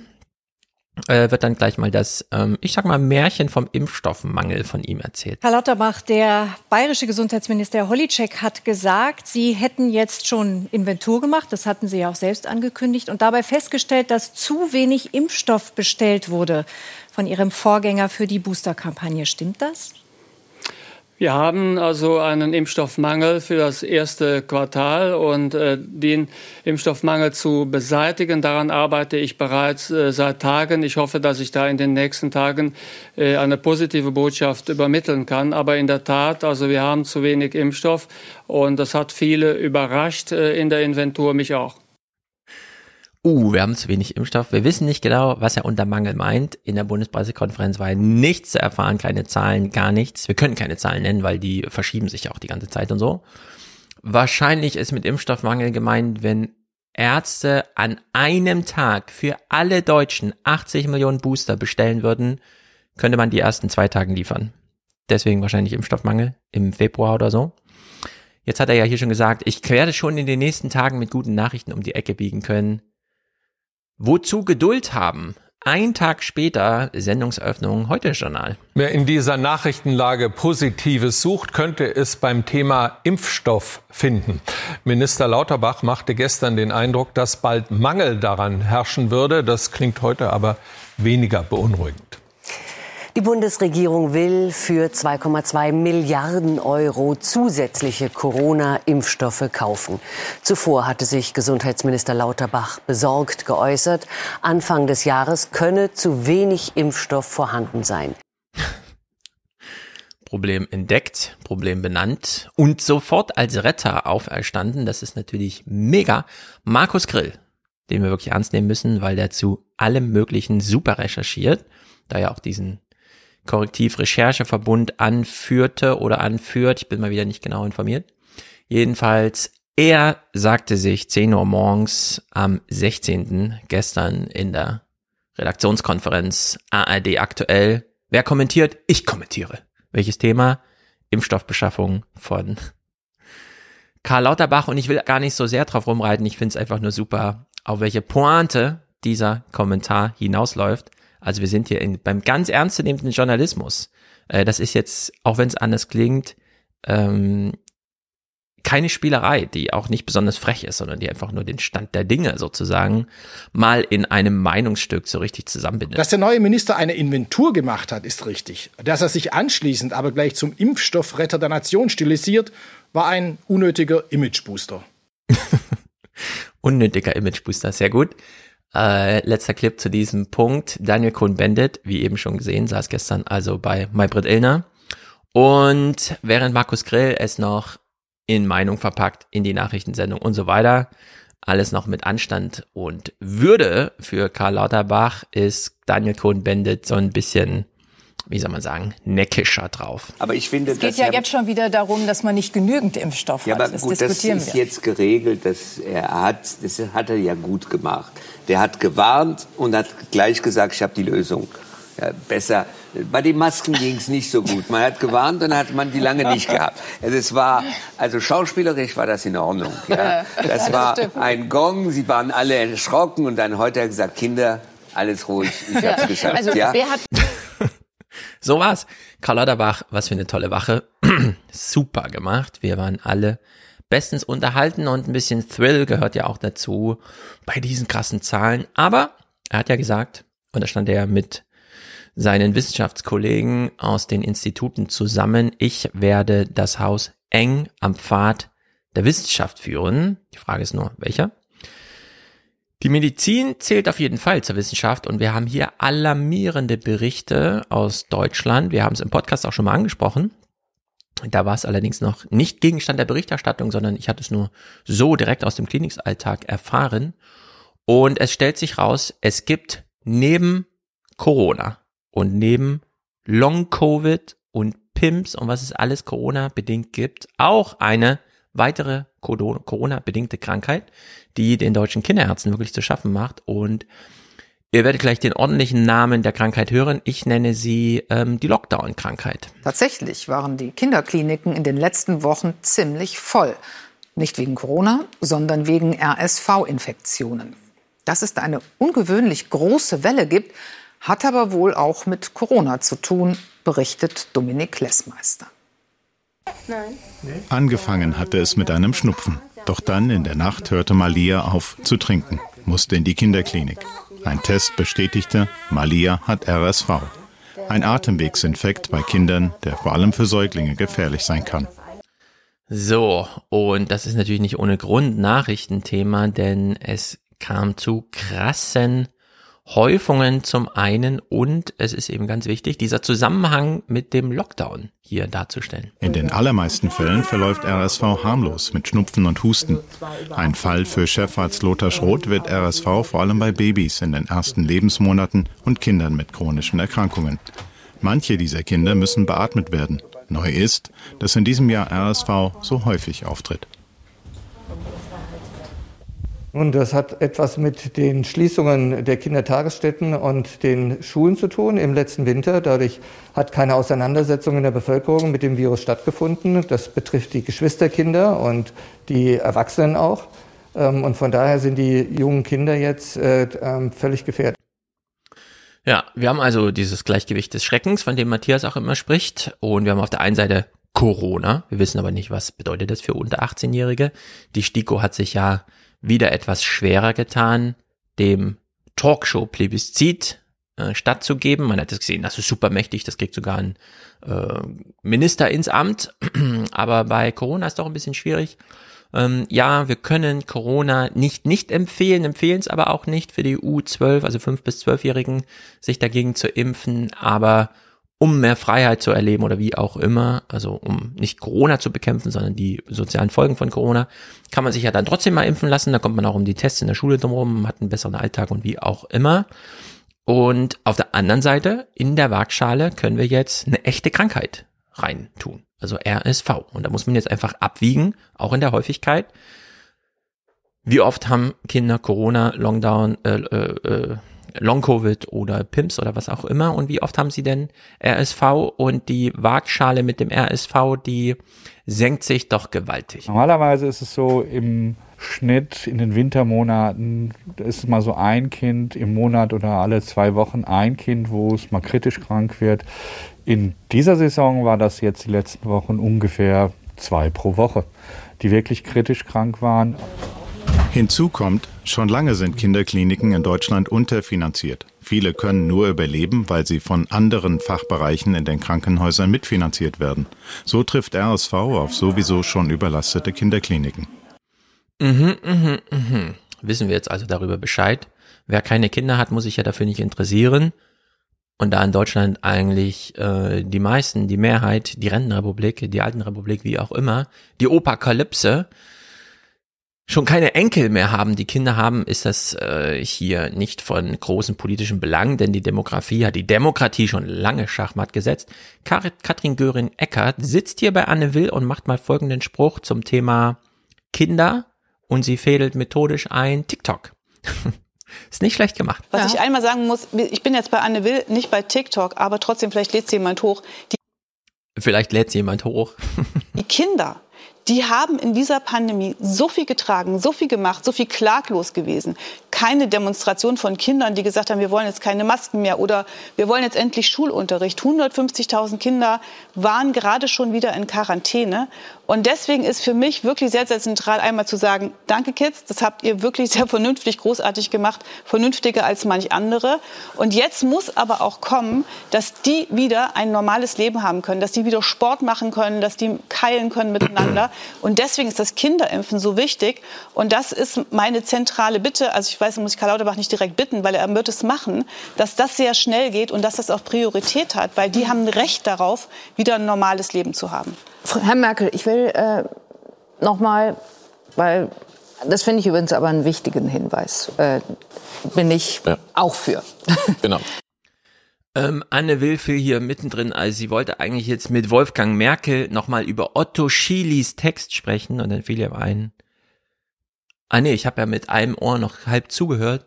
Stimmt, das ist ein sehr wichtiger Hinweis. Sie hat aber gar nicht genau verfolgt, was Katrin Göring-Ecker da gerade gesagt hatte, nämlich wir müssen jetzt die Kinderimpfung machen, damit die sich nicht gegen Corona, das natürlich auch, sofern es eine Rolle spielt, aber vor allem aus ihren äh, Beschränkungen heraus impfen.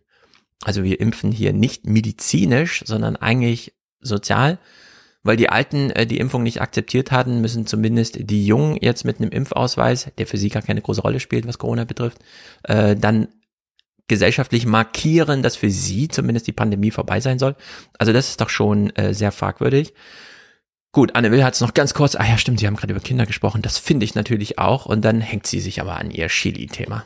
Herr Marke, Sie haben einen Gastbeitrag geschrieben äh, für Cicero, der mir aufgefallen ist und darin haben Sie auch erwähnt, wiederum einen Gastbeitrag des früheren Innenministers Otto Schily, den der in der Welt äh, von Dagmar Rosenfeld äh, geschrieben hatte. So, Katrin Göring-Eckert hat gerade über Millionen, zig Millionen, zwölf Millionen Menschen in Deutschland gesprochen, wurde nicht registriert, verfing nicht, blieb als Thema liegen. Wofür? Ein alter Mann hat über den Text eines anderen alten Mannes in einer Zeitung, die auch niemand mehr liest, geschrieben kann man sagen, könnten ja durchaus wichtige Texte sein. Immerhin ist der eine alte Mann äh, eben schon mal Innenminister gewesen. Angesichts des Urteils des einen alten Manns über den Text des anderen alten Manns könnte man sich aber wirklich fragen, Anne Will, warum verschwendest du damit deine Zeit? Rede doch wieder über die Kinder. Hier hören wir mal Wolfgang Merkels äh, Urteil über Otto Schilis Text. Der Artikel ist eigentlich nicht ernst zu nehmen, weil er so weit unter dem Niveau der Verfassungsdiskussion äh, gegenwärtig läuft. Kann man das nicht vor der Sendung klären? Warum muss das in der Sendung geklärt werden? Gibt es dafür Vorgespräche? Die führen stundenlange Vorgespräche. Die Gäste sind alle vor Ort. Also sehr viel Zeit vergeht da vorher, wo alle schon anwesend sind, wo man sich darüber verständigen kann, über welchen Blödsinn man nicht spricht. Nein, weil Otto Schily ein alter Mann muss das nochmal in die Sendung. Dafür äh, fliegen alle zwölf Millionen Kinder raus aus der Sendung. Aber danke Katrin Göring-Eckert und äh, es ist immer die Rolle der Grünen, zumindest die Kinder noch mal kurz anzusprechen. In den Abendnachrichten waren die Kinder natürlich auch ein bisschen Thema. Zum einen, weil die ersten Kinderimpflinge jetzt vorstellig werden. Warum wollen sie sich impfen lassen? Hier klären Sie mal uns auf. Die ersten Impflinge sind am Nachmittag am Start. Also ich bin ganz aufgeregt und sonst geht es mir eigentlich gut. Ich will selbst geimpft werden. Warum? Weil weil ich kein Corona kriegen will. Ich will mich halt impfen lassen, dass ich mehr Freiheiten habe.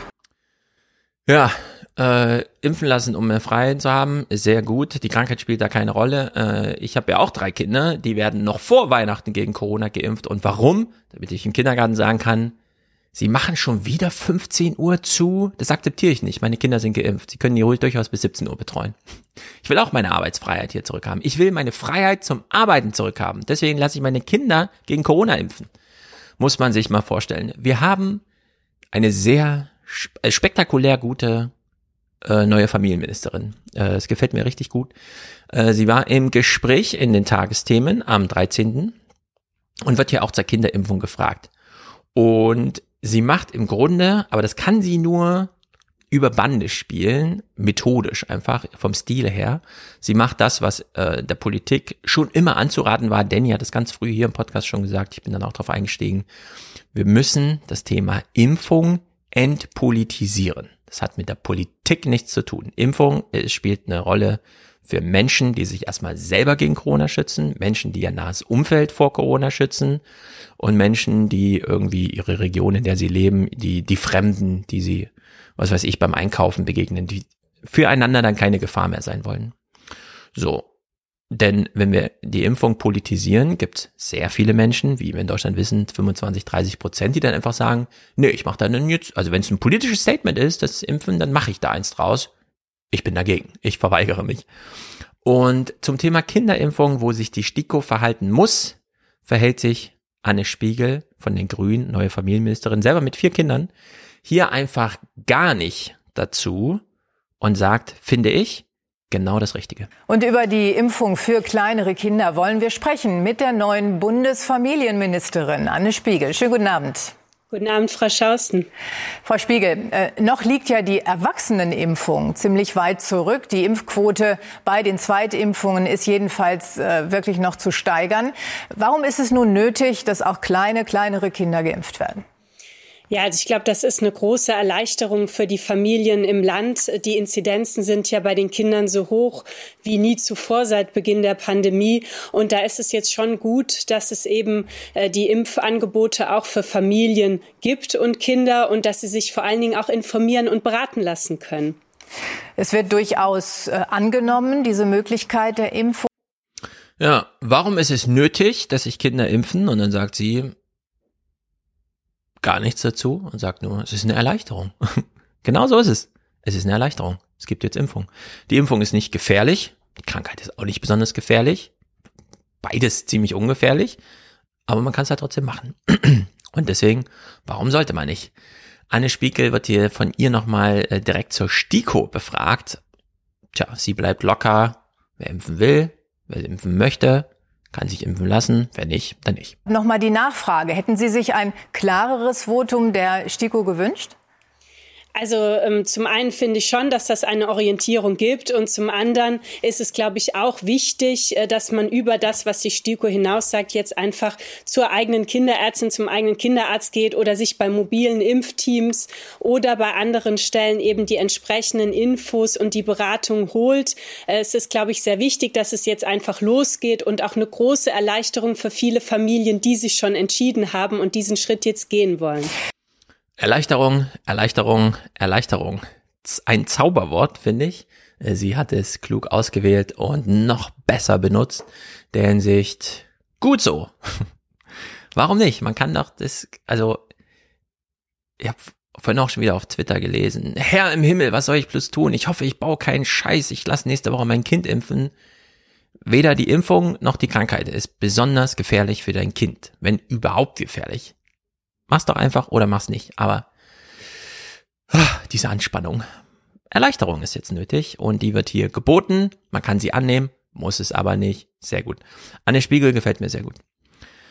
Gut, damit haben wir Corona diese Woche abgeschlossen. Puh, nächste Woche geht's weiter, denn noch vor oder zu Weihnachten wird Omikron als dominante Variante in Deutschland erwartet. Da können wir ja wohl alle mal sehr gespannt sein, was das bedeutet. Kommen wir mal zum Haushalt noch. Kleines Kapitelchen, denn das war besonders amüsant. Christian Lindner hat einen Koalitionsvertrag unterschrieben, in dem alles drin steht. Schuldenbremse als Begriff, aber Schattenhaushalte sind möglich, Sondervermögen sind möglich, äh, Investitionen über Institutionen, die nicht an die Schuldenrechnung äh, des Bundes geknüpft werden, sind möglich. Alles ist möglich. Und entsprechend wurde jetzt schon der erste Joker gezogen. Die Schulden, die schon aufgenommen waren, aber für Corona gar nicht gebraucht werden, werden einfach umgewidmet. Es geht um 60 Milliarden. Äh, muss er jetzt machen. Und es ist einfach nur amüsant, sich die Nachrichtenlage dazu anzuschauen. Kurz vor Weihnachten geht es noch um viel Geld. 60 Milliarden Euro, die sind noch übrig von den 240 Milliarden Euro Krediten, die der damalige Finanzminister Scholz für die Pandemie aufgenommen hat. Und damit die nicht einfach zurückgegeben werden, hat jetzt der neue Finanzminister Christian Lindner Folgendes damit vor. Es ist äh, ausschließlich beabsichtigt, daraus Investitionen zu realisieren, die aufgrund der Pandemiesituation in der Wirtschaft äh, in äh, diesem und auch in den vergangenen Jahren nicht haben so vorgenommen werden können. Christian Lindner ist jetzt über Fraktionsdisziplin, Koalitionsdisziplin dazu gezwungen, gegen sich selber argumentierend das Richtige im Fernsehen zu sagen. Das gefällt mir richtig gut. Und noch besser ist, wenn man das Ganze wirklich als Schauspiel für alle groß aufzieht. Denn der Bund der Steuerzahler, der eine Lobbyorganisation FDP-nah ist, um private Vermögen in Deutschland zu schützen vor Eigentumsrechten, die der Staat dann äh, begründen kann, wenn er selber investiert, der also nicht der Bundesrechnungshof ist, das wird immer verwechselt. Der, Bund, der Bundesrechnungshof ist eine richtig verfassungsmäßig festgeschriebene Organisation, die mal in die Bücher schaut und uns dann aufzählt, was wurde denn wo wie ausgegeben oder gar verschwendet. Der Bund der Steuerzahler ist einfach nur eine Lobbyorganisation und irgendwie auch so ein bisschen sind es die kleinen Geister und Teufelchen, die die FDP gerufen hat und mit denen sich nun Lindner als Antagonist rumschlagen muss, ist sehr gut. 2019 warf Lindner dem damaligen Finanzminister Scholz sogar vor, nicht auf Schulden zu verzichten, mit Taschenspielertricks zu arbeiten. Heute muss sich Lindner diesen Vorwurf auch gefallen lassen. Müssen wir ähnliche Tricks nächstes Jahr auch erwarten? Wir setzen hiermit äh, die Koalitionsvereinbarung von SPD, Grünen und äh, FDP um.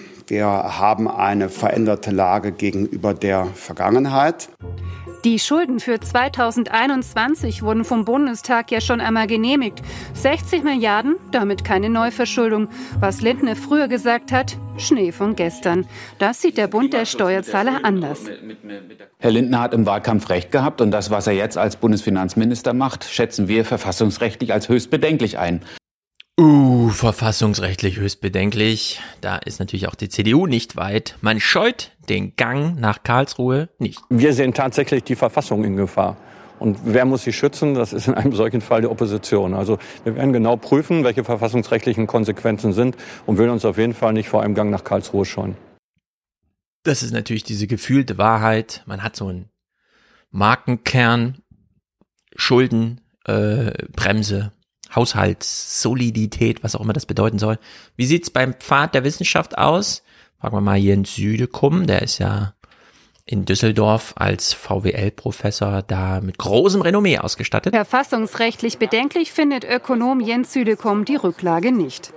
Aus ökonomischer Sicht kann ich nur sagen, dass diese Lösung über die Rücklage durchaus gut begründbar ist. Denn die Krise hat ja eben eine ganze Reihe von gesamtwirtschaftlichen Auswirkungen gehabt, die in den Folgejahren auch noch spürbar sind. Insofern ist es gut begründbar, dass der Staat sich jetzt eine Rücklage schafft, um damit dann eben auch gegen die Krise vorzugehen und sie vollständig überwinden zu können. Also kein Widerspruch aus dem neuen Pfad der Wissenschaft, nicht Hans-Werner Sinns alten und so weiter. Daniel Pokraka, ich kenne ihn nicht, kannte ihn nicht, keine Ahnung, wer das ist. Er arbeitet beim Bayerischen Rundfunk und hat irgendwie die Auslosung des Tagesthemenkommentars am 13. gewonnen. Und da dieser Podcast ja auch immer sich die Frage stellt, gibt es nicht bei den Medien auch was mitzusagen? Es ist ja nicht immer so, dass nur die Politiker eine Rolle spielen. Es geht ja auch um die Frage, wie wird das eigentlich medial transportiert? Was wissen Journalisten über diese Welt? Siehe Eingang in diese Fernsehmomente. Ähm, welche Rolle spielen eigentlich die Journalisten selbst? Und das kommt natürlich inhaltlich deutlich zum Tragen, wenn sie kommentieren, wenn sie eine Meinung haben, die sie in den Tagesthemen auch ausbreiten. Und in deren Sicht ist das ein echter Fernsehmoment.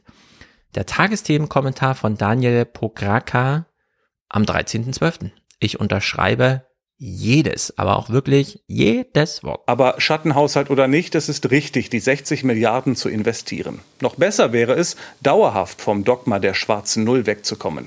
Ein ausgeglichener Haushalt als Selbstzweck, als quasi heiliges Ziel deutscher Haushaltspolitik.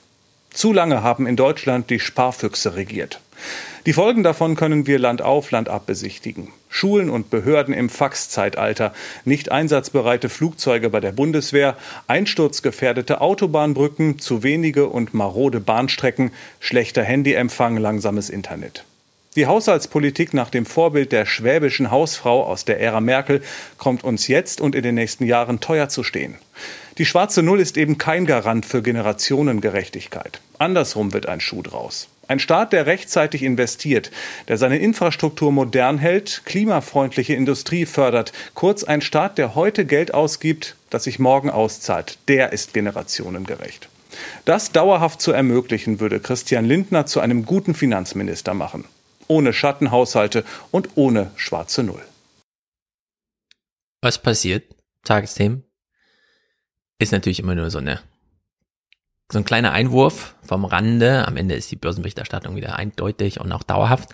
Aber was ist da passiert? Am 13.12. wurde die alle als Geiseln genommen.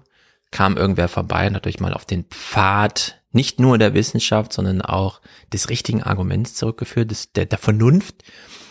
Ähnlicher Tenor auch im Heute-Journal an dem Tag. Ja, meine Damen, meine Herren, das Bundeskabinett hat heute den Regierungsentwurf des zweiten Nachtrags zum Bundeshaushalt 2021 beschlossen.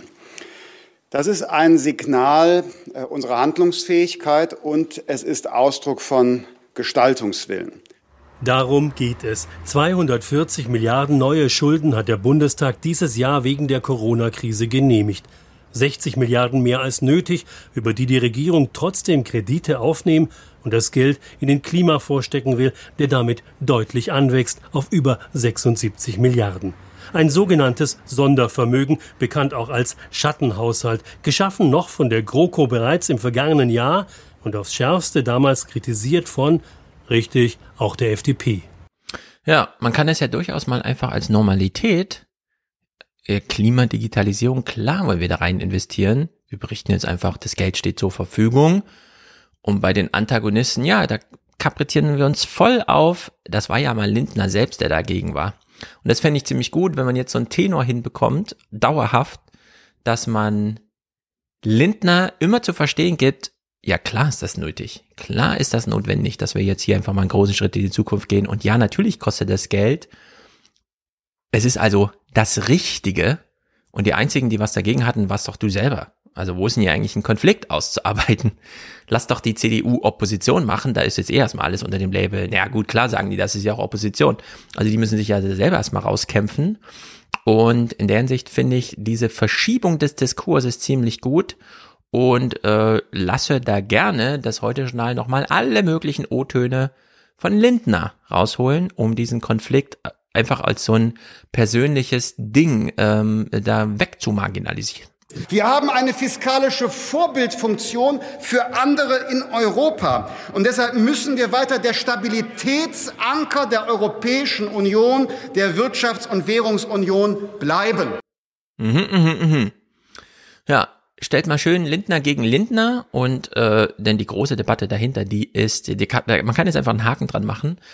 Vor allem, wenn man in, und das will ich jetzt hier mal zeigen, an zwei Clips wenn man wirklich mal zuhört, was in den Nachrichten gesagt wird. Es ist eine Art von Schizophrenie, die auch ein bisschen sehr albern ist.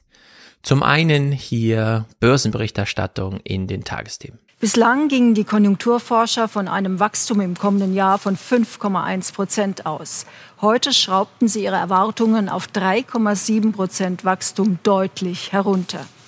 Zu groß die Unsicherheit durch Omikron. Um der hohen Inflation entgegenzuwirken, forderte das IFO-Institut die EZB heute dazu auf, die Pandemiehilfen für die Wirtschaft zu beenden. Das ist krank. Das muss man sich mal vorstellen, auch wie sie äh, das einfach so wegmoderiert. Das IFO-Institut ermittelt große Einbrüche in die Wirtschaft, weiter große Unsicherheit. Sie revidieren ihr Wirtschaftswachstum, ihre Prognose auf ungefähr die Hälfte haben ihren IFO-Geschäftsklimaindex und sagen, es wird noch kompliziert, Omikron kommt, die Wirtschaft ist wirklich in harten Turbulenzen, wir können leider nicht mit Wirtschaftswachstum rechnen. Das, was sie immer wollen. Und ohne Punkt und Komma schließt sie danach an, außerdem hat das IFO-Institut die EZB aufgefordert, alle Wirtschaftshilfen sofort zu beenden wegen Inflation. Das ist, also was will man jetzt? Das ist wirklich schizophren. Und äh, ganz ähnlich ist auch der Kurzmeldung Sing Sang ähm, zum Thema, was macht die CDU da eigentlich gerade hier im Heute-Journal. Dagegen hält die Opposition die Umschichtung für verfassungswidrig. Corona-Kredite in Klimaschutz und Digitalisierung zu investieren, höhle die Schuldenbremse aus. Ja, also jetzt Geld in Klimaschutz und Digitalisierung zu investieren, geht nicht. Das höht nämlich die Schuldenbremse aus. Und da kann man ja wirklich mal Umfragen machen. Schuldenbremse oder Klimarettung wofür sind sie? Und jeder, der sagt, ich bin für die Schuldenbremse, dem muss man im Grunde ein Gespräch anbieten, wie zum Thema, Sie sind noch nicht geimpft, na, dann wird es jetzt aber wirklich Zeit. Ich weiß nicht, in welchem Zeitgeist Sie gefangen sind, dass Sie der Impfung nicht vertrauen, aber wir müssen mal miteinander reden. Und wer jetzt noch ernsthaft an der Schuldenbremse festhält, mit dem müsste man jetzt auch mal reden. Also der, wir sind jetzt an diesem Punkt, wo wir so langsam mit den Deutschen mal reden müssten über ein paar Themen, denn so kann das einfach nicht weitergehen. Aber gut, dieses Gespräch werden wir wahrscheinlich in den Tagesthemen und im heutigen Teil so nicht bekommen weshalb wir das hier weiter kritisch beobachten werden. Gut, ein kleines abschließendes Kapitel mit nur vier Clips, aber ähm, ganz witzig. Es ist auf jeden Fall ein Fernsehmoment, fand ich, wie Annalena Baerbock auftrat die Woche, denn für sie ging ja die Arbeitszeit so richtig los. Jetzt stehen da irgendwie 100.000 russische Soldaten und warten der Legende nach darauf, dass es Winter genug wird, so dass der Boden der Ukraine so durchfriert, dass man mit dem Panzer drüber fahren kann. Tolle Geschichte, die man am Küchentisch erzählen kann. Mal gucken, was davon Drohung ist und was am Ende realisiert wird. Irgendwer muss das Problem lösen. Dazu gehört auch Deutschland. Und wir kümmern uns um das etwas kleinere Problem China. Ist auch ein großes Problem, denn da sind Millionen Menschen inhaftiert und gefangen. Und zwar einfach nur, weil in den Geschichtsbüchern steht, dass sie irgendwas mit dem islamischen Glauben zu tun haben und die Chinesen jenseits ihrer Grenze immer sehen, dass die Menschen, die islamischem Glauben anhängen, immer ein drunter und drüber, wird natürlich von der Weltgeschichte dann so ein bisschen verkürzt, äh, und man möchte das nicht im eigenen Land haben, also inhaftiert man einfach mal alle Menschen. Das ist ja eine unglaubliche Vorgehensweise. Wir haben ja 29er häufiger darüber gesprochen, deswegen hier nur an dieser Stelle diese ähm, Nennung des Themas. Und jetzt stehen in China Winterspiele für Olympia an und man fragt sich, wir lassen die Sportler reisen, aber sollten auch Politiker dahin reisen, auf der Tribüne irgendwie das Spielchen mitspielen. Und nachdem wir ja wissen, dass Angela Merkel sehr viel restriktivere China-Politik in Europa verhindert hat, weil wir ja äh, uns mit denen auch so gut wirtschaftlich verstehen müssen, weil wir da so eine zweigleisig fahren, wirtschaftlich wichtig, deswegen muss das andere so ein bisschen äh, auf die Spur gebracht werden, hat sie dieses Wort Menschenrechte hier mal auf eine ganz interessante Art und Weise in ihrem Satz untergebracht. Ich glaube, sie wollte das selber nicht, aber ist ja in dem Moment egal, wo ich das einfach höre und denke mir, ah, und Achtung, Menschenrechte. Menschenrechte. Es ist beim ersten G7-Treffen der neuen deutschen Außenministerin nicht anders als sonst, wenn sich die großen Industrienationen des Westens treffen. Öffentlich erklärt wird nur, worüber man sich einig ist, etwa die Warnungen an Russland vor einem Angriff auf die Ukraine. Das Ungeklärte, Ungelöste aber, das ist nicht für die Mikrofone. Also wir haben gezeigt, dass wir für Freiheit und Demokratie stehen und für das Recht der Menschen, überall frei von Unterdrückung zu leben. In diesem zu Verständnis wollen wir als G7-Staaten eine Zusammenarbeit mit China unter fairen Bedingungen und vor allen Dingen Achtung der Menschenrechte. Faire Bedingung, das war immer Merkels Linie und jetzt hat sie angeschlossen und Menschenrechte spielen aber jetzt auch wieder eine Rolle. Und äh, sie hat, wollte wahrscheinlich sagen, unter Achtung der Menschenrechte, und das wirkte für mich, aber als ich das so mit Dreifachgeschwindigkeit und Achtung Menschenrechte spielen jetzt auch wieder eine Rolle. Es ist eine neue Bundesregierung da. Und das fand ich irgendwie, ich, ich höre es nochmal jetzt, nachdem ich so gesagt habe, ich, ich fand das echt gut. Äh, Zusammenarbeit mit China unter fairen Bedingungen und vor allen Dingen Achtung der Menschenrechte. Achtung Menschenrechte. Also wenn man so mit so einem, während man gerade äh, die Wäsche aufhängt, während die Welt untergeht und man hört das dann sagt, Achtung Menschenrechte spielen wieder eine Rolle. Also sehr gut, ich bin auch sehr für die Menschenrechte, gerade im Hinblick auf China. Und da kann man auch die eine oder andere wirtschaftliche Not, die es auslöst, wenn wir nicht mehr jeden Scheiß Plastikmüll, den wir zu Weihnachten verschenken, aus China anliefern lassen. Ja, das kann man natürlich mal verkraften. Gut, jetzt will sie Außenpolitik machen, macht es auch seit einer Woche. Selbst ja da so Munju ist plötzlich beeindruckt von ihr, wie sie als junge deutsche Frau plötzlich äh, das äh, Bild der Welt von Deutschland prägt. Kommt also ein alter weiser Mann um die Ecke aus der SPD und sagt, Außenpolitik ist unser Business. Die Tinte unter dem Vertrag ist noch kaum trocken, da ist dieser Satz schon Gegenstand des ersten Ampelstreits. Für die Grünen bedeutet er, kein Regierungsmitglied wird zu den Peking-Spielen fahren. Für die SPD bedeutet er, am Ende entscheidet Olaf Scholz. Außenpolitik ist im Kabinett eine Gesamtleistung und natürlich insbesondere auch von der Außenministerin, von der Verteidigungsministerin, von der Entwicklungshilfeministerin, aber natürlich insbesondere von Olaf Scholz. Ja doch, aber bitte. Lasst euch doch ein bisschen Raum zum Atmen. Oder fährt Olaf Scholz jetzt zu den Außenministerterminen? Nee, es gibt speziell Außenministertermine und da fährt natürlich nicht Olaf Scholz mit, und auch nicht zwingend immer die Richtlinienkompetenz, dann da kommt es auch ein bisschen auf Spontanität an. Mann, sowas kann ich überhaupt nicht verstehen. Äh, entsprechend fängt sich hier Mütze nicht auch von Omid Nuripur, ich bin natürlich großer Fan, Frankfurt und so weiter, äh, gleich mal ein bisschen Feuer ein. Für die Grünen klingt das, als falle die Ampel zurück in Gerhard Schröders Zeiten, der sich selbst als Koch, den kleineren Koalitionspartner nur als Kellner sah.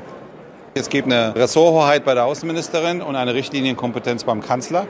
Und sie werden miteinander reden und das koordinieren, wie es sich gehört. Und sonst wird diese Regierung auch keinen Erfolg haben. Richtig. Daran hängt auch der Erfolg dieser Regierung. Und der eigentliche Konflikt ist natürlich Olaf Scholz. Wir kennen jetzt sein Naturell und sein Erbe Merkels.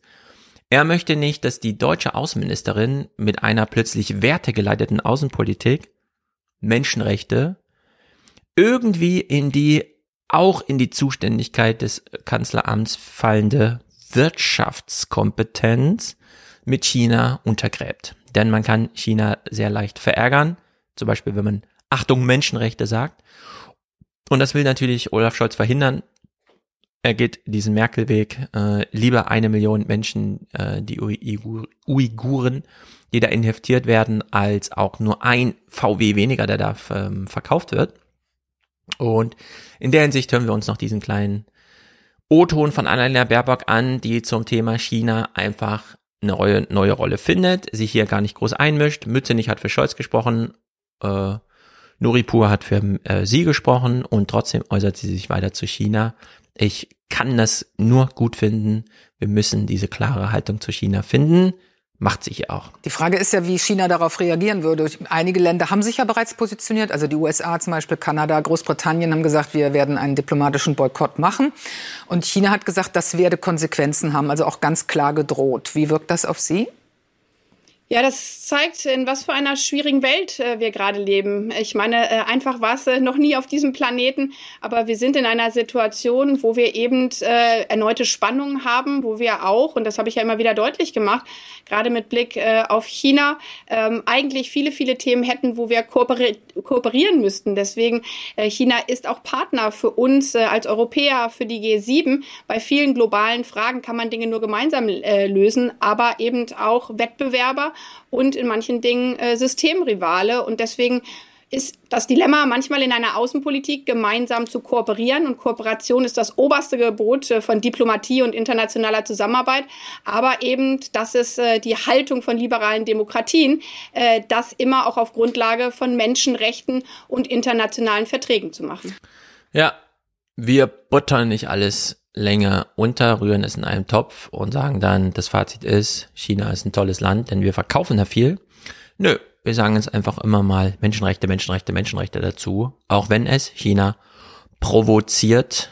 Sehr gut, sehr gut, Annalena Baerbock. Das war der Podcast, auch für dieses Jahr. Aber Fernsehmomente, wie gesagt, kann man ja immer noch mal reinstreuen. In der Hinsicht sage ich einfach bis nächste Woche, bis bald, wie auch immer. Es geht ja dann sowieso bald wieder los. Haut rein. Let's talk about Corona. Let's talk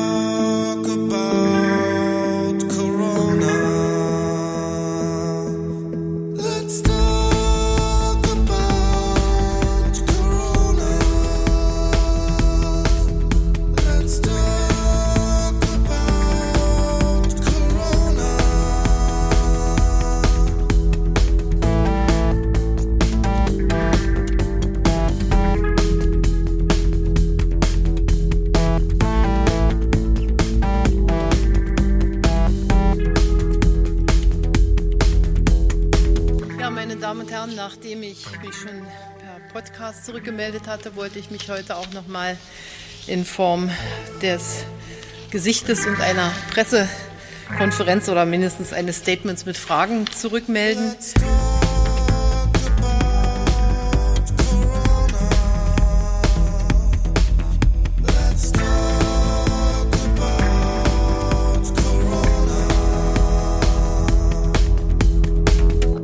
Ich habe ähm, schon am Wochenende in meinem Podcast gesagt, äh, wir wären ja eine schlechte Bundesregierung, wenn wir nicht intensiv, ich sage sogar Tag und Nacht, äh, darüber nachdenken würden, wie wir auch ähm, bei Einhaltung des Gesundheitsschutzes das ähm, Leben wieder schrittweise öffnen können.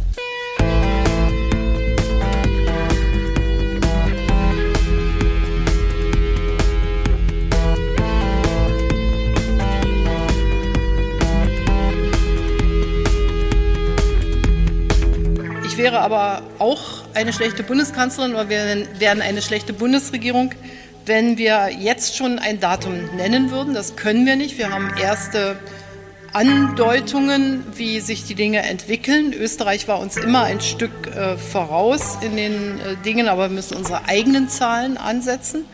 Äh, ich sage mit Bedacht, äh, dass der Gesundheitsschutz auch bei Öffnung des ähm, öffentlichen Lebens immer im Vordergrund stehen wird und dass die Frage, wie es weitergeht, auf jeden Fall oder über der Überschrift laufen wird, wir leben weiter in der Pandemie. Das Virus wird nicht verschwunden sein. Let's talk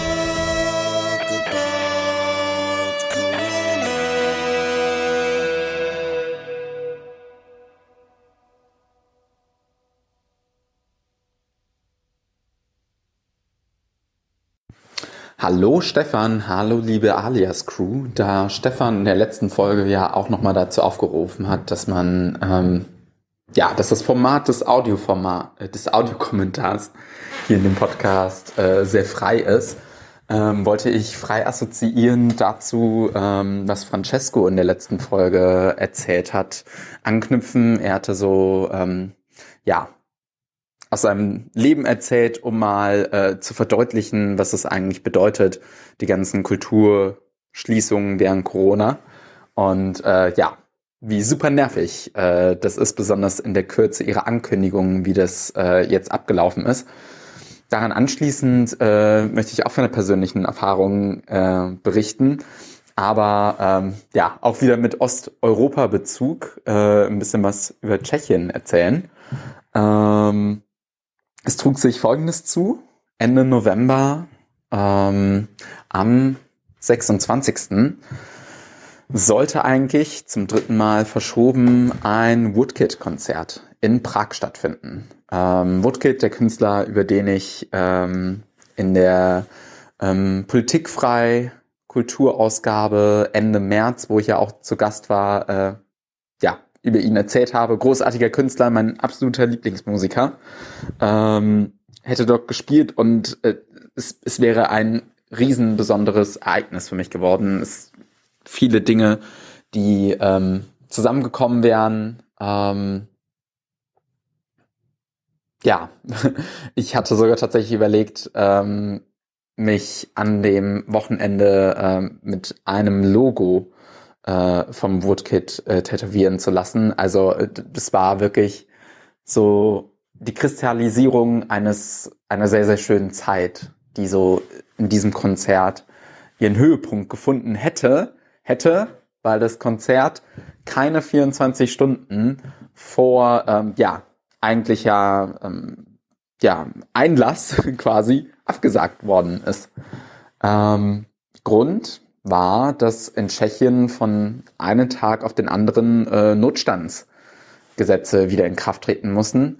Ähm, wie diese Notstandsgesetze aber in Kraft getreten sind, da drumherum äh, lässt sich vielleicht ähm, ja, das Chaos der tschechischen Politik der letzten Jahre äh, ziemlich gut erzählen.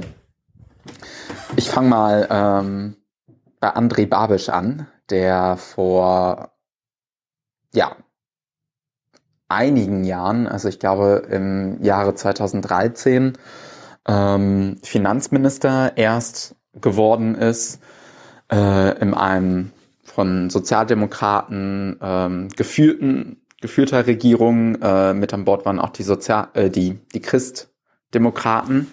Ähm, André Babisch war mit seiner ANO-Partei dort vertreten, die er selbst 2010 oder 11 gegründet hatte. Ähm, zu André Babisch selber, ähm, er stammt quasi so von roten Adel ab. Also sein Vater war wohl ähm, in dem kommunistischen Regime in Tschechoslowakia, ähm, der Tschechoslowakei, ein relativ hohes Tier. Ähm, Babisch ist dann auch überall auf der Welt äh, quasi auf Universitäten gegangen, ähm, hat dann selbst auch ähm, Staatsbetriebe, ähm, war dort tätig und ähm, war auch tatsächlich beim ja, tschechischen Äquivalent äh, der Stasi dann tätig. Ähm, und ja, ist dann heute der zweitreichste Tscheche auf der Welt mit einem geschätzten Vermögen von so vier Milliarden ähm, Dollar. Und naja, der hat dann gesagt, okay, jetzt muss ich hier Politiker werden, ich muss was gegen Korruption machen und äh, gegen alte Funktionäre in der Politik. Hat es dann gemacht, auch besonders äh, getrieben dadurch, dass äh, die Firma, dessen äh, CEO der war, er war, ähm, zwei der größten Media-Outlets äh, Tschechiens gehören. Und ja, damit auch besonders im Rücken hat er ähm, dann seine politische Karriere begonnen, äh, musste von seinem Posten des Finanzministers äh, 2017 dann zurücktreten oder wurde ähm, ja einfach ausgetauscht von seinem sozialdemokratischen Premierminister, ähm, weil er ähm, ja zu einem Steuerbetrugsfall äh, sich nicht weiter äußern wurde. Dann gab es Neuwahlen und leider wurde dann seine Partei auch ähm, dadurch, dass sich wahrscheinlich die sozialdemokratische tschechische Partei äh, so doof angestellt hat, ähm, dann zur stärksten Kraft. Und ähm, ja, hat dann eigentlich äh, das Gegenteil von dem gemacht, was er so ähm, gefordert hat. Natürlich hat er dann auch ähm, ja, mit EU-Geldern äh, eigene Firma schön fördern lassen. Ähm, er ist auch durch seine populistische Art natürlich äh, beliebt geworden, war äh, super ähm, gegen Flüchtlinge und gegen Migration und äh, Europa skeptisch und äh, hat auch immer von Fake News äh, äh, Outlets gesprochen, die ihn kritisch ähm, ja journalistisch begleitet haben. Und in all dem kam dann die Corona-Krise. Und ähm, Tschechien hat die ziemlich hart getroffen. Also es gab zwei enorm äh, krasse Wellen. Eine, äh, in der es eine Inzidenz von 1000 gab, wo äh, wir hier in Deutschland uns noch so um 200er Inzidenzen äh, gesorgt haben. Und äh, ja, es sind äh, viele Menschen ähm, unter unmenschlichen Bedingungen gestorben. Und ähm, man hätte sich dann denken können, dass aufgrund dessen die Politik vielleicht etwas mehr äh, angepasst wird. Ähm, tatsächlich ähm, wurde sich aber in der tschechischen Politik dann in anderen Sachen ähm, verworfen. Ähm, Köpfe mussten auch rollen. Es wurden, äh, ich meine, äh, gehört zu haben, dass Sputnik versucht worden ist äh, zu bestellen. Und ähm, ja, alles nicht gut, ähm, hat der Situation nicht wirklich geholfen. Und am Ende ähm, war es dann so, dass es dieses Jahr dann Neuwahlen gab und äh, sich die Opposition dann glücklicherweise ähm, zusammengeschlossen hatten und gesagt haben, hey, wir müssen den jetzt mal verhindern, ähm, anstatt uns hier untereinander so sehr zu bekriegen. Und das hat dann glücklicherweise bei der Wahl auch funktioniert. Und äh, die zusammengeschlossenen Opposi oppositionellen Kräfte haben eine Mehrheit erlangt. Und ähm, ja, stand quasi äh, Regierungswechsel an.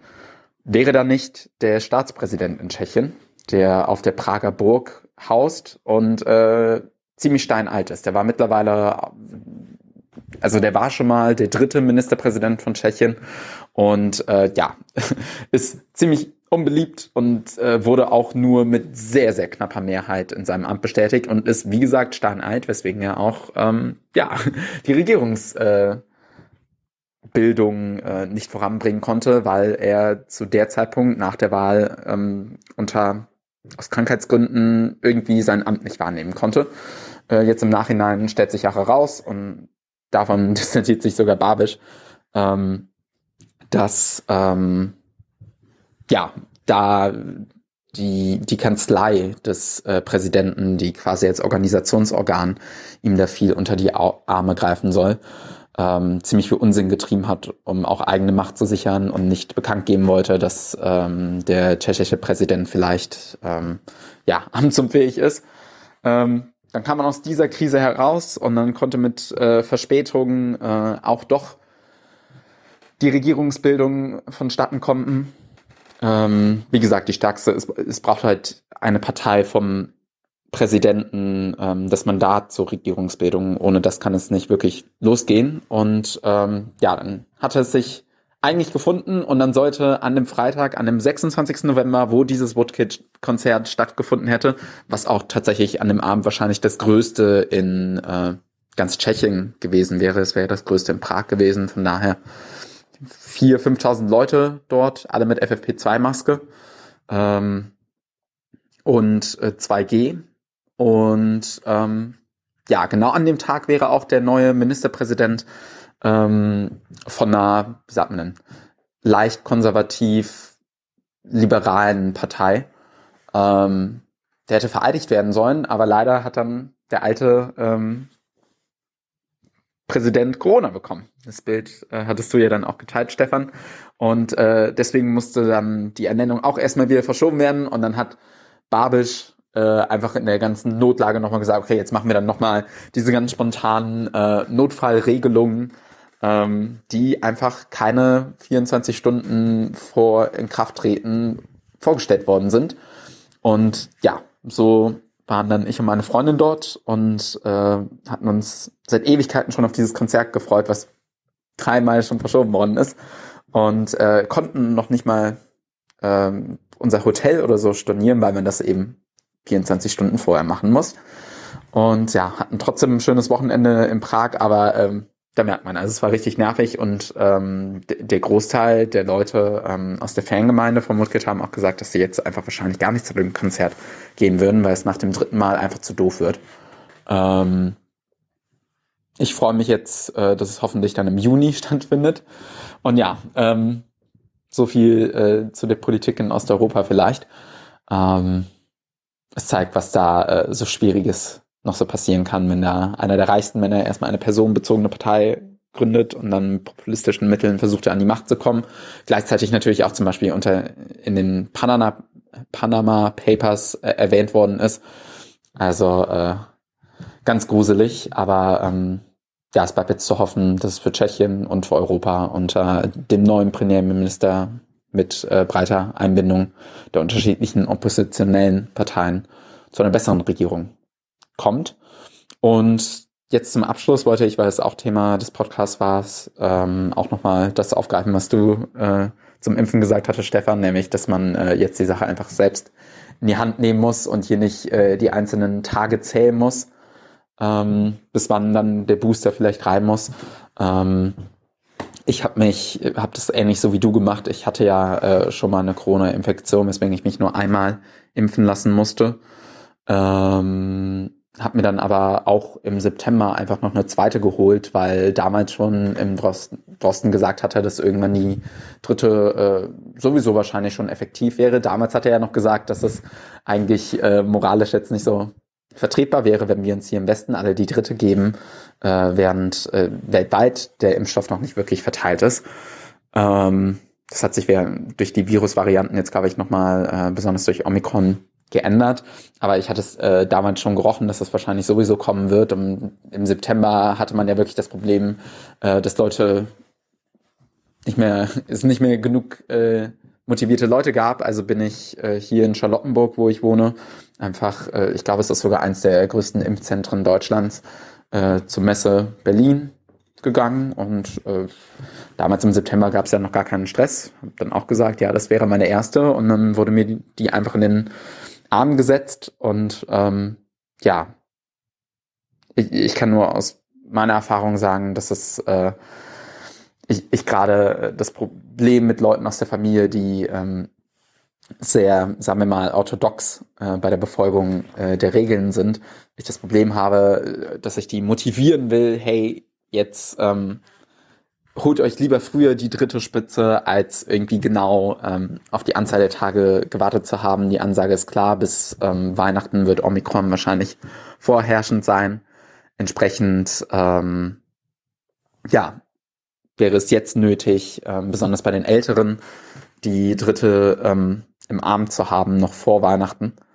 Ähm, da auch ist es also ein Argument, was ich von Jüngeren in meinem Alter gehört habe, äh, was ich auch sehr verständlich finde, ist, dass die gesagt haben, dass die dann doch lieber ein bisschen drauf warten, bis halt diese fünf Monate oder sechs Monate erreicht sind, einfach auch aus dem Gedanken, dass wir Jüngeren womöglich äh, von der Infektion nicht so sehr betroffen sein werden, wenn wir jetzt schon die Doppelimpfung drin haben und man wenn gerade noch von Impfstoffmangel äh, die Rede ist, äh, man dann auch lieber eher den Älteren den Vorrang äh, gibt. Wobei man da dann natürlich wieder thematisieren müsste, dass das auch wieder großes politisches Versagen ist, wenn es jetzt immer noch in dieser Pandemie an einem solchen Punkt nicht genug Impfstoff für alle gibt. Aber naja. So, jetzt habe ich schon eine Viertelstunde gesprochen. Ich konnte, ich hoffe, ich konnte ein bisschen Informatives äh, wieder zum Osten Europas äh, liefern. Und ja, freue mich auf die nächste äh, Folge.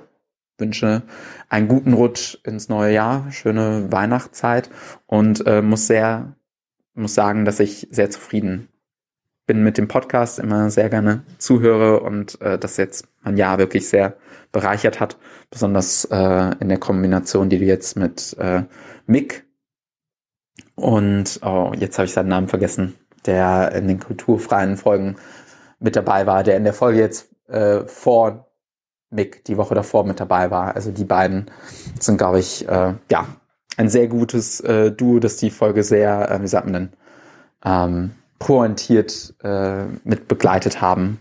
Und da freue ich mich auf mehr. Bis dahin, liebe Grüße.